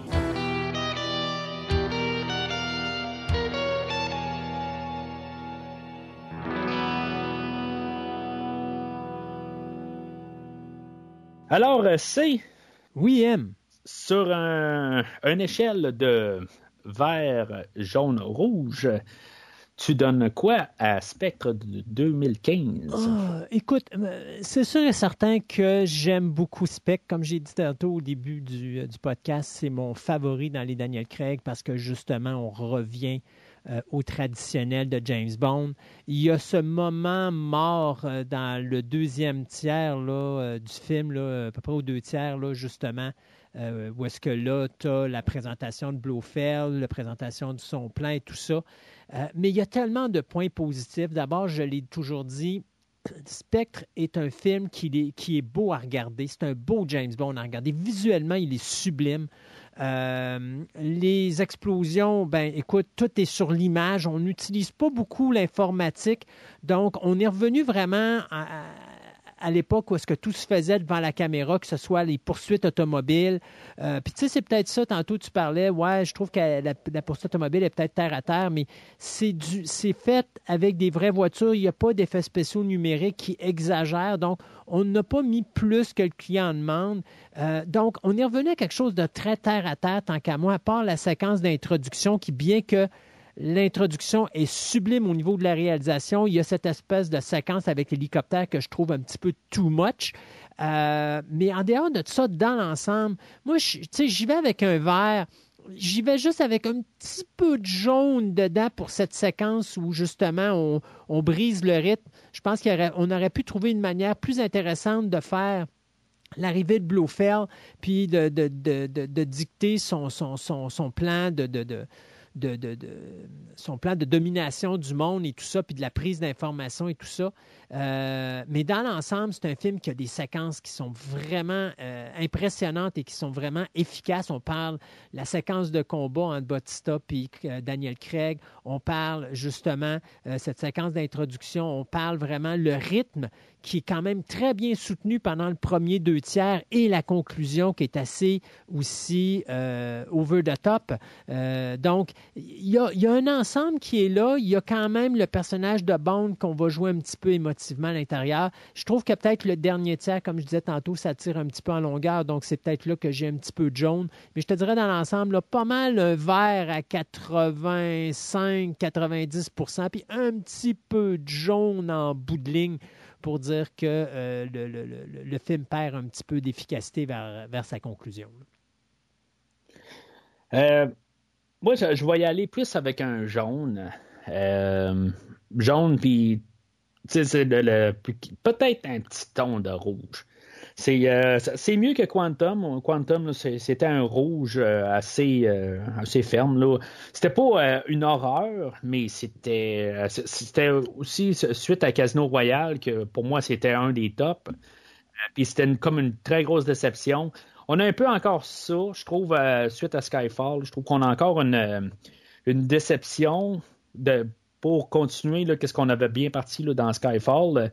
Euh, sauf que, tu sais, on a Daniel Craig, je pense que c'est sa meilleure prestation. tu sais, oui. trouvé le juste ballon dans sa prestation, même si je préfère comme le, comme Casino Royal, puis qu'est-ce qu'il a apporté dans Casino Royal, puis qu'est-ce qu'il devait faire dans Casino Royal, euh, la, manière que, le personnage a été créé, c'est parfait comme dans Casino Royal, puis dans, dans, dans, Skyfall aussi la dernière fois. Sauf que tu vois que cette fois-là, ben, il y a son aisance. Puis, tu sais, qu'est-ce qu'il dégage comme James Bond? Je trouve que, tu sais, il, est parfait, là. Tu sais, je veux dire, j'ai hâte de voir qu'est-ce qu'il va faire dans le prochain film. Euh, mais il a grandi, puis je, trouve qu'il est capable de soutenir le film. Puis euh, je, trouve ça que c'est lui qui, réussit à quand même à tenir un, certain euh, équilibre dans le film. Mais c'est le dernier tiers. une fois que Inks débarque du film, ben j'ai de la misère à rembarquer moi, moi aussi dans le film. mais c'est ça, en gros, c'est ça le gros problème. C'est le dernier tiers qu'il il termine pas. Là, je pense que si ça aurait terminé dans le désert, c'est sûr que ça aurait fait comme. Il me semble que ça finit brusquement. Mais peut-être qu'il aurait dû trouver une manière de faire la finale dans la grosse base à la fin. au lieu de comme donner un genre d'épilogue euh, à la, base dans le désert, je pense, c'est juste de trouver une manière peut-être que tout se passe là, euh, que comme dans beaucoup de films, là, euh, qu'on souvent vu ça, que, que Bond est rendu dans la base de Spectre ou de n'importe quel machin, ben on, on étire un peu la sauce là-dedans, puis c'est ça qu'on aurait dû faire, je pense. Trouver moyen de, de, fermer l'histoire de C, euh, puis tout ça, faire ça là, mais malheureusement, ben, c'est pas ça qu'on a fait, puis je pense que c'est ça qui fait que le film, là, il, il prend une dérape par la suite. Euh, mais à part de ça, ben c'est ça. Je, je pense que c'est c'est pas une horreur. Je pense qu'il y en a beaucoup là, que ça. Ils vont, juste étiqueter le film sur, le fait que Blofeld, c'est le demi-frère à, James Bond. Je comprends que c'est un gros point négatif sur le film, mais c'est pas juste. Je ne vais pas étiqueter le film à cause de ça. C'est juste une petite partie là-dedans. je pense que vraiment, c'est la, globalité du, dernier tiers qui fait que, je dois m'en tenir un jaune euh, avec peut-être une petite touche de rouge. Fait que c'est ça qui termine pour le film. Pour euh, No Time to Die, euh, tu avais une, une thèse que ben, tu l'as, tu l'as, tu l'as dit un peu plus tôt dans le podcast parce que je disais comme on a recommencé un reboot de l'univers de James Bond avec Daniel Craig et de voir la, la direction qu'on a pris surtout avec Spectre euh, il y a beaucoup de rumeurs qui disaient que dans No Time to Die, on disait que probablement que Daniel Craig allait mourir puis que le personnage de James Bond allait mourir. Je continue à dire que c'est pas pensable de faire un geste comme ça. Je pense que ça, ça serait un geste qui pourrait non seulement tuer le film, mais pourrait tuer la franchise parce que les gens, je pense pas que ça leur tente de recommencer. Euh, tu tues un James Bond puis de repartir avec un autre acteur après, euh, les gens vont pas nécessairement embarquer en disant Ouais, mais pourquoi qu'on va recommencer du James Bond? On recommence encore la franchise, tout ça. on a déjà vu que quand tu veux recommencer une franchise trop souvent, ça va écraser plus qu'autre chose. Mais cependant, si on fait effectivement le concept d'un reboot, ben là, vu qu'on vient de toucher en Her Majesty's Secret Service avec Spectre, à un moment donné, je me disais, ben écoute, on sait que dans le prochain James Bond, le film va se passer cinq ans plus tard et que James Bond va avoir passé cinq ans avec le personnage de Madeleine Swan. Donc, euh, le fait que euh, Blofeld soit pas décédé, le fait qu'il va probablement continuer, même s'il est en prison, à faire un plan machiavélique pour essayer de prendre la possession ou de prendre le contrôle de la Terre. Euh, moi, ça ne me surprendrait pas qu'on assiste au décès de Madeleine Swan et qu'on amène la fameuse Tracy, comme on disait, qu'on avait dans Her Majesty's Secret Service, c'est-à-dire de ramener avec le fait que James Bond va perdre une personne qu'il aimait beaucoup. Euh, et je pense que ce serait logique que ce soit dans No Time to Die que l'on le voit. Ouais, ben, moi, moi je pense que No Time to Die, euh, ben, j'ai confiance quand même à ce que la Ion ne fasse pas un. tu sais, qui, qui, mettent les œufs dans le même panier. à la fin d'un film qui savent pas qu'est-ce qui va se passer avec le film, puis de dire de tuer James Bond, puis là, que tout d'un coup, ils disent on est pogné avec le fait qu'on l'a tué, puis finalement, ben, c'est ce que je veux faire. Euh, tu sais, je, je, euh, comme j'ai dit plus tôt, euh, ils ont fait des mauvais choix un peu au travers de leur carrière, mais en général, ils ont tout le temps sorti des bonnes. sais, ils ont fait plus de bons que, de mauvaises décisions. Fait que moi, je pense qu'ils vont s'arranger pour que ça finisse. Qu'ils ont clôturé les cinq films, que peut-être que Bluffel va être terminé ou pas, ils vont-tu le tuer ou pas, ils vont peut-être. Euh, ils peuvent faire ce qu'ils veulent avec, euh, que c'est ambigu s'il a survécu ou pas. Euh, y a, y a ils ont étiqueté plus un méchant qui est par euh, le, qui, était qui, a fait le rôle de Freddie Mercury dans, dans le film de Bohemian Rhapsody. Bon, ben, tu sais, je pense que ça va plus être le méchant du film, puis je pense pas qu'à la fin, fin, ça va être Blofeld. Peut-être que Blofeld va se sauver à la fin du film, ou en tout cas une, genre de forme d'amour. Ou Blofeld va être transformé en Hannibal Lecter. Peut-être, je ne sais pas. Je, je, je, sais que Christophe Waltz ça revient. C'est une des seules choses que je sais pour le nouveau film. Euh, mais à quelle étendue, ça, je le sais pas. Euh, puis, euh, moi, je, suppose que, on, l'histoire de Swan, tout ça, ça, va être clôturé à quelque part. Il, y aura pas, on va s'arranger pour pouvoir partir comme que, que, dans le prochain film, comme dans, dans, n'importe quel James Bond qu'on avait avant, que ce soit Live and Let Die, que ce soit n'importe quel autre, là, que ce soit. Royale. ben non, Casino Royale était un reboot. mais je pense pas que de repartir avec un reboot. Non, ça va être une erreur. Si, de toute façon, je l'ai dit, puis je, leur dis encore, s'ils sont pour mettre un acteur d'une autre, autre, mettons, un Afro-Américain à la place de Daniel Craig, ce que je pense pas qu'ils vont faire, mais si, mettons, parce que je sais qu'il y a plusieurs rumeurs qui disaient qu'ils voulaient aller dans cette direction-là, un moment ou un autre, si vous êtes pour faire ça, tuez James Bond. Tuez Daniel Craig, tuez le personnage, puis on va starter avec quelque chose de neuf. Mais sinon, si on poursuit avec un, acteur britannique euh, de race blanche qui va continuer James Bond, Daniel Craig, il ne faut pas que le personnage de James Bond meure dans le prochain film parce que ça va tuer la franchise parce que les gens vont débarquer. Ils vont dire, bon, OK, là, on recommence un autre film, c'est quoi? On recommence à zéro, on refait un autre reboot. Puis, euh, tu sais, d'expérience, quand tu fais trop de reboot, à un moment donné, le monde se désintéresse parce qu'à un moment donné, ça devient, ça vient tout pas le mail puis les gens ne savent plus où aller. Mais ben, c'est ça. C'est pour ça que je dis que je pense qu'ils vont arriver puis ils vont essayer de terminer ça dans un terrain neutre et que, qu'ils peuvent faire ce qu'ils veulent au prochain film. Hmm. Que, l'histoire est, bouclée pour les cinq films. Mais... Et que là, ils ont un James Bond qui peut faire n'importe quoi au, prochain film. Mais en partant de l'idéologie que présentement avec Daniel Craig, on a rebooté la série, moi je dis que ça arrête la logique que Madeleine Swan soit la nouvelle Tracy, puis que euh, ça soit elle. Parce que moi, je sais que des premières critiques des journalistes qui ont vu le film ont dit que ça allait être très émotif comme conclusion.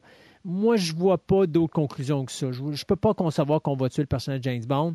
Cependant, je peux concevoir qu'on peut tuer le personnage de Madeleine Swan. Ça, j'ai pas de misère avec ça. Puis ça va rajouter encore là pour si jamais on continue la franchise, ça va ouvrir une porte qui va être vraiment intéressante parce que là, on va pouvoir justement jouer avec le personnage, puis se rapprocher un petit peu plus du personnage qu'on a connu là, euh, justement dans les années 80, là, 70-80, euh, où est-ce que c'est un personnage que oui, il, est courageux, mais quand tu vas le toucher au niveau personnel, à ce niveau-là, ça vient toujours le gosser un petit peu. Puis ça, il, il, est très, euh, il est très fragile à ce niveau-là. moi, moi j'espère d'un côté qu'on va revenir un peu plus. Qu'est-ce qu'on a commencé à faire sur, Spectre? Euh, mais peut-être retrouver le fun, mais qu'on bien plus anthologique. Euh, après un bout, là, ils, ont, ils ont de la misère à garder. le, ils essaient de garder une continuité, mais ils ont de la misère à garder le concept de continuité. Euh, puis ça, c'est des petites choses que j'accroche tout le temps. Là. Je parle à DB5 tout le temps, là, mais c'est on dirait que c'est tout ce qui tourne alentour de la maudite DB5 euh, qui fait qu'il y, a de l'inconsistance dans l'histoire. Puis c'est Q qui parle de, Goldfinger qui n'est pas rapport là. Puis c'est toutes ces affaires-là qui, qui fait que ça me débarque un petit peu. Puis euh, c'est ça, en tout cas. Fait que J'espère qu'ils vont. Euh, je suis certain qu'à quelque part, ils vont arriver et qu'ils vont faire la bonne décision. Rendu à la fin du film, c'est-tu émotionnel ou c'est-tu quelque chose qui se, qui veulent juste comme agacer l'idée de dire que ben, c'était bien émotionnel ou parce que c'est le dernier film à quelque part aussi? C'est peut-être juste ça aussi. Hein? Peut-être. On sait que c'est la dernière fois qu'on va voir Daniel Craig. Puis, tu sais, l'autre côté, c'est-tu une manière de marketer le film? Euh, mais, tu sais, on peut le remarquer pareil dans le spec que. Sais, il, se fait pas jeune. Sais, il, a comme pris un petit coup de vieux là, euh, depuis le dernier film. Sais, sa, carrure a changé beaucoup depuis euh, le film de 2006. tu sais, on est rendu. ben là, on est juste 9 ans après Spectre. c'est 15 ans après Casino Royale. Ouais, c'est ça. C'est quand même, euh, tu sais, l'acteur, euh, il, en a pris un peu, puis tu sais, il, a passé 50 ans, puis là, il demandait de faire euh, tout ce qu'un James Bond a à faire. Ben, tu sais, c'est quand même demandant. puis, mais, comme je dis, tu sais, ils peuvent arriver puis dire, bon, ben, faire pareil comme ils ont fait avec Sam Mendes, puis dire, bon, ben, tu sais, on va reculer un gros truc de cash, en face de sa porte, puis dire reviens donc pour un film, un peu comme qu'ils ont fait avec Roger Moore, puis que c'était rendu un petit peu trop. Euh, à la fin, il, avait fait son temps, le trois films en arrière. Puis c'est ça qui me fait peur un peu. J'espère euh, qu'après euh, No Time to Die, puis j'espère qu'on me la remettra pas d'en face, en guillemets, négativement là, par la suite, puis je me dis, bon, ben, c'est pas exactement ce que je voulais, là. Euh, mais je, suis ouvert à ce qu'on ait un nouvel acteur euh, vraiment après No Time to Die. Puis j'espère que, euh, puis sans méchanceté, j'espère que c'est vraiment le dernier film à Daniel Craig. L'intention est là, mais j'espère qu'on va le garder. Comme Sam Mendes, tu sais, aujourd'hui, ben, c'est. Je veux pas dire que, tu sais, il voulait pas, en bout de ligne, qu'est-ce qu'il avait à dire sur James Bond? Il l'a dit dans Skyfall. Puis il savait pas quoi dire dans Spectre. Il l'avoue lui-même. Ben, il disait que dans Skyfall, il avait dit qu'est-ce qu'il avait à faire, puis il savait pas quoi faire pour, euh, le ramener. Mais comme tu dis, ils ont reculé euh, un, camion plein d'argent, puis il, a trouvé l'inspiration à partir de là, mais c'est peut-être pas la meilleure manière de trouver l'inspiration euh, quand tu es, attiré par l'argent. Euh, il faut que ça vienne de quelque part. Tu as bien beau être payé pour, mais si tu as, dit qu'est-ce que tu avais à dire, ben ça aurait peut-être dû être un, quelqu'un d'autre qui prenne les commandes pour euh, Spectre. Quitte à au pire avoir Sam Mendes qui revienne pour clôturer l'ère Craig, euh, qui a eu le temps un peu de mijoter une coupe de, de, thématiques. Puis je pense, en tout cas, je trouve juste que aujourd'hui, ben, avec Spectre, on nous a remis un peu d'en face qu'est-ce que ça faisait. Puis c'est le même principe que qu'est-ce qu'on a fait avec Sean Connery. Tu sais, euh, le, monde voulu Sean Connery, il pensait quelque part, mais on a eu Diamonds Are Forever. Fait que euh, c'est un peu le, comment je peux se mettre en sommaire un peu l'idée de Sam Mendes. Euh, puis que je voudrais pas que Daniel Craig revienne, surtout quand les intentions sont c'est fini, c'est fini. Puis là, ben, si on le ramène au prochain film, ben, on pourrait avoir un Diamonds Are Forever. Alors, euh, Christophe, ben merci beaucoup de, d'avoir été euh, là pour parler de Spectre. Le No Time to Die, je vais probablement le couvrir tout seul, mais j'aimerais ça qu'on s'en reparle pour parler de No Time to Die éventuellement. J'aimerais ça savoir exactement qu'est-ce que tu en penses. Euh, je ne penserais pas qu'on va faire un gros. Euh, un, ben, un, gros 8 heures? Non, mais tu sais, qu'on fasse un genre de bonus de, peut-être euh, trois quarts d'heure, une heure, que tu sais, qu'on passe sur des thématiques qu'on a parlé de, ben, qu'il va y avoir dans No Time to Die, que ça va donner que les, les deux, on va pouvoir avoir vu le film. Le film sort genre euh, demain ou après-demain là, euh, en Angleterre. Puis, ça va prendre encore un, deux semaines pour qu'il soit sorti en, Amérique du Nord. Euh, j'ai vraiment hâte de, voir ça. j'ai un peu des contretemps dans les prochaines semaines. Je ne sais pas si je vais réussir à aller le voir dans, quand, il va sortir au cinéma. Peut-être que finalement on va le couvrir ensemble. Je ne sais pas. Euh, on verra comment que le, temps va, placer les choses. Euh, mais j'ai bien hâte quand même qu'on en reparle, puis que peut-être qu'on parle un peu dans la globalité, dans toute la franchise, en, gros. Euh, je te demanderai pas de réécouter tous les films de la franchise, mais que qu'on voit où ce qu'on s'en va dans toute la franchise, une fois qu'on va avoir vu No Time to Die, puis qu'on puisse un peu discuter de peut-être plus faire une table ronde sur No Time to Die, puis sais, en incorporant un peu là, des, des idées là, des, de, de- du restant de la franchise, là, puis voir un peu là, de, de, de, de, d'où est-ce qu'on s'en va avec cette franchise-là. On essaye de faire ça avant Noël. On va essayer. Alors, euh, encore une fois, ben, euh, je te remercie beaucoup, euh. Ça me fait plaisir, M. Entre-temps, ben, euh, vous pouvez euh, suivre euh, Premier Visionnement sur, euh, sur Facebook et Twitter, et ou Twitter, si vous voulez. Euh, comme j'ai dit un peu plus tôt, ben, n'hésitez pas à commenter euh, vos pensées sur euh, le film d'aujourd'hui. Puis, euh, si maintenant vous avez vu No Time to Die, je demanderais, si possible, de marquer spoiler en tant que tel pour les gens qui suivent le, le- le- les sites respectifs, que ce soit Facebook ou Twitter. Juste puisque c'est, peu importe où vous êtes dans le monde, peut-être que vous avez cette chance-là de pouvoir écouter euh, No Time to Die euh, deux semaines avant nous en Amérique du Nord. Euh, fait que peut-être juste marquer spoiler pour les gens qui sont en Amérique du Nord, qu'on n'a pas cette chance-là de pouvoir écouter le film en avance, juste par respect tout simplement. Mais vous savez que sur le podcast, j'ai toujours essayé de vous enseigner deux choses. Un, de jamais laisser euh, l'adversaire vous voir saigner. Et de deux, de toujours avoir un plan d'évacuation. Oh, he blew a fuse. Merci d'avoir écouté l'émission d'aujourd'hui. J'espère que ça vous a plu. We have an old saying too, Yogi, and you're full of it. Rendez-vous la semaine prochaine pour parler James Bond dans le prochain film de la rétrospective. Well, we wouldn't want that, would we? Ou rendez-vous sur premiervisionnement.com pour écouter d'autres rétrospectives dont John Wick, Star Wars, Halloween et les films de l'univers DC incluant Batman, Superman, Wonder Woman et bien d'autres films. That depends on your definition of safe sex. Vous pouvez écouter Premier Visionnement sur toute plateforme de balado-diffusion, dont Podbean, Spotify, Google Podcast, Stitcher, Pocket Casts et bien d'autres. Take a giant step for mankind. Prenez soin de vous et rendez-vous au prochain épisode. Keep my martini cool.